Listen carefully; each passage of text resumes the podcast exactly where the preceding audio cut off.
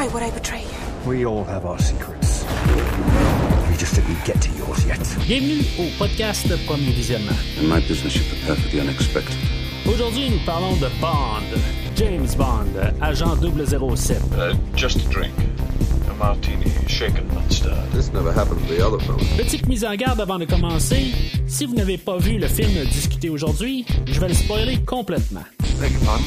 Forgot to knock. And meanwhile, how do you kill five hours? Bonne écoute. Bienvenue à Londres. Aujourd'hui, nous parlons de Mourir peut attendre, sorti en 2021 et réalisé par Kari Yogi Fukunaga, avec Daniel Craig, Léa Seydoux, Lashana Lynch, Ray Fiennes, Ben Wishaw, Naomi Harris, Jeffrey Wright et Rami Malek. Je suis Mathieu, agent double zéro. Bof, euh, c'est juste un chiffre, on s'en fout. hein. Aujourd'hui, on termine euh, la rétrospective des aventures de James Bond au grand écran ou au petit écran. Euh, bien sûr, pour terminer toute cette ère-là, on, a ramené euh, Christophe Lassens. Salut Christophe! Le détestable est de retour. Hey, en passant, t'as oublié la seule chose intéressante dans No Time to Die, Anna de Armas. T'as Ouais. oublié le seul personnage intéressant de ce fichu film-là. T'as oublié Anna de Armas dans le casting. C'est horrible ce que tu viens de faire là. Anna de Armas. Oui, qui Mais fait la... que... qui Non, fait là, la- c'est parce que là, je viens de le dire Oui. pour le coller dans le chose, Ah. puis que là, t'as dans le champ. Bon. Alors, je vais fermer ma boîte. Mais euh, ouais, c'est vrai que je l'ai oublié, là, mais euh, on, va, on va en parler là, c'est, euh, tantôt, là, mais c'est, c'est vrai, j'ai carrément passé à côté. Fait que euh, c'est ça, fait, on, on a fait tous euh, les derniers films de chaque acteur euh, de, menant au film d'aujourd'hui, mais on a comme fait quasiment un bonus avec euh, le dernier film, avec Spectre, parce qu'on savait pas si, maintenant on allait parler... euh, en passant, bonne fête, euh, Christophe. Euh, merci. on savait pas quoi- on savait pas si on allait parler de de, de mourir peut attendre. Puis finalement ben l'occasion s'est présentée pour qu'on l'ait écouté un peu.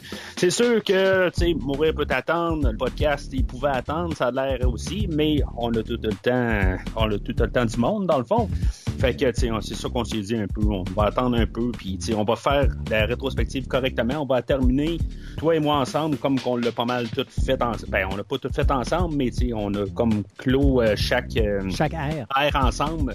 Fait que moi, tu sais, je, je me suis dit, regarde, on va attendre une semaine ou deux, peu importe, tu sais, pour que tout soit bien aligné, puis que, tu sais, qu'on qu'on qu'on le couvre ensemble. Puis je pense que, tu sais, c'était la meilleure décision à faire. euh, Tu sais, de- quand on a enregistré Spec, je pas sûr si on allait juste, j'allais l'enregistrer tout seul, puis, euh, euh, faire comme un genre de bonus pour euh, récapitu- récapituler tout ensemble. Mais je pense que c'était la meilleure décision qu'on pouvait faire, dans le fond, de fermer ça correctement. Euh, malgré, euh, en tout cas, malgré qu'est-ce que tu vas apporter aujourd'hui. Mais en tout cas, fait que, Ouais. juste avant Mais de... écoute, eh, écoute, eh, sérieux, avant de commencer, puis que tu veuilles absolument que je me, je me présente pour que les gens euh, puissent essayer de m'éviter partout où ils vont voir mon nom d'affiché s'ils sont pas d'accord avec ce que je vais dire aujourd'hui, euh, je voudrais lever mon verre. Euh, en profiter pour qu'on commence ce, podcast. Je voudrais lever mon verre à, je dirais, un homme courageux, euh, un homme qui a su euh, respecter le, personnage de James Bond, respecter la franchise, respecter les amateurs, faire passer ses idées après celles des fans, euh, construire un univers qui aurait pu tellement plaire au monde. Et, je dois lever mon verre à Danny Boyle. Le gars qui a envoyé balader euh, les producteurs de ce film-là en leur disant ça n'a pas de bon sens ce que vous voulez, vous voulez faire là, ça ne se fait pas, c'est un manque de respect envers la franchise, c'est un manque de respect envers le personnage et c'est un manque de respect envers les fans et il a sacré son camp. Alors, Danny, je lève mon verre, pour moi tu es l'un des plus grands réalisateurs de l'Angleterre. J'étais là comme, qu'est-ce que tu vas dire là? Là, je me suis dit, non, c'est sûr et certain que tu lèves pas ton verre à Daniel Craig. C'est certain que tu lèves pas ton, ton verre à Kari euh, Fukunaga. Euh, pas, non. C'est. euh, Non, mais écoute, euh, sérieux, là, Daniel Craig, pour moi, ça. Les gens le savent depuis qu'on commence ces podcasts-là, qu'on parle de James Bond et tout ça. Vous le savez tous. Si vous le savez pas, vous allez le savoir aujourd'hui. Pour moi, Daniel Craig, et euh, c'est pas du James Bond. J'ai jamais vraiment tripé sur l'acteur en tant que James Bond. En tant qu'agent secret du MI6, qui est une machine à tuer, je trouve qu'il est juste parfait. Mais en tant que personnage de James Bond, pour ce que le personnage représente dans nos vies, c'est-à-dire un personnage où quand tu rentres au cinéma, tu es supposé avoir du fun pendant deux heures puis oublier tes problèmes, c'est vraiment pas la bonne ère. Et je dirais que Daniel Craig, pour moi, a tué mon James Bond en 2006, puis il a littéralement fini la job en 2021. T'as pas eu de fun, toi? Je veux dire, c'est. euh, c'est tout le monde est sorti joyeux de la salle euh, Euh, non. en voyant le film d'aujourd'hui. là. Pas, pas vraiment. Et même si tu regardes, euh, c'est un film qui. qui- tu sais, j'ai beaucoup d'inquiétude quand même pour euh, la- le futur de James Bond, même si du côté de Broccoli puis du côté de Wilson, on veut dire tout de suite, oh, en l'année prochaine, en 2022, on va trouver le nouvel acteur, on va vous annoncer qui ça va être, puis on veut pas attendre un autre 4, 5, 6 ans avant de sortir le prochain James Bond. Ce film-là doit faire un minimum de 1 milliard de dollars au box-office. On est rendu, euh, depuis quoi, presque trois semaines, un mois après la sortie du film. Euh, On est à au niveau- moitié, là. Ouais, c'est ça. Au niveau international, bon, la Chine va sortir probablement euh, dans la dernière semaine du mois d'octobre, donc je pense que c'est euh, le dernier jeudi du mois d'octobre qui va sortir là. Et c'est le dernier gros boom. Après ça, c'est terminé. Mais au niveau nord-américain, il s'est pété la gueule. Euh, et ça, ça- la première semaine a été boom, et la deuxième semaine, ça a été un mur de béton. Et euh, je prévois que la troisième semaine, ça va être encore pire.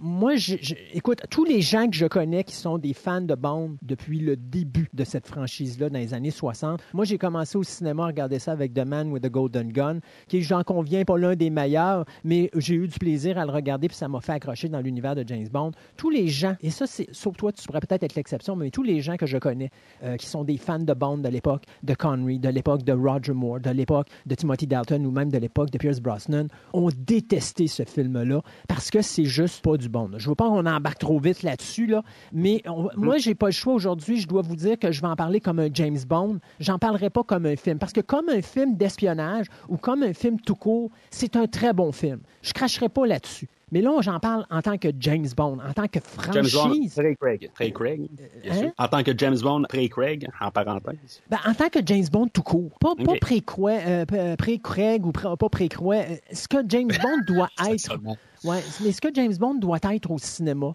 euh, tu sais, j'ai- mon favori dans cette série-là euh, avec Daniel Craig, ça demeure Spectre. Puis euh, tu vois, les problèmes de No Time to Die sont exactement là où je vous ai dit dans la dernière émission avec Spectre, là où le Bond de Spectre arrêtait. C'est-à-dire que on avait le deux tiers du film qui était vraiment du Bond traditionnel où j'ai tripé à bloc, puis je retrouvais le Bond que j'ai connu.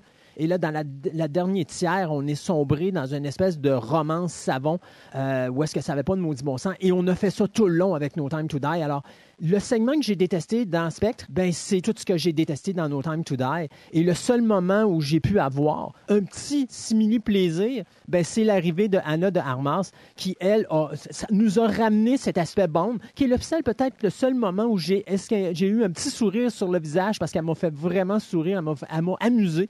Puis elle a éclipsé, moi je dirais, là, en date de 10 minutes, elle a, ex- elle a éclipsé totalement Daniel Craig sur le 2h43 de cette production-là. Euh, donc, je suis obligé d'en parler en tant que fan de Bond et non pas en tant que cinéaste. Parce qu'en tant que réalisation au niveau de, de film, au niveau technique, ce film-là n'a pas de défaut, il n'y en a pas beaucoup. Au niveau scénarisation, ce film-là, ça ne serait pas un James Bond. Pourrait passer. Euh, c'est quand même un très bon film, mais pour un James Bond, on va en parler plus tard. Je juste parler aussi, si c'est la première fois que vous écoutez le podcast, que juste m'introduire. euh, juste, euh, ben moi, j'ai commencé à écouter les James Bond euh, genre depuis que j'ai genre 5 ans. mon premier James Bond que j'ai vu, je crois que c'était Tuer n'est pas joué avec Timothy Dalton. Euh, Puis tu sais, dans le fond, c'est tout un peu un, un mélange dedans. C'est-tu Tuer n'est pas joué? C'est-tu L'espion qui m'aimait? C'est-tu For Your Eyes Only? Euh, c'est comme ça pogne en pain. Euh, à partir de là, ben, j'ai loué les vidéocassettes, pas mal tous les films, euh, puis euh, même un peu plus tard, euh, il y en a une couple là, qui était pas. euh, sais, dans le temps, c'était comme difficile de comme trouver toutes les, les vidéocassettes. Ça- tu allais dans un club vidéo, puis tu allais de faire. Euh, euh, tu pognais qu'est-ce qu'il y avait dans le fond, puis c'était les plus populaires ou les derniers films qui étaient là. Pas, euh, ceux- ceux-là de Sean Connery, c'était quelque chose de très difficile à, trouver là, dans les clubs vidéo. Fait que ça a été vraiment plus tard parce que j'ai réussi à avoir toute la franchise. Mais à peu près quand j'avais 15-20 ans, là, ça m'a pris à peu près peut-être une quinzaine d'années à réussir à toutes les voir, là, me mettre à jour. Euh, bien sûr, à partir de, de, License to Kill, je les ai toutes vues au cinéma. Euh, puis euh, c'est ça, ça, ça, continue de même là, de, depuis, depuis ce temps-là. Puis, euh, point de vue livre aussi, ben euh, à la suite de l'ère de Pierce Brosnan, c'est là aussi que, je suis embarqué là, à, lire tous les livres. Euh, j'en avais lu une bonne gang, euh, dans le fond, peut-être la première moitié. Puis, éventuellement, ben, j'ai, comme j'ai, lu un petit peu trop vite. Puis finalement, ben, je me suis comme un petit peu découragé d'un coup. Fait que j'ai, mis ça de côté. Euh, depuis le temps, ben, je les ai euh, là, en livre audio, euh, tout, puis même plusieurs, j'ai réécouté là-dedans. puis ça tombait bien parce que dans l'univers Craig, ben, on va plus aller chercher le James Bond qui est dans les livres plus que dans l'univers des, des films. Fait que, tu sais, moi, je suis embarqué un peu plus là, dans, dans l'ère de Daniel Craig, là, euh, comparativement à toi, Christophe. Euh, mais tu sais, je pense que c'est beaucoup. Moi, étant un gars qui lit pas, et donc, moi, le James Bond que j'ai connu, c'est le James Bond euh, cinématographique. Donc, euh, tu sais, c'est sûr et certain que la, distinction est quand même là. Ben c'est ça aussi, je pense, que, qui fait que, que, que j'ai embarqué quand même un peu euh, dans l'air Craig. Je pense que c'est ça un peu, un peu qui fait la, différence. Tu sais, c'est ben, peut-être pas ça nécessairement, mais euh, Puis tu sais, il, faut dire que j'ai commencé à lire les livres. Ça coïncide que c'était avec un Casino Royal, mais c'était pas à cause de Casino Royal. Euh, j'ai juste commencé à les lire, puis genre deux ans plus tard, on a annoncé qu'on faisait Casino Royal. Juste avant de commencer, euh, Christophe, euh, tu t'es introduit comme fan de James Bond, mais là, tu sais, où tu as réussi à retourner là, quasiment tout le monde contre toi, euh, tu veux-tu dire aux gens les endroits où est-ce qu'on on peut m'éviter? On peut, ouais, c'est ça exactement où est-ce qu'on peut t'éviter. Oui, exactement. Alors vous pouvez m'éviter, euh, ne pas écouter fantasticaradioweb.com. Ça c'est un podcast Fantastica où est-ce qu'on parle de passion euh, toutes les deux semaines pendant trois heures. donc j'ai plein d'intervenants, j'ai plus d'une trentaine de chroniqueurs, plus d'une trentaine de sujets différents. Alors c'est c'est quand même quelque chose de très varié. j'ai mon podcast également un peu comme mon ami Mathieu ici, euh, où lui s'appelle Premier Visionnement. Moi, je m'appelle Programme Double. Alors, je fais un résumé de l'histoire de la réalisation euh, de, de, films, mais dans une ambiance très cinépark avec deux films présentés avec des, des, bandes annonces à travers. Donc, ça, euh, sur ma page Facebook, Programme Double, vous êtes capable de mettre la main là-dessus très facilement. je Il faut t'écouter dans l'auto, avec sur, la radio, puis dans le noir. Oui, ben, tu peux faire ce que tu veux. Écoute, dépendant de tes fantasmes quand même. Ben, pour l'air Pour l'air quoi? Pour euh, l'ambiance cinépark. Ah ben oui, ben tu pourrais faire ça, effectivement. De toute façon, euh, l'avantage de downloader les, les, les podcasts, c'est ça. Hein. Tu peux mettre ça sur ta, ta clé USB ou encore euh, mettre ça directement sur ton système de son dans la voiture. Puis let's go, tu nous écoutes dans l'auto. Oui, il y a beaucoup de monde, de toute façon, Fantastica qui m'écoute sur la route, alors ça, c'est pas un problème là-dessus. je fais également de la radio professionnelle, donc je suis ce qu'on appelle l'historien du cinéma pour Mars au soir sur Choix Radio X. Et je suis également la personne qui fait les nouvelles euh, de cinéma à Choc FM euh, avec Raphaël dans le Dash. Euh, donc, plein de belles choses, tout plein d'endroits où vous pouvez m'inviter pour ne pas m'écouter dire des bêtises sur le prochain James Bond qui est No Time to Die. Excuse-moi, pareil, d'avoir interrompu. Euh, mais il fallait que je le dise. Euh, ben, puis pour le podcast Premier Visionnement, ben, bien sûr, vous m'avez trouvé, vous avez trouvé le podcast à quelque part. Euh, mais si maintenant, c'est pas l'endroit que vous l'avez trouvé, vous allez sur premiervisionnement.com où ce que vous allez voir toute l'historique du podcast. même la, plupart du temps, je suis tout seul sur le podcast. Des fois, Christophe m'a rejoint ben, pour une bonne partie de la rétrospective de James Bond. on a parlé même de super-héros avec euh, Batman et Superman, le, le, premier gros film, là, euh, pas le premier film, mais le premier film euh, classique, si on veut. Là. Euh, aussi, on a parlé de King Kong et Godzilla euh, l'année passée, puis un peu euh, cette année, là, en début d'année. En début d'année, ouais. c'est ça. Puis en tout cas, vous pouvez tout trouver ça là, sur premiervisionnement.com, où que, je pense que c'est tout assez bien classé, dans le fond, là, pour pouvoir trouver les, rétrospectives. Là. Puis vous pouvez voir pourquoi qu'on est rendu à l'épisode 28, même si 28, c'est juste un chiffre. vous pouvez voir pourquoi qu'on est rendu à l'épisode 28 et non à l'épisode 25, où ce que, dans le fond, c'est quoi les trois films qui ne sont, font pas partie de la, la, la, la franchise officiellement? Ben, on a parlé de ces trois films-là, mais Et, et je pourrais donner un indice. Je pourrais donner un indice. Il y en a deux là-dessus euh, qui portent le titre d'un film de la saga de la Eon Production. Donc, en réalité, c'est comme si mon ami Mathieu aurait parlé trois fois du même film. Ouais, puis euh, c'est ça, en tout cas. C'est à vous de savoir. C'est le gros mystère que je vous envoie aujourd'hui.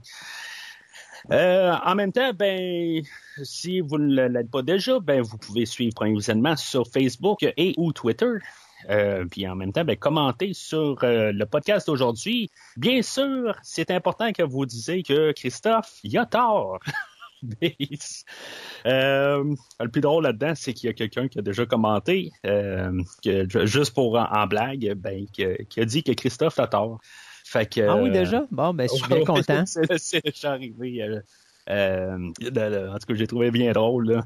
Euh, fait que n'hésitez pas à y aller en nombre cette fois, de, de dire que Christophe tort. Euh, puis, Qu'est-ce que t'as dit? T'as dit que Christophe est tort? Ouais, t'es, t'es tort, oui. Ouais, okay. T'es, t'es, euh, tu, tu viens d'un autre. tu vas être remplacé par euh, Nathalie Portman le prochain coup. Ouais, ok, c'est bon. puis, euh, toi, moi, je t'ai dérangé là. Puis là, c'est toi qui, qui, qui veut me mêler, mon maudit. Euh, puis c'est ça, ben tu sais, oubliez pas de, de liker, de, dans le pire des cas, si vous voulez pas dire que Christophe a tort, ben n'hésitez pas au moins à liker le post, ça l'aide grandement pour le podcast. Euh, fait que depuis euh, Spectre, euh, Daniel Craig s'était supposé être son dernier. En tout cas, il était vraiment le décidé à lâcher le rôle après Spectre. tu sais, il, y a même la, la, la, fameuse entrevue qui dit qu'il était prêt à s'ouvrir les veines au lieu de. Il, a, de, il, il, aurait, dû, il aurait dû le faire. Et t'es machin. Oui. Puis, tu sais, c'est la, la, ben, tu sais, parce que c'est aussi, c'est, tu sais, moi, moi, quand j'ai vu ça, je me suis dit, bon, ben là, tu sais, c'est juste soit du marketing, ou c'est, sais, il est juste épuisé parce que c'est des tournages qui sont très longs. C'est pas, euh, c'est pas le temps normal d'un film. Là. C'est, c'est quelque chose de six mois et plus pour tourner ces films-là. C'est très, euh, ça, ça, prend beaucoup de temps pour un acteur, parce que des fois ils ont le temps d'aller filmer encore deux ou trois films là, pendant ce temps-là. Euh, puis là, ben c'est ça, lui, son temps est carrément cuit là, à, faire un, un, film. Puis en plus, il n'y a pas juste le film, après ça, il y a les tournées, euh, de, de, de les tapis rouges, puis toutes ces affaires-là, de, de, représenter les conférences de presse, puis tout ça. Il y a tout ça qui embarque là-dedans, que tandis que euh, des fois, ben, les, les, la plupart des autres films ont pas toute cette production-là en arrière, puis ça, ça consomme pas autant de temps qu'une méga production là, comme les, les, franchises de James Bond. Fait que moi, j'ai vu ça comme, bon, ben, probablement qu'ils vont en faire un autre, euh, puis peut-être au pire deux autres, là, mais en tout cas, euh, je pense que c'est clair avec le film d'aujourd'hui que c'est pas mal le dernier. Là. Mais en même temps, ben, je pense c'est, il, il, dit, je sais pas si c'est vraiment ça, ben, on, si on réécrit l'histoire, euh, que, que, que, en bout là, que, il, euh, quand il a signé au départ, il a dit que éventuellement, je veux que mon personnage meure à la fin. Euh, je sais pas si on a réécrit l'histoire, là, je ça. Euh... Moi, je te dirais, de, à l'époque, si tu te rappelles, puis c'est une des, raisons aussi qui m'a fâché avec ce projet-là.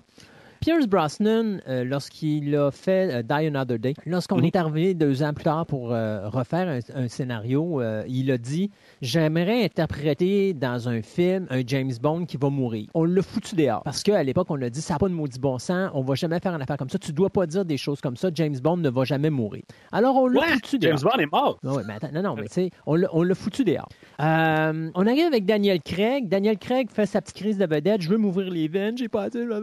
Bon, c'est ça. Alors, on lui amène plus d'argent, on lui donne un poste de producteur. Et là, il dit J'aimerais faire James Bond qui meurt. Et on lui dit oh, Daniel, quelle merveilleuse idée. Oui, on va le faire. Alors, oui, c'est vrai, euh, effectivement que. Mais je te dirais que la mort de Bond était déjà dans le scénario original lu Danny Boyle. Parce que Danny Boyle, tantôt je faisais une blague au début du podcast en vous disant que je levais mon verre, mais c'est parce que Danny Boyle, il faut comprendre, c'était lui qui devait réaliser le film No Time to Die.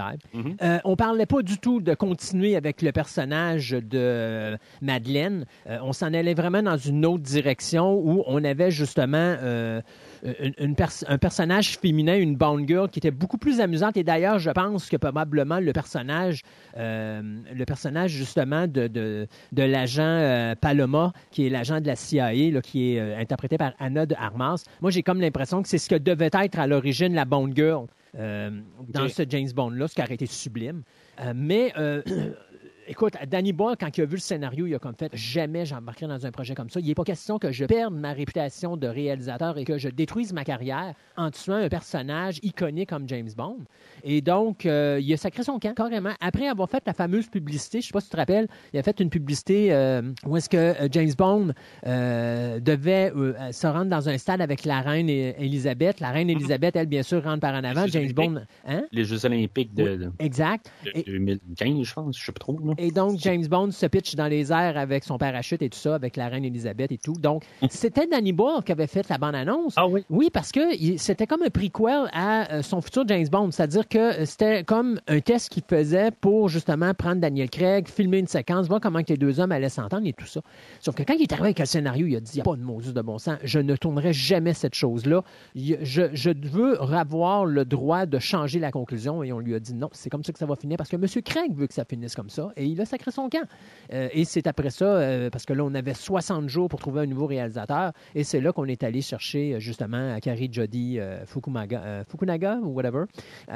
Et puis, et puis c'est là que cet homme-là est rentré. Là, il a tout réécrit, bien sûr, le scénario et il a conclu, bien sûr, avec. il a mis sa touche et il a, bien sûr, mis le roman savon que l'on voit dans le film pour arriver à la conclusion qu'on connaît tous aujourd'hui. Donc, oui, non, c'était quelque chose qui faisait partie. Avec le plus de cash et le poste de producteur exécutif, c'est ce qui faisait partie euh, des ententes avec Daniel Craig pour son retour pour ce dernier film. Euh, juste une petite parenthèse de même, parce qu'à chaque fois qu'on parle de, de Fukunaga, euh, on part un peu à, à rire un peu. Puis tu sais, je, je veux pas mettre les gens dans le dans, dans- dans la- le, le- le nom connu là. euh, juste quand on s'est parlé hors, hors onde, on parlait là, du nom de Cary Fu- Fukunaga. Puis j'avais écouté un, un autre podcast à pendant le temps qui était, euh, il travaillait sur le film de Hit. Puis euh, le, le, le- gars du podcast, ben, il était comme un peu fâché parce qu'il il avait lâché le projet. Puis là, dans le fond, il avait hâte que Hit revienne. Puis il est arrivé, puis euh, il a dit, euh, il, a, lu le nom, puis tu sais, dans le fond, c'est quand on la garde sur la page, ça peut sonner comme ça, mais tu sais, il l'a appelé de Carrie Fuck You Naga. tu sais. Fait que c'est comme ça résonne tout le temps dans ma tête. Quand je vois le nom, je me dis comment qu'on dit son nom, Fuck You Naga? Non, c'est pas Fuck You Naga, c'est Fukunaga. Mais c'est pour ça que des fois, moi puis Christophe, on est un petit peu en train de rire à chaque fois qu'on dit le nom. Puis euh, faut qu'on fasse je- je- attention maintenant. hein. Il faut faire attention. Exact. Parce que c'est pas un mauvais réalisateur. Là. Je, je- euh, excusez l'expression, mais je bitch depuis le début, là, mais c'est pas un mauvais réalisateur. C'est pas une mauvaise réalisation, là, No Time to Die. Je veux pas que les gens pensent que je critique le film en disant que c'est de la grosse merde. C'est pas ça que je dis. Non, mais tu as mis ça clair aussi, que, en tant que film, puis en tant que film de Bond. Puis je, trouve ça correct que tu, que tu ça de même. Fait que, tu sais, on va pouvoir parler, ben, quand on va parler du scénario, on va pouvoir parler là, de, de- dans la globalité, on va pouvoir comme garder quand même les deux façades. Puis je, je suis entièrement d'accord avec euh, ce que tu dis aussi. Là. Euh, tu sais, je, je, je suis un fan de, de, de James Bond, puis il y a des affaires que, tu sais, que c'est- vraiment euh, contradictoire là, que- qui se passe dans ma tête. Puis je vais t'avouer que je vais coter le film à la fin, puis j'ai, je je suis comme pas certain encore de ma cote. Puis tu sais, je vais le coter à la fin, puis il y a tellement d'affaires contradictoires dans ma tête que j'ai, de la misère à, à, à le coter. Tu sais, c'est il va tellement dans des, des directions que la franchise euh, ne peut pas aller. Puis, tu sais, c'est- en tout cas, je, Ben- je- je suis d'accord à apporter des nouvelles idées, mais euh, tu sais, puis, puis c'est ça qu'il faut aussi. Tu sais, si maintenant t'es pas content avec le dernier film, t'as encore tous les 24 autres films ou les Exact. 27 autres films avant. Mais- C'est tout le temps que ça joue. Le- moi, quand, quand je vois No Time to Die, là, puis quand je, je- je vois le film dans son ensemble, c'est, on dirait, euh, Fukunaga a regardé euh, ce qu'il y avait devant lui, puis il a dit quelles sont toutes les choses que je pourrais faire qui seraient une première dans l'univers de James Bond? Un film très long, interminable, ça, il a coché, il a réussi. Une introduction très longue et interminable, encore là, il a coché, il a réussi.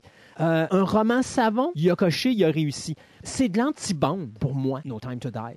C'est pas un James Bond. C'est comme si j'écouterais un téléroman qui s'appelle Aimer à la télé. C'est carrément ça. Euh, et on va en parler plus longtemps euh, tantôt, là, mais il y a des choses là-dedans que je ne suis mais vraiment pas d'accord. Et je regarde les médias, et d'ailleurs, il y a, il y a des médias qui font des critiques. Là. Il y en a une à un moment donné qui a écrit un action-pack movie. Et là, moi, dans ma tête, c'est comme, on a-tu regardé le même, fille, euh, le même film, fille? Parce que, excuse-moi, là, Un action-packed movie? Non. Il- il- S'il y a quelque chose que Les No quatre, Time to... cinq. Hein? 5, 4 ou 5 scènes d'action. je Trois pense. scènes d'action. Trois scènes, ouais, c'est ça. Trois C'est- scènes c'est, d'action. Et pour un film de 2h43, c'est excessivement long. Il faut que ça bouge plus que ça.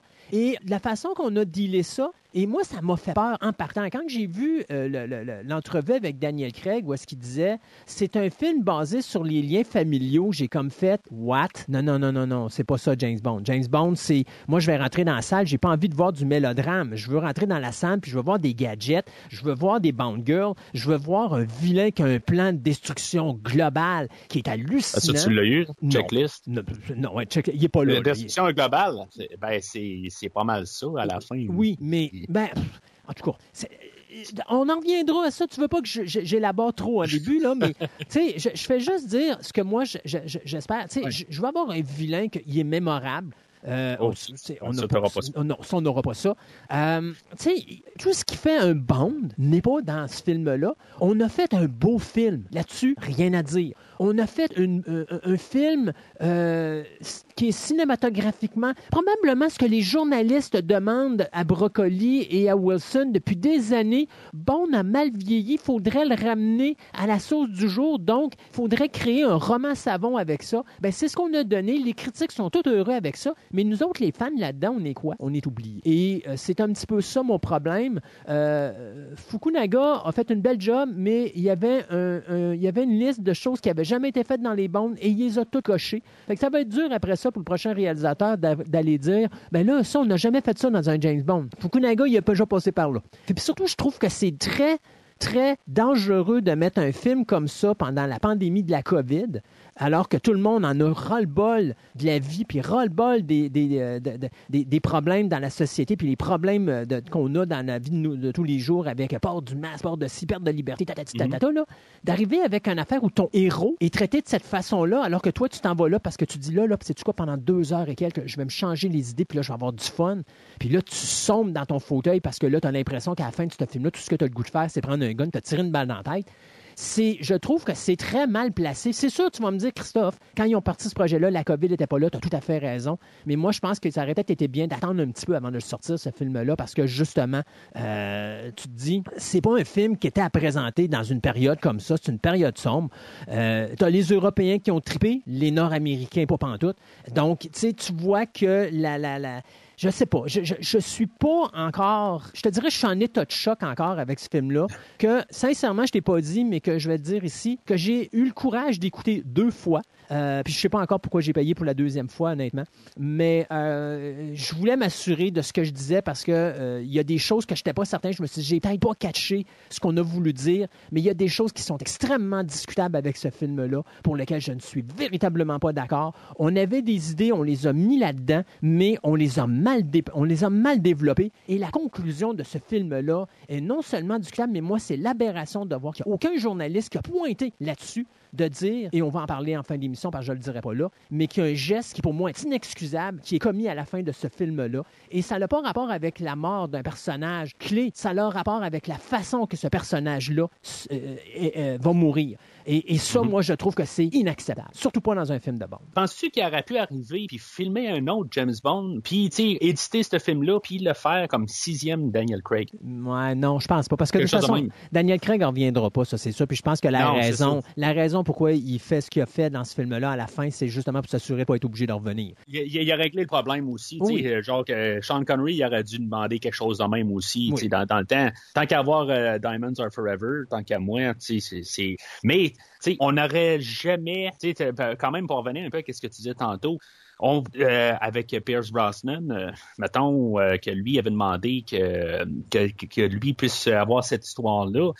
J'aurais, tu sais, c'est pas une histoire où ce qu'il aurait pu embarquer dans l'univers de Pierce Brosnan ou de, de Timothy Dalton ou de peut-être Timothy Dalton, Euh, Roger Moore, Sean Connery, peut-être. Sean Connery, Ben, oui, mais pas Roger Moore. Pas- non, pas Roger Moore puis pas Pierce Brosnan, oublie ça. Tu sais, eux autres, c'est pas qu'ils ont pas le, le- le talent pour faire l'histoire d'aujourd'hui. Dans leur univers, tu peux pas mais, un- faire un film de même. Ça, ça aurait été carrément là. euh, C'est du suicide. C'est, c'est du suicide. Tandis que dans l'univers de Daniel Craig, je pense que tu l'as déjà dit à Fantastica euh, que si on est pour le faire, c'est l'univers qu'on peut le faire. Attention, c'est pas ça que j'ai dit. J'ai dit si on est pour changer la couleur de peau de l'acteur, du personnage de James Bond, parce que rappelle-toi qu'à un moment donné, on parlait de faire un James Bond afro-américain, tu t'en rappelles? J'ai dit si on on, est pour le changer de couleur, tuer Daniel Craig. Mais si vous êtes pour me remettre un, Dan- un James Bond de race blanche, non. C'est c'est Mm. une erreur monumentale de le faire parce que comment tu fais pour faire un nouveau film après ça? Mhm. Comment tu fais pour Ah, continuer? Ah tu, ouais, peux, tu c'est- peux pas. Tu sais, euh, moi, de- d'expérience, puis je dis pas que le prochain James Bond va se péter la gueule nécessairement au box-office, mais d'expérience, tu remarqueras, dès le moment qu'on finit quelque chose avec un personnage, de le ramener après ça, ça, ça finit jamais bien, parce que tu as une gang de personnes qui vont dire, bon, ben OK, là, c'est quoi, ils m'ont fini le personnage, c'est terminé, moi, j'en reviendrai plus là-dessus. Euh, Godzilla, même quand on le tuait dans l'époque de Godzilla, à part le premier film, on va toujours ramener un descendant pour continuer la ligne de Godzilla. Mais on n'a jamais Ah, mais il est fermé. descendant de bande maintenant. Come on. Euh, mais mais tu sais, tu as continué la franchise. James Bond, Ouais. tu peux pas faire ça. Non, mais c'est pas un. Tu sais, c'est- vraiment un, un- un personnage, un, une anomalie dans le système, dans le fond, que James Bond. C'est c'est un personnage qui est immortel, mais qui a jamais été tué. Ben, qui a jamais été tué dans les films. Faut bien noter, euh, parce que dans les livres, on l'a déjà tué. Mhm. Sais, Fait que, ben, ou, tu sais, qu'il est revenu dans le prochain livre, puis finalement, ben, on a comme un peu euh, euh, retcon, qu'est-ce qui s'est passé à la fin, où, tu sais, on a réchangé un petit peu, où on a, tu finalement, il, Ben, il y avait une porte de Ouais, sortie, là. puis ils ont réussi à s'en sortir. c'est ça. Mais tu sais, t'as- t'as t'as un livre comme euh, Bon baiser de Russie que la dernière ligne, c'est euh, James Bond, il, il tombe à terre, puis euh, c'est blackout, c'est fini. Mhm. Et puis après ça, t'arrives dans le livre après, qui est Doctor No. C'est- juste les livres sont inversés avec les films.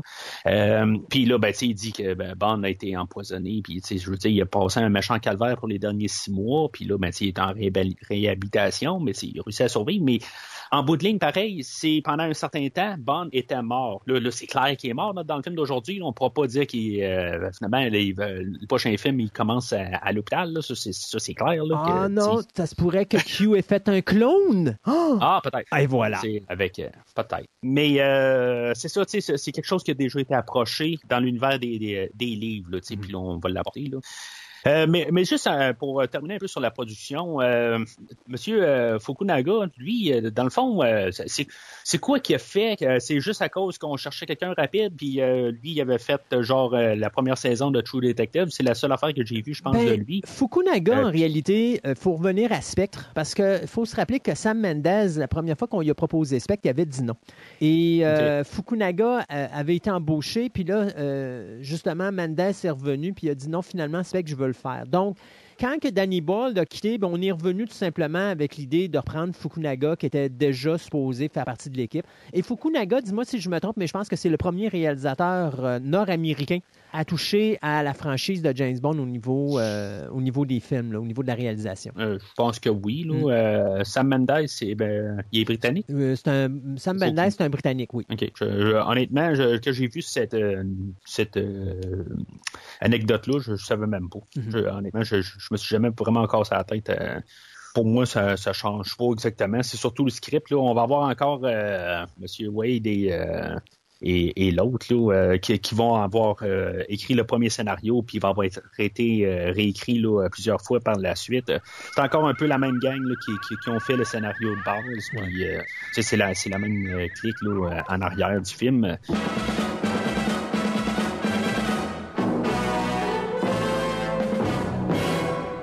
Euh, en fait, d'histoire, euh, tantôt j'ai parlé qu'on s'est peut-être inspiré de l'idée de bon baiser de Russie. Ben, on s'est inspiré de plus de qu'est-ce que euh, Daniel Craig a dit. Moi, je- on va tuer Bond.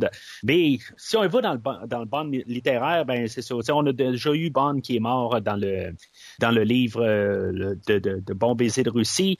Euh, il est quasiment mort à la fin de On ne vit que deux fois. Dans le fond, il perd la mémoire. Puis, euh, dans le fond, c'est, quasiment la, mort de James Bond, dans le fond, dans le côté littéraire.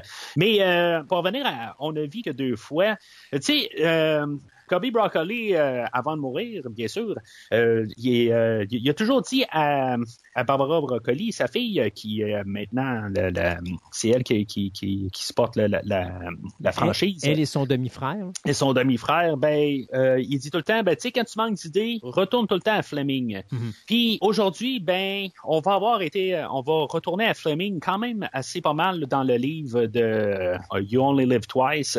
Il y avait, c'est, c'est drôle parce que quand j'en parlé dans le, podcast de You Only Live Twice, euh, je disais qu'il n'y a pas grand-chose du livre qui avait été apporté à l'écran.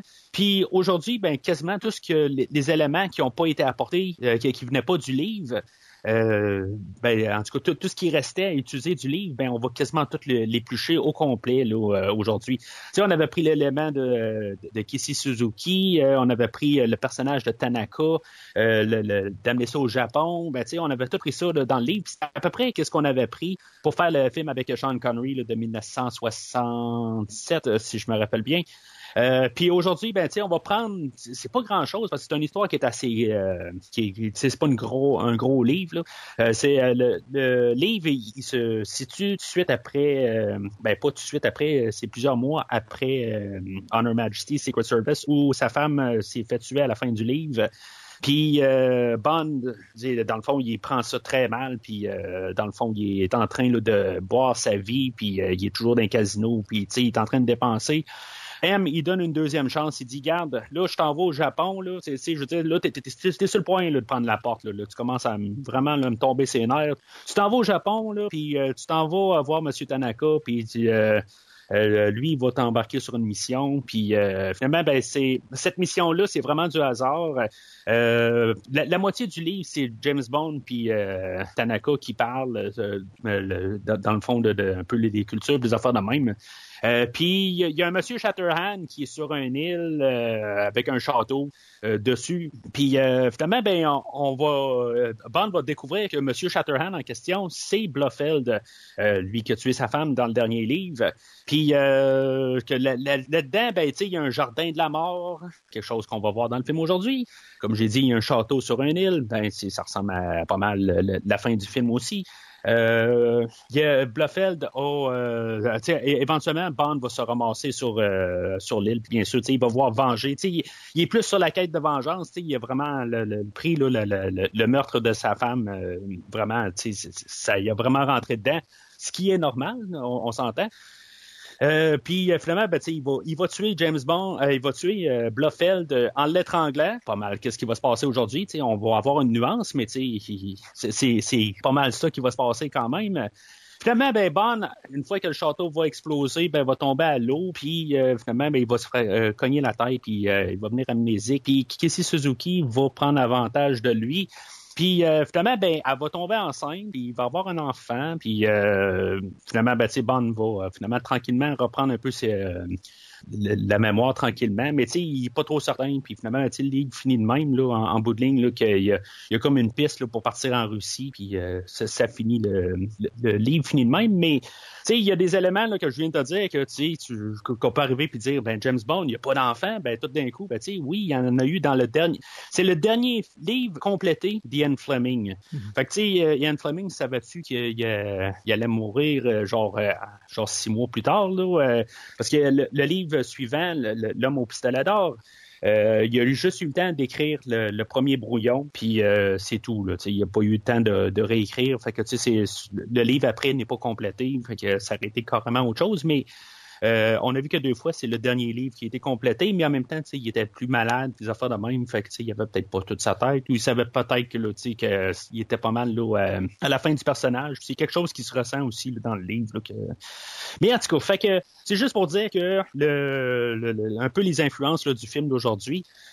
Euh, dans le, le, film en tant que tel, là, on va parler beaucoup de confiance. Euh, on va parler de Bond puis Madeleine. Euh, de, ça, ça, va partir pour mal là-dessus, là, les secrets, puis euh, de, qui ont chacun le secret. Puis en, en bout de ligne, ça, en tout cas, on va en parler tantôt, c'est quoi les secrets, puis même euh, Bluffel, il y, y, a un bout qui arrive, puis il dit, là, ben, tu vas savoir son secret, ça va être à mort, puis okay, euh, le fait qu'être enceinte, ben, c'est pas vraiment la mort à James Bond, là, on s'entend. Euh, peut-être la mort du personnage comme qu'on le connaît, là, euh, mais je pense que la plus grosse thématique du film, c'est euh, je, sais pas comment phraser ça là. euh, pour, euh, il faut pour avancer, il faut tout perdre, il faut, genre tuer quasiment tout le monde pour pouvoir avancer. C'est, euh, puis euh, comme le, titre le dit. Faut pas prendre le temps de pleurer ou de mourir. Euh, ben, mourir, c'est plus pleurer, je pense, là-dedans, ou de, de, de, de, de, prendre de, euh, d'être en deuil là-dessus. Je pense en tout cas, c'est ce que je pense qu'on va essayer de, de passer comme thématique. euh, on n'a pas le temps de, d'être en deuil là, puis, euh, pour avancer.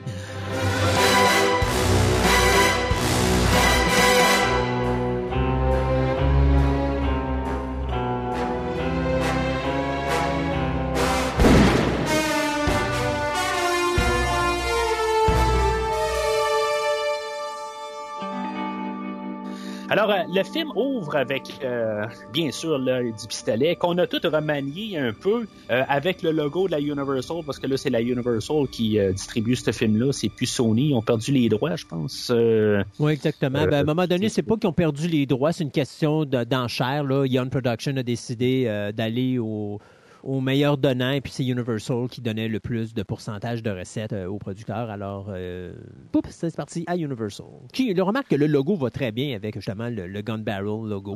Ah ben je, je trouve ça euh, je trouve ça intéressant c'est- de, de- de- de juste l'avoir remanié de même Mm. euh, juste que ça, ça devient le, le- le gros œil là puis euh, euh, mais tu sais moi au moins de l'avoir au début c'est là là je suis content c'est déjà en partant on l'a il est, il est, il est- il est pas standard mais on l'a, je suis bien content de ça. Fait que on commence comme un flashback. C'est euh, le passé de Madeleine. Euh, en tout cas, c'est- quand même assez étrange comme choix de, de, de, de, ben, dans, dans le fond, ça, ça colle avec ce qu'elle disait dans le dernier film, mais en tout cas, c'est- juste le passé. Pareil, de partir avec un flashback, c'est, je pense, c'est une première. Tu sais, dans, dans ton checklist, ce que tu dis là, que, euh, qui arrive puis qui dit, euh, on va faire les choses pour la première fois, puis on arrive avec euh, un flashback. Puis là, en tout cas, tout ça va revenir. là. dans le fond, c'est là où on va avoir un peu le euh, l'hi- l'historique du personnage de, Swan. Puis euh, on va voir sa mère. Puis euh, on va voir le, personnage de Safin ou Safine, je sais pas comment qu'on le dit en français, là, qui, est joué par Rami Malek.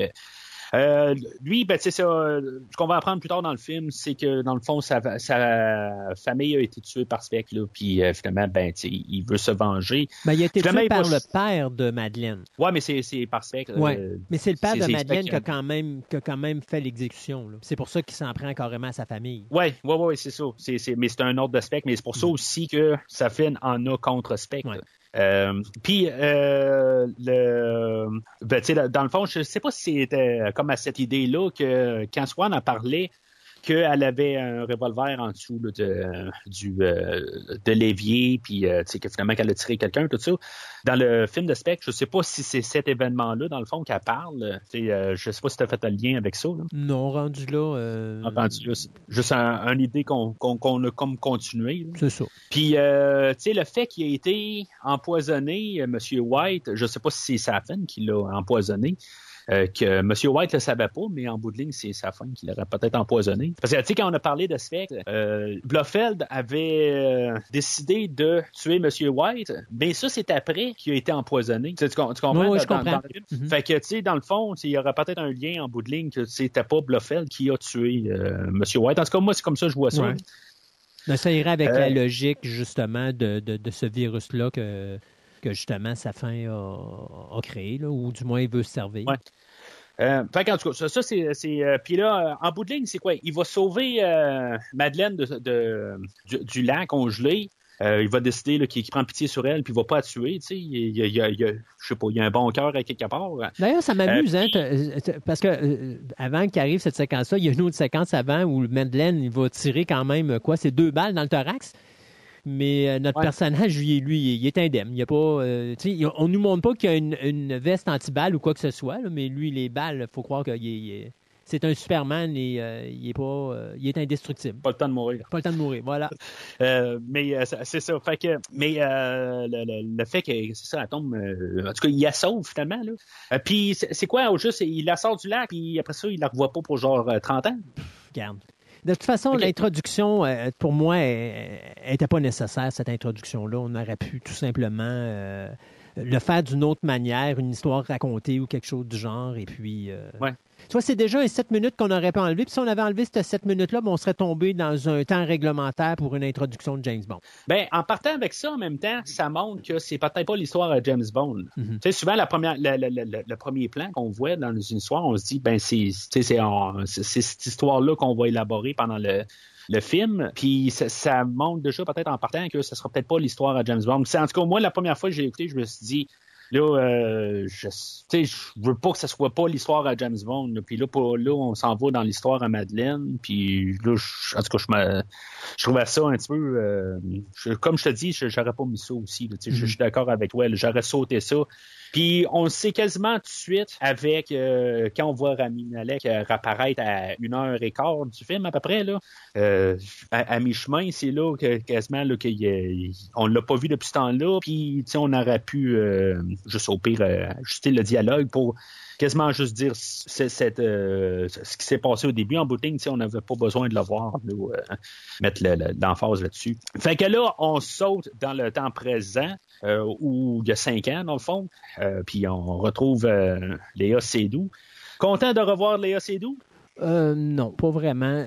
Moi, je te dirais principalement le problème que j'ai, parce que c'est toujours la, cohérence et quand tu regardes un film, il faut que tu y crois. Euh, Quand on revient avec les femmes avec qui tu te dis pourquoi James Bond va finir avec cette femme-là, je peux comprendre pourquoi dans On Her Majesty's Secret Service, euh, le personnage de Bond va tomber en amour avec le personnage interprété par l'actrice euh, Diana Rigg. Parce que Diana Mhm. Rigg, quand tu la regardes dans le film de On Her Majesty's Secret Service, je pense qu'on assiste à une Bond Girl comme on l'avait jamais vue jusqu'à date et qu'on l'a encore, tant qu'à moi, jamais vue encore aujourd'hui. Elle est vraiment unique. Je ne sais pas comment Rigg a fait son interprétation, mais quand tu regardes le personnage de Tracy, il sort complètement des autres personnages féminins qu'on a eu dans toute la franchise jusqu'à euh, présent. Donc, de savoir que le personnage de James Bond va se marier avec cette fille-là ou cette femme-là, c'est crédible. J'y crois parce que je trouve que l'actrice nous a donné quelque chose qu'on n'a jamais vu encore et je pense que même Bond n'a jamais vu et donc Bond est intrigué par cette personne-là et donc tombe en amour et va se marier avec.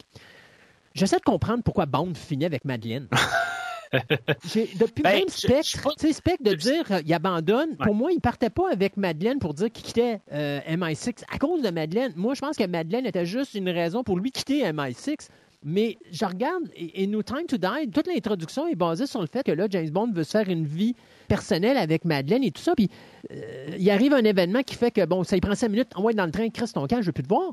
Je comprends pas, je comprends pas pourquoi il est tombé en amour avec cette femme-là, parce que c'est-tu moi où Léa Seydoux est, est, est- froide dans ce rôle-là? Il n'y a pas de chaleur, il n'y a rien qui se dégage, et je ne vois rien. Euh, je n'irais pas dire que c'est la pire Bond Girl de la série ou de la franchise, ça serait, mal, ça serait malhonnête de ma part de dire ça, mais je trouve qu'au niveau crédibilité de dire Bond tombe en amour avec cette femme-là parce qu'elle est différente des autres, non. Non, je pense qu'il y a eu d'autres personnages qui ont été avancés dans cet univers-là qui auraient été encore plus intéressant pour lui de tomber en amour puis de rester avec eux autres que d'aller avec Madeleine. J'ai beaucoup de difficultés et quand tu as de la misère avec les deux personnages principaux, ça va pas bien parce qu'il me semble que la chimie entre les deux est juste pas là. Euh, Je, je suis entièrement d'accord pour euh, Madeleine Swan en tant que telle. Je suis pas d'accord par contre pour Tracy qu'on a per- eu personne euh, comme elle depuis. Ben Eva Green en tant que telle, la chimie entre Eva Green et Daniel Craig dans Casino Royale, euh, c'est quelque chose qui s'égale quasiment pas là, dans toute la franchise au complet. Euh, Puis tu sais, dans le fond, on va même en faire mention au début du film euh, ben, le fait que tu sais, il a comme pas passé au travers. Puis euh, je, pense que c'est un peu le point de départ dans le film aussi. C'est comme qu'en bout de ligne, il va réussir à faire le deuil de Eva Green, ben de, du personnage de Vesper Lynn. Puis en bout de ligne, ben tu sais que finalement, ben c'est comme ça va toujours tourner en rond dans sa dans sa vie en bout de ligne. Je pense que c'est pour ça qu'à la fin, ben euh, il abandonne tout, tout simplement là. Mais tu sais, en tout cas, on, on en reparlera à la fin là, parce que je sais que je pense qu'on va toujours revenir à la fin assez rapidement tout le temps là, dans la conversation. Ça va toujours revenir. Pourquoi qu'on se ramasse à la fin pareil?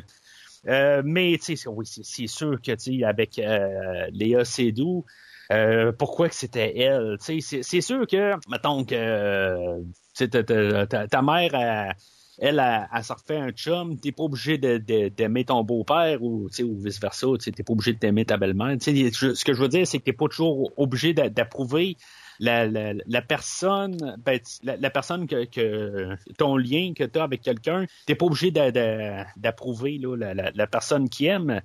Je sais pas si tu comprends ce que je veux dire. Oui, mais encore là, c'est pas, moi, c'est pas, c'est pas, c'est pas d'accepter ou pas accepter. C'est la crédibilité. Pourquoi? Ouais, ben, c'est ça.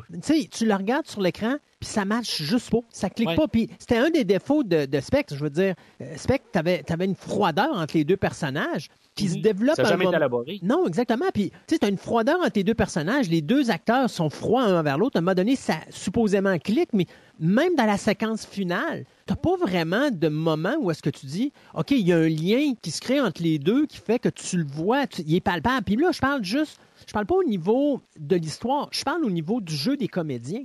Ça, y a, la chimie se fait juste pas entre les deux. Alors, tu es là et tu te dis pourquoi que Bond va arrêter sa carrière pour Madeleine puis mm qu'il arrive un événement, puis deux minutes après, il embarque dans le train, je veux plus te voir. Puis après ça, il revient, mettons, cinq ans plus tard, puis là, soudainement, c'est comme, oh, j'ai de la misère à me concentrer parce qu'elle est à côté de moi. Écoute, si vraiment tu avais de la misère à te concentrer parce qu'elle est à côté de toi, tu l'aurais pas foutu dans un train. On s'entend, là. Euh, tu sais, je veux dire, à un moment donné, il y a, y, a, y, a, Je sais pas, pour moi, ça marche juste pas. Ça clique pas. Il y a quelque chose qui clique pas dans, dans l'histoire et c'est important parce que c'est la base de ce film-là. C'est comme s'ils étaient pognés avec. Ils se sont dit, on est pognés avec les OCDO à quelque part à cause de la fin de, de Spectre. Mais il y avait moyen de. C'est parce qu'on voit pas l'histoire en plus qui s'est. Tu sais, dans Spectre, on n'a pas vu d'histoire qui évolue entre eux autres. Puis euh, je pense que en, en, puis, puis c'est comme cru, puis ce que je vais dire là, mais peut-être que, que, les réalisateurs en arrière ils se disent c'est une belle femme, puis euh, on, on, va tomber en amour avec elle juste parce qu'elle est belle ou quelque chose de même. mais non, je sais, c'est ça, ça marche pas de même. Mais on dirait que c'est ça quasiment qu'ils se disent. C'est pour ça qu'ils se disent bon ben regarde, elle, elle, Bond tombe en amour avec elle, mais on avait la chance d'au pire, tu sais, parce que ce, film-là commence, ouais, cinq minutes après Spectre. Euh, ben, pas, pas, cinq minutes, il y a peut-être une couple ben de semaines ou de mois qui ont passé, là, mais effectivement, ça commence pas longtemps après. Mais veux-tu que je te mette une théorie, ben, pas une théorie, mais quelque chose que j'aurais fait qui aurait été différent? Dans l'introduction, j'aurais fait sauter le personnage de Madeleine. Et là, la conclusion. je pense qu'on s'attendait à ça. Je pense que c'est ça qu'on s'attendait. Et la conclusion du film vient de prendre une nouvelle tournure. Parce que mhm. la job de James Bond, à partir de ce moment-là, c'est de venger le personnage de Madeleine. Et à la fin, une mhm. fois que la vengeance est faite, OK, c'est beau, maintenant je peux m'en aller en paix. Ça, a beaucoup plus d'impact que ce qu'on on, assiste présentement dans ce film-là. Oui, ben à, la fin, on aurait pu arriver et dire justement, tu sais, garde, je peux jamais avoir la paix, tu sais, je veux dire, parce que la version de Daniel Craig, c'est toujours une tragédie en bout de ligne. C'est sais, ce personnage-là, il dort pas la nuit. Tu sais, je veux dire, on, a mis plus l'emphase que c'est un alcoolique. Puis, tu sais, il, il est jamais bien dans sa peau. Tu sais, mm-hmm. ça toujours, tu sais, ça marche pas dans, dans sa vie. Tu sais, il, il, y a toujours, euh, tu sais, puis il aurait pu arriver. Puis, tu sais, oui, justement, à la fin, il venge. Puis, tu sais, il, il, va en paix parce que il a trouvé la paix intérieure puis il peut mourir de ça. comme je, vous l'ai dit tantôt, on, continue genre euh, peut-être euh, un mois après Spectre, puis on n'a comme pas vu de temps. Ben on, oui, on les voit coucher ensemble, ils jasent un peu, puis euh, mais on n'a pas eu de, grosses scènes pour, euh, je pense, tu sais, dans Casino Royale, on a une scène pour introduire euh, euh, le personnage de, Vesper, joué par Eva Green. Puis, tu sais, on, le voit aussi tout au long du film, la, la, chimie qui se construit avec ces deux personnages-là. Puis, tu sais, on a mis beaucoup d'emphase sur ben, dans la deuxième moitié de Casino Royale pour solidifier le lien, pour qu'à la fin, la tragédie, elle frappe. Mais là, tu sais, on n'a pas eu ça dans Spec. Puis là, ben au début, ben les deux personnages continuent pas vraiment. Euh, les deux acteurs ne marchent pas ensemble. La, chimie est pas là, mhm. tout simplement.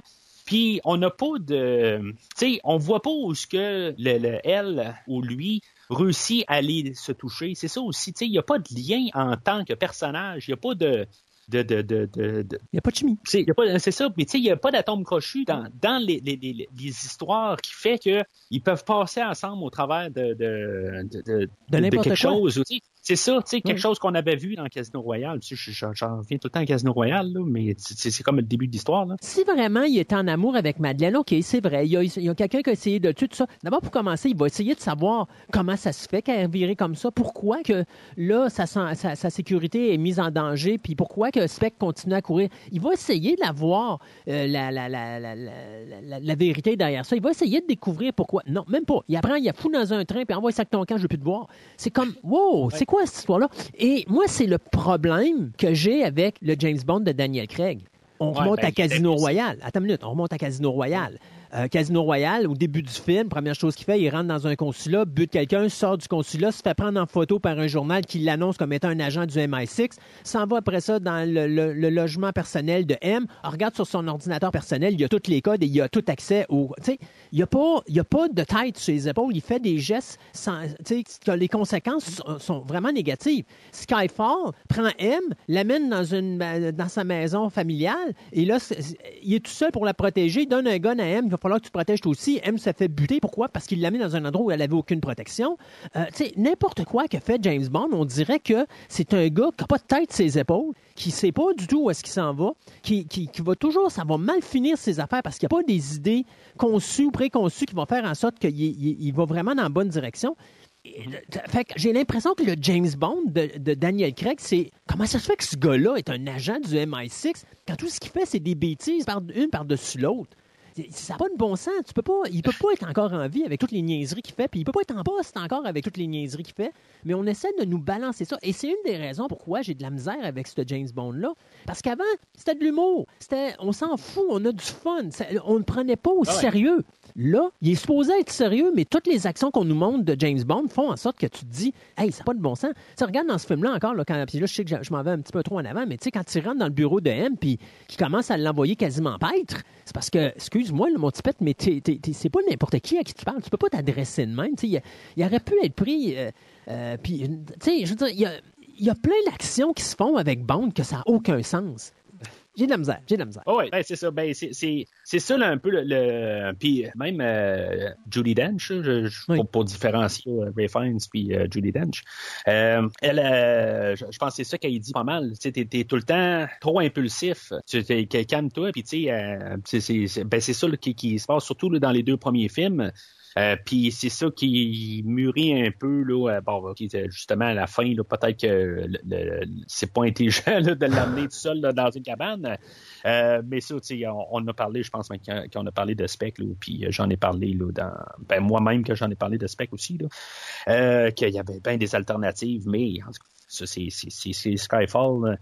Mais en tout cas, ju- juste pour euh, vite euh, terminer sur euh, Léa Seydoux, ce que je disais, c'est ça. Au début, on n'a pas de, de, de chance de la rattraper, le personnage. Puis, on n'a pas de chance à, à la... Même quand, quand il la retrouve, euh, il n'y a pas de temps de revoir un peu un temps là, de, de, que James Bond et euh, Swan se...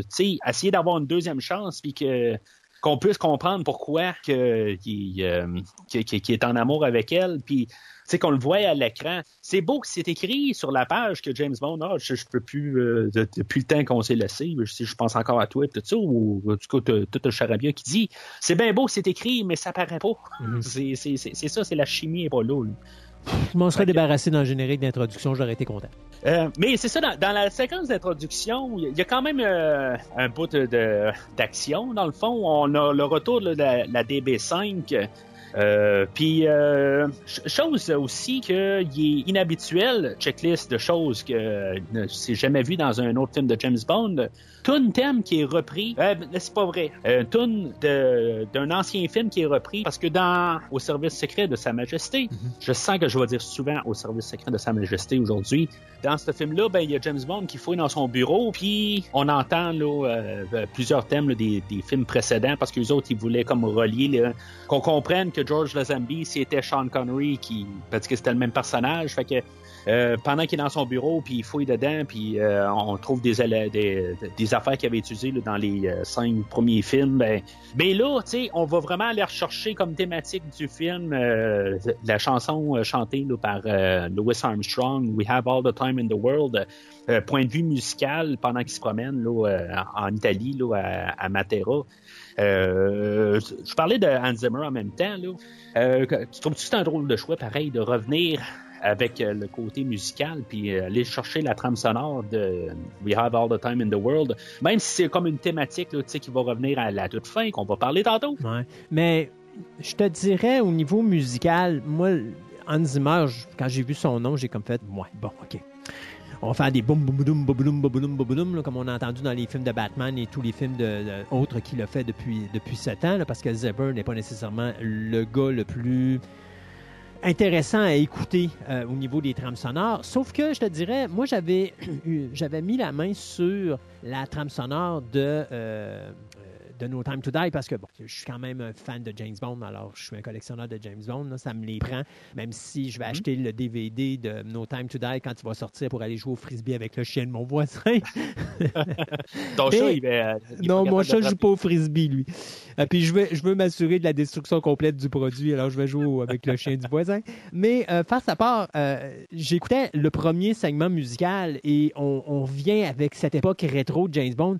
Et là, j'ai pas vu le film encore, j'ai juste écouté la musique et j'ai comme fait, wow, ok, là, je, dois être remis sur la map. Hans Zimmer fait vraiment une belle job jusqu'à ce que je tombe à la deuxième, troisième, quatrième trappe où là, j'ai retrouvé mon Zimmer conventionnel. Puis là, on en revient dans de la musique statique et, traditionnelle euh, euh, de Zimmer. Mais je te dirais, la track d'introduction est sublime. Et donc, de ramener On Her Majesty's Secret Service ou We Have All the Time in the World, qui va, tu sais, tantôt, tu parlais d'une thématique. Je pense que ça revient avec la thématique de dire, s'il y a une chose que tu dois jamais dire dans un film ou dans un show télé, c'est We Have All the Time in the World. Parce que si vous entendez ces, ces lignes-là, ça veut probablement dire qu'il y a quelqu'un dans la gang qui va mourir. Euh, donc, je trouvais quand même que c'était quelque chose d'un petit peu clin d'œil rétro. Probablement un des derniers petits moments rétro qu'on va avoir. Euh, fait que non, je trouvais le concept bien d'avoir fait ça, d'avoir ramené l'idée.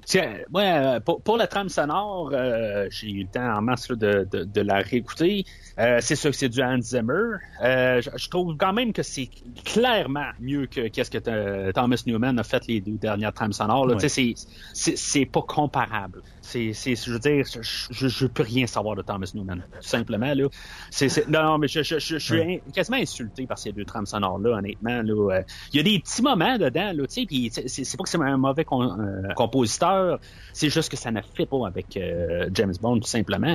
Euh, je, quand même, j'aurais écouté, là, avant qu'on enregistre, j'ai écouté un peu un bout de la trame. Euh, tu sais, j'aime qu'on a ramené l'idée de euh, la tune de James Bond, puis tu sais la remixer, puis faire quelque chose de différent. Tu sais, euh, John Barry faisait ça aussi. euh, il ramenait la tune de James Bond, mais tu sais, il l'adaptait au film. Puis euh, tu sais, là, euh, on- a pris euh, beaucoup là, la, ça sonne très Hans Zimmer, on s'entend là, mais tu sais, il y a- le, le- le- on a rejoué, retravaillé la tune thème, puis on l'a ramené euh, au, comme en guillemets au goût du jour là, puis tu sais, ça, ça, j'aime ça qu'on a refait ça, quelque chose que ça fait vraiment longtemps. Je pense que même Dave- David Arnold a pas dans, sur ce terrain-là. Oh oui, il l'a fait. Euh, il l'a fait. Rappelle-toi. Oui, oui, il a fait comme le 007 disco puis des choses comme ça. Il a retravaillé son thème de James Bond. Mais moi, je avait des sondes qui venaient, tu Moby qui est revenu pour faire un remake. Oui, mais c'est quand même lui, c'est quand même lui qui écrit en arrière. Là. Euh, mais je te dirais, moi, Ouais, je, te, je dirais, moi, personnellement, je m'ennuie de David Arnold. J'ai hâte de le revoir dans sonore, malgré que je pense pas qu'il va être repris un jour, là. Mais je m'ennuie de lui au niveau musical, parce que un James Bond sans David Arnold, c'est comme un James Bond sans John Barry. Euh, mais euh, je trouve que quand même avec le travail de Hans Zimmer, c'est quand même respectueux de la, la, la trame. Mais même euh, au début, quand on voit euh, Vesper, la, la tombe, euh, la pierre tombale à, à Vesper Lynn, euh, il va avoir repris le thème de, que David Arnold avait écrit. Euh, juste la, la petite mélodie piano. Tu sais, c'est, toutes des, affaires quand même qui est quand même respectueux de qu'est-ce qui s'est passé avant. Euh, j'avais peur qu'ils réécrivent euh, toute euh, la, tune thème de James Bond, comme qu'il a fait maintenant là, dans Man of Steel, qui a réécrit une nouvelle orchestration pour pour Superman, mais c'est, un Superman différent, c'est, correct. Puis honnêtement, j'adore la trame sonore de l'homme d'acier. C'était pas quelque chose contre ça, mais j'avais peur qu'on renie la trame sonore de James Bond, puis que euh, mais là, je veux dire, c'est, comme un retour quand même assez en force là, de la, la, la tune 10 de James Bond comparativement à ce qu'on a eu dans les deux derniers films. Là. Juste pour une dernière petite chose sur David Arnold, euh, je- quelque chose que j'ai flashé. Euh, David Arnold, je pense que la dernière fois qu'il a touché un projet de James Bond, euh, je pense qu'il a fait la trame de des jeux vidéo. Fait que je sais pas si, mettons, tu sais, je pense que c'est un jeu qui s'appelle GoldenEye, mais qui est pas avec James Bond, qui est un genre d'agent. Euh, dans cette histoire-là, James Bond meurt. je sais pas. Même des jeux vidéo, on a déjà fait mourir James Bond. sais. Euh, mais euh, tu sais, finalement tu pars euh, comme un autre agent, là, puis euh, euh, je, je pense qu'il avait fait la trame sonore de ce jeu-là. Fait que je sais pas si le, il, il est comme quasiment vu comme quelqu'un que tu sais, garde t'es rendu comme dans une classe à part, t'as fait des jeux vidéo, puis là, ben tu sais, t'es, t'es, t'es rendu sous les films. là. Je, je le sais pas là, tu sais, c'est. Euh, mais moi, je te dirais de la façon, de la façon que je le vois, euh, on donne beaucoup de liberté aux réalisateurs. Euh, moi, je te dirais, avant la, la- la venue de Daniel Craig, les James Bond étaient faits par un univers James Bond. C'est-à-dire que c'était toujours les mêmes producteurs, les mêmes réalisateurs, les mêmes scénaristes. Sais, quand on changeait de réalisateur, c'était quelqu'un qui avait fait euh, directeur photo ou qui était directeur de la deuxième équipe ou directeur des cascadeurs ou des choses comme ça. Mais c'est quelqu'un qui travaillait sur la production de James Bond depuis plusieurs années. Avec l'arrivée de Daniel Craig, ce qu'on a changé, puis on avait déjà commencé à faire ça avec Brosnan, là, on a commencé à aller chercher le réalisateur vedette qui va faire James Bond. Donc, avant, on allait chercher des gens qui travaillaient sur les productions, ils devenaient réalisateurs, puis ça donnait euh, des films qui étaient tout le temps euh, passablement la même affaire. Donc, on, avait la, recette parfaite, dans le sens que tu, tu savais que ton James Bond, tu allais écouter un James Bond.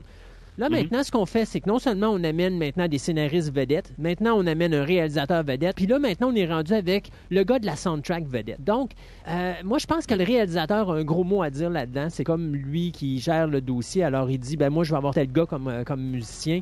Euh, ce qui est arrivé justement avec Sam Mendes. Mendes, c'est lui qui voulait avoir Thomas Arnold, pas Thomas Arnold, mais Thomas Thomas Newman. Newman sur la production au niveau de la, de la composition musicale. Pourquoi?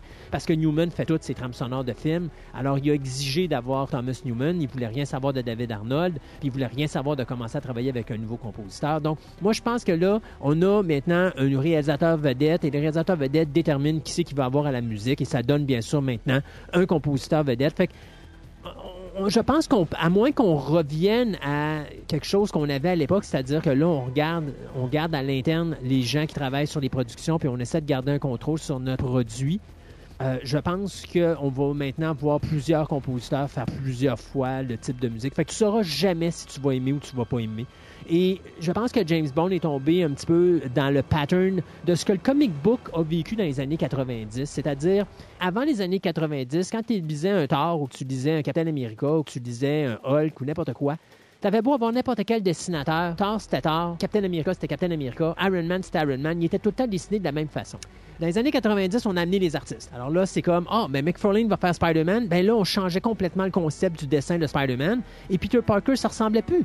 Euh, de- Ok. Tu pouvais aller dans les années 60, 70, 80, Peter Parker, c'était Peter Parker. Tu pouvais avoir n'importe quel dessinateur. Quand tu ouvrais ton comic, tu reconnaissais Peter Parker. Là, à un moment donné, dans les années 90, on a commencé à dire, ben là, l'artiste fait ce qu'il veut avec l'œuvre.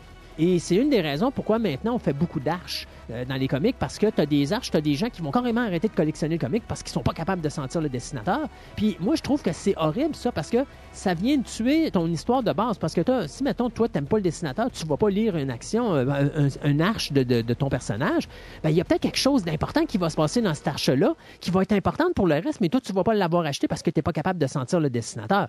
On arrive maintenant dans l'univers de James Bond et c'est exactement la même affaire qu'on vit.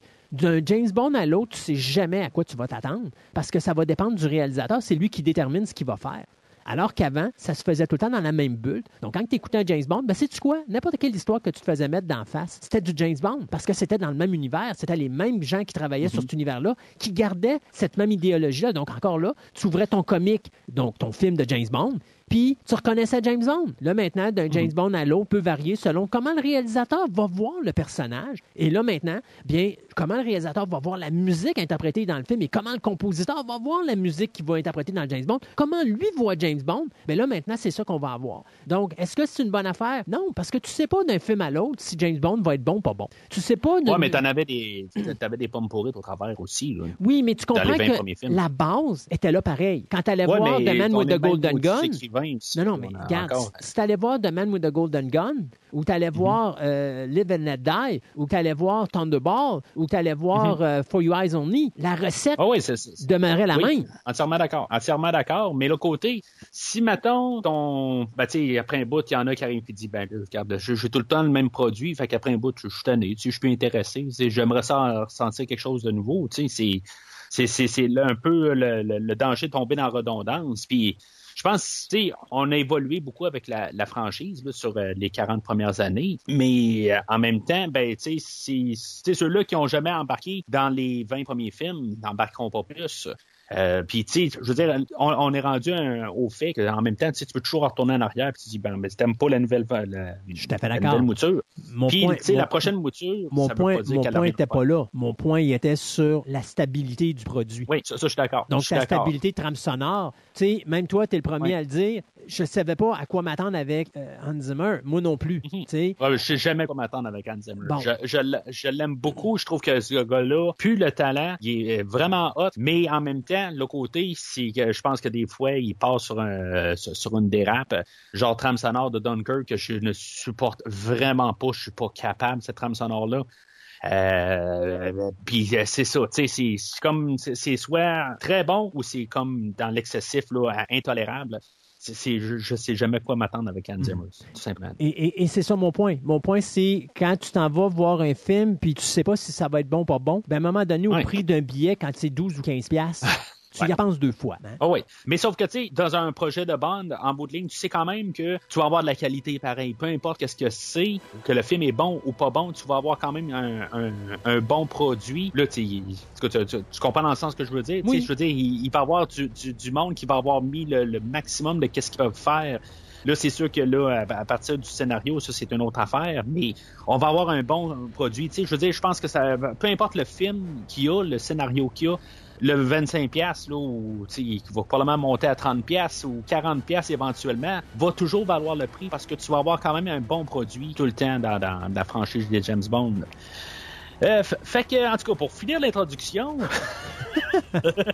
euh, on a une séquence d'action puis on a l'introduction du personnage de Cyclope qui va être notre euh, henchman principal je pense pour tout le film. On va avoir beaucoup de henchmen aussi dans, dans ben pas nécessairement des henchmen mais des personnages secondaires. On va avoir une trolley là, de de personnages là, euh, qui va quasiment être dur à suivre. Là, euh, du coup, euh, là, lui, on a ce personnage-là que lui, c'est a un, œil, que finalement, c'est l'œil de Blofeld. Dans bout Blofeld est capable de regarder là, par cet œil-là. Euh, tout ce que lui voit, ben Blofeld le voit. Euh, mais en tout cas, je, je- ça, je vais revenir à, à ça tantôt. Euh, les séquences d'introduction, la DB5, que euh, je pense que, mis à part dans Goldfinger, euh, que où qu'on voyait la DB5, tous ces gadgets, ben là, on, on va réutiliser un peu le gadget là, de les, les mitraillettes. C'est pas les mêmes, là, mais en tout cas, c'est, euh, c'est comme des canons qui sortent, tout ça. Euh, moi, je trouve que même s'il était dans le trailer, je trouve que cette séquence-là est, c'est Bond qui est là dans le char, puis là, il est comme en train de de, de se dépomper un peu parce qu'il est vraiment craqué. Euh, puis euh, Madeleine a dit, regarde, on peut-tu bouger là, pendant que Cyclope est en train là, de, de tirer là, par la fenêtre, puis en train de éventuellement la fenêtre va céder. Euh, moi, j'adore ça, le, le- le- la DB5 là, qui roule sur elle-même, puis qui tourne en rond, puis qui, qui tire tout alentour. Euh, J'adore cette séquence-là. Euh, je, trouve que c'est une belle manière en, en bout de ligne. tu comme pogné avec euh, les fusils qui sont comme stagnants, que, qui peuvent pas bouger en face. Qu'est-ce que tu peux faire? Ben, c'est ça. Ils tournent en rond alentour pour se, se défendre. Puis, euh, je trouve que c'est une belle manière d'utiliser les canons. Normalement, tu sais, j'en ai parlé là, dans toute la Craig, là, la DB5. là, je, je suis comme tanné, mais je suis content de l'avoir. C'est la première fois que je suis content de voir la DB5 dans un film de James Bond, euh, mis à part Goldfinger et euh, Thunderball. Euh, Puis, tu sais, euh, il y a Bond qui euh, il, il prend, il, a, il a pris une motocross un peu plus tôt aussi, qui a fait un... Tu sais, t'as plusieurs euh, petits moments d'action aussi, euh, t'as un bout où ce qui faillit se faire rentrer dedans par une voiture, puis qu'il se cache en arrière d'une d'une roche. C'est tout ce qui démarre la scène d'action, dans le fond. Tu sais, en tout cas, moi, j'aime toute cette séquence-là d'introduction. Et qui ça malheureusement, malheureusement, euh, tu vas écouter la bande-annonce du film, puis tout est là. Oui. Euh, et, Effectivement. et- et ça, à un moment donné, tu sais, je te faisais un gag avant qu'on entre en onde où est-ce que je te disais, tu sais, au lieu de se taper 2 heures et 43 minutes de film, euh, tapez-vous donc le trailer de 3 minutes et 12, tout est dedans. Euh, c'est- carrément ça mon problème avec, Oui. avec, avec ce film-là. C'est quand tu as des scènes d'action sont spectaculaires, mais on dirait que le réalisateur, il a eu filmé ce genre de séquence-là. Et pourtant, toute la scène de poursuite, c'est honnêtement, la séquence d'action du film est là. Ça me fait penser Oui. d'ailleurs beaucoup à Octopussy. Octopussy, si tu te rappelles, la meilleure scène, la meilleure scène d'action du film était dans l'introduction. Euh, le, le reste du film, ça tombait dans les lenteurs et les longueurs abominables à pu finir. Ben, No Time to Die, c'est à peu près la même affaire. La séquence d'introduction, c'est la séquence. Enlevons le 7 minutes de début, là, qui est endormant, puis euh, concentrons-nous juste sur cette séquence-là. Oui, au niveau de l'action, la, poursuite avec la voiture, la poursuite avec la moto. La moto, il y a une séquence qui est totalement euh, percutante au niveau de la façon qu'elle est filmée. Euh, celle où est-ce que, justement, il longe le- l'espèce de, de, de, de, petit, rem- euh, de petit rempart, puis qui il monte dans les airs, puis qui retombe sur le sol. Là. Euh, elle est vraiment spectaculaire, la séquence. Et ça, ça promettait parce que je me disais, oh, OK, on retombe avec, on oublie le numérique, on retombe avec des poursuites très physiques. Ça, c'était le fun. J'ai- j'ai- aimé ce côté-là, mais c'est tellement court parce que la scène dure vraiment pas longtemps. Puis, c'est même pas une scène d'action que tu peux dire comme un bond conventionnel, c'est-à-dire que ça commence, puis pendant 10 minutes, ça arrête pas. Là, c'est comme, Non. boum, C'est 30 coupé. secondes, chou, ça arrête. Blablabla, blablabla, blablabla, blablabla, choum, 30 secondes, pouf, ça arrête. Blablabla, blablabla, blablabla, pouf, c'est fini. Ah, bon, OK. Euh, fait que c'est- c'est c'est- c'est ça que je trouve dommage. c'est il y a beaucoup d'intensité, mais très peu de Ouais. temps. Puis après ça, le reste, ben, c'est comme ça tombe à plat. Euh, mais tu sais, tu as parlé d'Octopussy, puis j'ai pensé à Octopussy euh, dans l'introduction, euh, avec justement quand il est sur le pont, puis il fait comme attraper une genre de corde, puis qu'il saute en bas du pont, Mhm. comme dans Octopussy, où ce qui fait le Tarzan. Là. Mhm. je, je- sauf qu'on n'entend pas là, le, le cri de Tarzan, là, mais en tout cas, c'est juste que je, je sais pas si on, on voulait faire un Faire un clin d'œil à. Octopussy. là. Je pense pas, là, mais, euh, c'est, c'est, c'est- mais c'est- ça rajoute quand même à- à- au, au visuel là, euh, quand même assez spectaculaire de l'entrée. Ouais. Euh, fait que c'est ça, tu sais, il, il est allé chercher Madeleine, puis là, il va la foutre euh, dans un dans un train, là, puis ça va être, ça va clore pas mal l'introduction. Tu sais, quand il, il- il trouve Madeleine, euh, j'aime pas la prestation de, de Daniel Craig. Tu sais, il, arrive et il dit pourquoi qu'ils ont réussi à me trouver, pourquoi c'est c'est quoi que c'est toi qui les as amenés à nous autres, quelque chose de même. C'est sa prestation, j'aime pas cette scène-là. Ben, je, je, je sais pas. De toute Je- façon, la scène ne peut pas marcher. Les deux acteurs, il n'y a pas de chimie entre les deux. Euh, fait que, tu sais, encore là, pourquoi Craig prend le personnage de Madeleine puis il la fout dans un train? Pourquoi qu'il reste pas avec puis qu'il laisse pas une chaise puis dit là, tu vas. Tu sais, quitte à la, à, à- à la torturer s'il faut, là. Mais savoir, c'est quoi qui est en arrière de ça? Parce que ça devrait être ça, sa mission. Est-ce que véritablement Madeleine est une espionne pour Spectre? Est-ce qu'il n'y a aucun Moses de bon sens parce que ça se tient pas de bout? Ou encore, il y a vraiment, est-ce que Blofeld a encore un contrôle malgré le fait qu'il est en prison? Il est-tu encore en prison? Qu'est-ce qui se passe? Il cherche même pas à savoir quoi que ce soit. C'est comme, envoie dans un train, sac ton camp, moi je me retourne dans mon île perdu, puis c'est fini, je veux plus l'entendre parler. C'est comme, wow, ok, minute, là, ça, ça, ça marche pas comme ça. Tu viens de, de prendre ta retraite, tu essaies de bâtir ta vie, tu as fait, je sais pas, une couple de mois que tu avec cette personne-là, puis parce qu'il arrive un événement, ça prend 30 Ouais. secondes, tu fous ça dans ton train, puis c'est comme, sac ton Mais j'ai n'est pas, mieux, là. Les Bond n'est pas mieux, là. Mais c'est bon, ça, ça me fait penser à. Ben, non, mais pas à 100% De Madeleine, le côté que. Tu sais, ça me fait penser à la fin de Retour vers le futur dans le premier film. Tu sais, où ce qu'il y a Doc Brown qui est en haut, la, la, la, la, la- le, le- le cadran, là, ou la, la, Oui, l'horloge. ouais. OK? Puis là, Marty est là. Hey, il faut que je te dise quelque chose. Il faut que je te dise quelque chose. Ben, dis-le. Il faut que... Mais c'est ça, dis-le. Là, elle est là, genre, mais j'ai quelque chose à te dire. Mais j'ai quelque chose à te dire. Mais dis-le, dis-le, t'es enceinte. Dis-le, tu sais. C'est comme, qu'est-ce que t'attends pour le dire? C'est, ça aurait tout changé le film carrément, là. Bon, je pense qu'il aurait fait comme, euh, OK, euh, ben là, t'es un peu, là. euh, je pense que, tu ça aurait résonné, puis ça serait, il l'aurait pas mis dans le train. Tu puis elle avait l'occasion, hein, quelque part, de le dire. Tu sais, je pense au pire, quand il se serre sur le bord du train, je pense qu'elle aurait pu y dire, tu sais, genre, tu sais, je suis enceinte, là, tu je- la, la pression a un peu baissé ou quelque chose de même, tu sais, c'était plus le moment, au pire, de le dire, tu sais. Peut-être pas quand t'es en train de te faire mitrailler alentour, c'est peut-être pas le temps de dire, ben, tu sais, je suis enceinte, tu sais, euh, c'est Mais- peut-être pas le temps, mais. Revenons en arrière. Bond arrive au début du film, va voir la pierre tombale de. Vesper. Ves- ouais. Euh, va voir la pierre tombale de Vesper, puis euh, il arrive l'explosion, tout ça. Bon, premier choc. Après, tu sais, un, il a, il a fait sauter la pierre tombale de Vesper. Bon. Après ça, le personnage de Madeleine meurt. Penses-tu sincèrement que No Time to Die devient pas beaucoup plus intéressant au niveau cinématographique? Parce que là, c'est comme Bond, il y a... C'est deux femmes qui ont eu de l'importance pour lui dans sa vie se sont faites buter par le même homme, entre guillemets. Ouais. Ah ouais. Euh, puis là, là, il veut la Et là, le- la dynamique de No Time to Die vient de changer complètement. Mais complètement. Ouais. De A à Z. Mhm. Ben, je pense que c'est- ce que tu dis, c'est ce qui était promis à la fin de Spectre. En bout de ligne, que il part avec Madeleine, puis en bout de ligne, ben, c'est ça, Blofeld va avoir, ben, c'est- toute la supposition, mais sais, dans l'histoire de James Bond, qui, qui trouve son amour, puis en bout de ligne, que Blofeld Ouais, là-dessus. mais attention, moi, je avec les je- les ouais, clins mais- d'œil à Honor Majesty's Secret Service qu'on avait eu avant, Ouais. ça aurait été parfait d'en partir à Hammer au début. Oui, puis mais moi je parle pas de ce principe. Là, tu sais, moi je te parle juste de No Time to Die.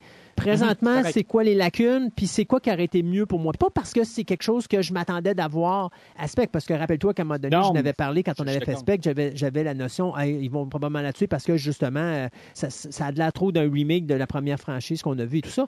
Mais parce que logiquement, pour que l'histoire se tienne et qu'elle soit vachement plus intéressante que ce qu'on voit là, c'est ce qui aurait dû arriver pour donner une intensité dramatique qui nous aurait donné un film méchamment plus euh, dynamique et, et- Ouais. et- et- et vengeur que ce qu'on a là, là. Parce que Bond n'a pas besoin de revenir un agent secret là, pour continuer sa mission à partir du moment qu'il veut la tête du gars qui a tué les deux. euh, tu comprends ce que je veux dire? Ben non, mais tu sais, puis en même temps, ben, tu sais, ça aurait été Bond contre Spectre. Tu sais, c'est- c'est comme, c'est c'est ça que c'est en bout de ligne depuis le début. C'est comme License to Kill. Oui, c'est, c'est, euh, oui, ça aurait fait un retour à License to Kill. Exact. C'est comme là, je suis une machine à tuer, puis là, là, la face de Craig me serait, j'aurais dit parfait. Là, il est parfait dans le bon rôle, il est, il est exactement là où il y a d'affaires à être. Euh, puis c'est-tu jusqu'à un certain point, j'aurais peut-être accepté qu'il n'y ait pas d'humour parce que justement, là, ça aurait été plus dynamique. Mais le mélodrame, non. Ben, et, ça ouvre la porte à Timothy ça. Dalton, mais, euh, Timothy Dalton, euh, dans License to Kill, euh, c'est pas le gars le plus humo- humoristique dans, dans ce film-là. là. Non, mais il n'y a pas de mélodrame. Non, non, c'est ça, mais ce que je veux- non, mais ce que je veux dire, c'est que ça, ça fait que ça fait le film que c'est, puis ça fait un très bon James Bond. Oui, mais C'est- un film d'action, puis c'est un film straight to the point. Dans le cas de No. Time to Die, on n'est pas straight to the point, puis il n'y a pas d'action. Alors, ça, c'est la distinction entre si tu veux faire de quoi, tu dois faire en sorte que tu as de l'énergie dans ton film. Là, en faisant la décision qu'ils ont prise, ben là, c'est là qu'ils cassent tout le moule, parce qu'à partir de ce moment-là, tu vas remarquer que le tempo du film est vraiment pas du tout de la même façon qu'il aurait été si on avait vécu l'autre situation, où là, le tempo du film aurait été beaucoup plus agressif, parce que là, tu aurais eu un vengeur, que sa mission, c'est trouver le gars qui a non seulement fait sauter la pierre tombale de la femme qui a déjà aimé, mais qu'en plus, il vient de buter la femme qui était en train d'aimer. Et ça, ça fait en sorte que James Bond devient une arme de destruction complète. Et là, la phase de Daniel Craig, pour moi, elle est parfaite pour ce genre de film-là. Parce que j'ai pas à voir un gars qui essaye d'acter puis d'être quelque chose qui n'est pas supposé être. Ben, là, t'as- tu dis que t'es comme en train d'insinuer que c'est pas un bon acteur. Ou, Non. euh, Ce que je dis, c'est ok. qu'il c'est d'acter. la face de. de- de- Il dur de jouer un personnage qui n'est pas supposé jouer. OK, c'est bon. C'était juste pour mettre ça clair quand même un peu. Mhm. Euh, pas le temps de crever, version française de la chanson chantée par euh, Billie Eilish, No Time to Die. Qu'est-ce que tu penses de la chanson? Écoute, j'ai deux choses que j'aime dans ce film-là. Euh, la première, bien sûr, je le cache pas, c'est Anna de Armas, bien sûr. Et la deuxième, ben, c'est la chanson euh, No Time to Die que je considère encore qu'elle devrait gagner euh, probablement le prix de la meilleure chanson aux Oscars cette année, même si le film, ça fait plus d'un an qu'il est fait. là. D'ailleurs, elle a gagné euh, le prix, je pense, au, euh, au Golden Awards l'année passée. Alors, je m'attends qu'elle gagne le prix aux Oscars. C'est quand même une super de belle chanson. Je, je- je trouve que c'est juste la version féminine de la dernière chanson qu'on a eue, là, Written on the Walls par Ouais. Sam- Sam Smith. Je trouve que c'est- c'est genre la même chanson, mais juste mieux, depuis de loin. là. Euh, je, je- je- non, je la trouve vraiment bonne. Euh, plus, euh, plus je l'écoute, plus je l'aime vraiment. Ouais. Là, euh, euh, ça, ça- ça tombe tranquillement là, dans mon top. Euh, peut-être pas mon top 5, mais tu sais, c'est clairement dans mon top 10 là, des, de toutes les chansons là, de James Bond. là. C'est- Et c'est drôle parce que quand tu regardes la carrière de Billie Eilish puis tu regardes les chansons qu'elle fait, c'est totalement le contraire de Ah, ce qu'elle fait habituellement. Et oui, exactement. Tu exactement pareil que moi. Quand j'ai vu son nom puis que j'ai été voir tout ce qu'elle faisait, j'ai comme fait, ben non, tu me niaises. C'est pas ça qu'ils ont pris pour faire la chanson. Mais quand tu écoutes la chanson, et d'ailleurs, c'est une chanson qui est- va probablement être très importante pour sa carrière parce que si tu remarques, elle a changé son style après No Time to Die. Et là, Ah, je sais justement, ouais, et là, je viens justement d'écouter un concert avec elle, puis tu vois qu'elle elle- elle joue beaucoup plus sur sa voix rauque, puis elle est moins euh, youpi youpi là. euh, beaucoup plus euh, terre à terre, beaucoup plus mature au niveau des chansons et tout ça. Donc, j'ai l'impression que ça va être une chanson très importante pour sa carrière. Et écoute, c'est juste une femme qui est âgée de 19 ans. Alors déjà là, euh, moi, je trouve qu'à 19 ans, je pense que c'est probablement, encore un autre first, mais probablement la plus jeune chanteuse à avoir chanté une chanson pour James Bond. Moi, je ne sais même pas s'il était majeur quand elle a fait la, la chanson, euh, quand elle l'a enregistrée. là. Euh, mais, euh, euh, puis Adèle, euh, je sais pas si... euh, non, je pense qu'elle était au moins euh, Non, non, Adèle. plus de avait- 20 ans. là. Oui, elle avait une carrière, Ouais, elle, depuis un petit peu ouais. De- de- quand euh, la première fois qu'il était supposé de sortir euh, No Time to Die, euh, c'est bien avant le podcast là, que je fasse la rétrospective, qu'il devait sortir en 2020. Parce que ce film-là a été reporté là, genre cinq fois. Là. On voulait sortir en 2020 au mois de mars, je pense. Après ça, il a été reporté d'un mois ou deux, puis finalement, ben, on a reporté de six mois. Euh, fin genre novembre, quelque chose de même, là, 2020. Puis après ça, euh, on a voulu reporter en début d'année 2021 vers le mois de février-mars. Puis finalement, ben, on l'a reporté là, à octobre-novembre. Euh, ben, du coup, tout dépendant où vous êtes dans le monde. Là. Euh, Il y a des endroits qui n'est pas sorti en Chine. Je pense qu'en Australie, il n'est pas sorti aussi genre avant la fin novembre. C'est, euh, c'est capoté, là, euh, comment qu'on prend du temps pour sortir ce film-là. Euh, mais en tout cas, tout ça pour dire que j'avais découvert le film Brightburn. Euh, qui Oui. est un Superman, mais euh, euh, genre diabolique. là. C'est totalement l'opposé de Kal-El. Euh, puis c'est Saturn qui joue à la fin. tu sais, puis C'était vraiment juste comme genre euh, quelques semaines avant qu'il qu'il annonce qu'il allait faire, euh, qu'il allait reporter le film. Là. Puis tu sais, j'écoutais la tune de fin, je me, je- la, la, la tune de No Time to Die, je l'avais pas entendue. Je pense qu'elle était pas encore sortie à l'époque. Je pense que quand ils ont fait le premier report, c'est là qu'ils ont décidé de sortir la tune euh, juste un peu pour contenter les fans. Euh, puis, euh, tu sais, c'est comme, je me suis dit, Hey, ça peut pas être ça, là, la nouvelle tune de James Bond, là, ça a pas de maudit bon sens. Là, Euh, je, je capotais à la fin. Là, euh, parce que c'est ça, c'est elle qui a faisait la tune générique de fin là, de- dans Brightburn. là, Puis, en tout cas, je me suis dit, ça, ça a pas de maudit bon sens. Puis, tout ça pour revenir à aujourd'hui, que je, je trouve que c'est une des meilleures tunes, là, Ouais. juste pour, euh, pour contraster. là.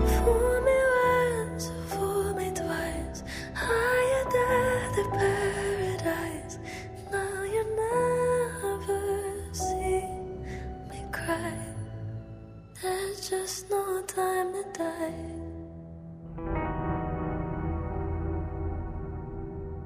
Euh, puis euh, c'est ça dans, dans le générique, ben on a comme un rappel à Dr. No avec les points euh, dans, dans, dans le générique. Je sais pas si c'est Oui. la manière que le générique commence. Oui. là. Je trouve euh, ça, je trouvais ça le fun dans le fond. Euh, c'est un beau générique, je trouve, euh, où ce qu'on voit même l'Aston Martin qui euh, dedans, qui je, je sais pas si ça veut dire qu'on a détruit l'Aston Martin au travers parce qu'on n'en reverra plus la la DB5 là, euh, mais tu sais c'est- correct avec les horloges on va montrer qu'on n'a pas le temps de crever là.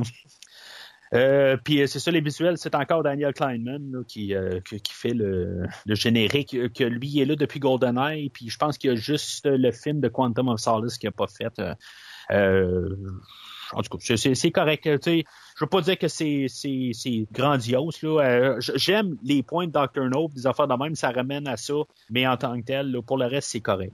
C'est pas grandiose, c'est pas la meilleure générique là. euh, même dans la tenue de, de Daniel Craig, celle-là de Casino Royale reste la, meilleure tant qu'à moi. là.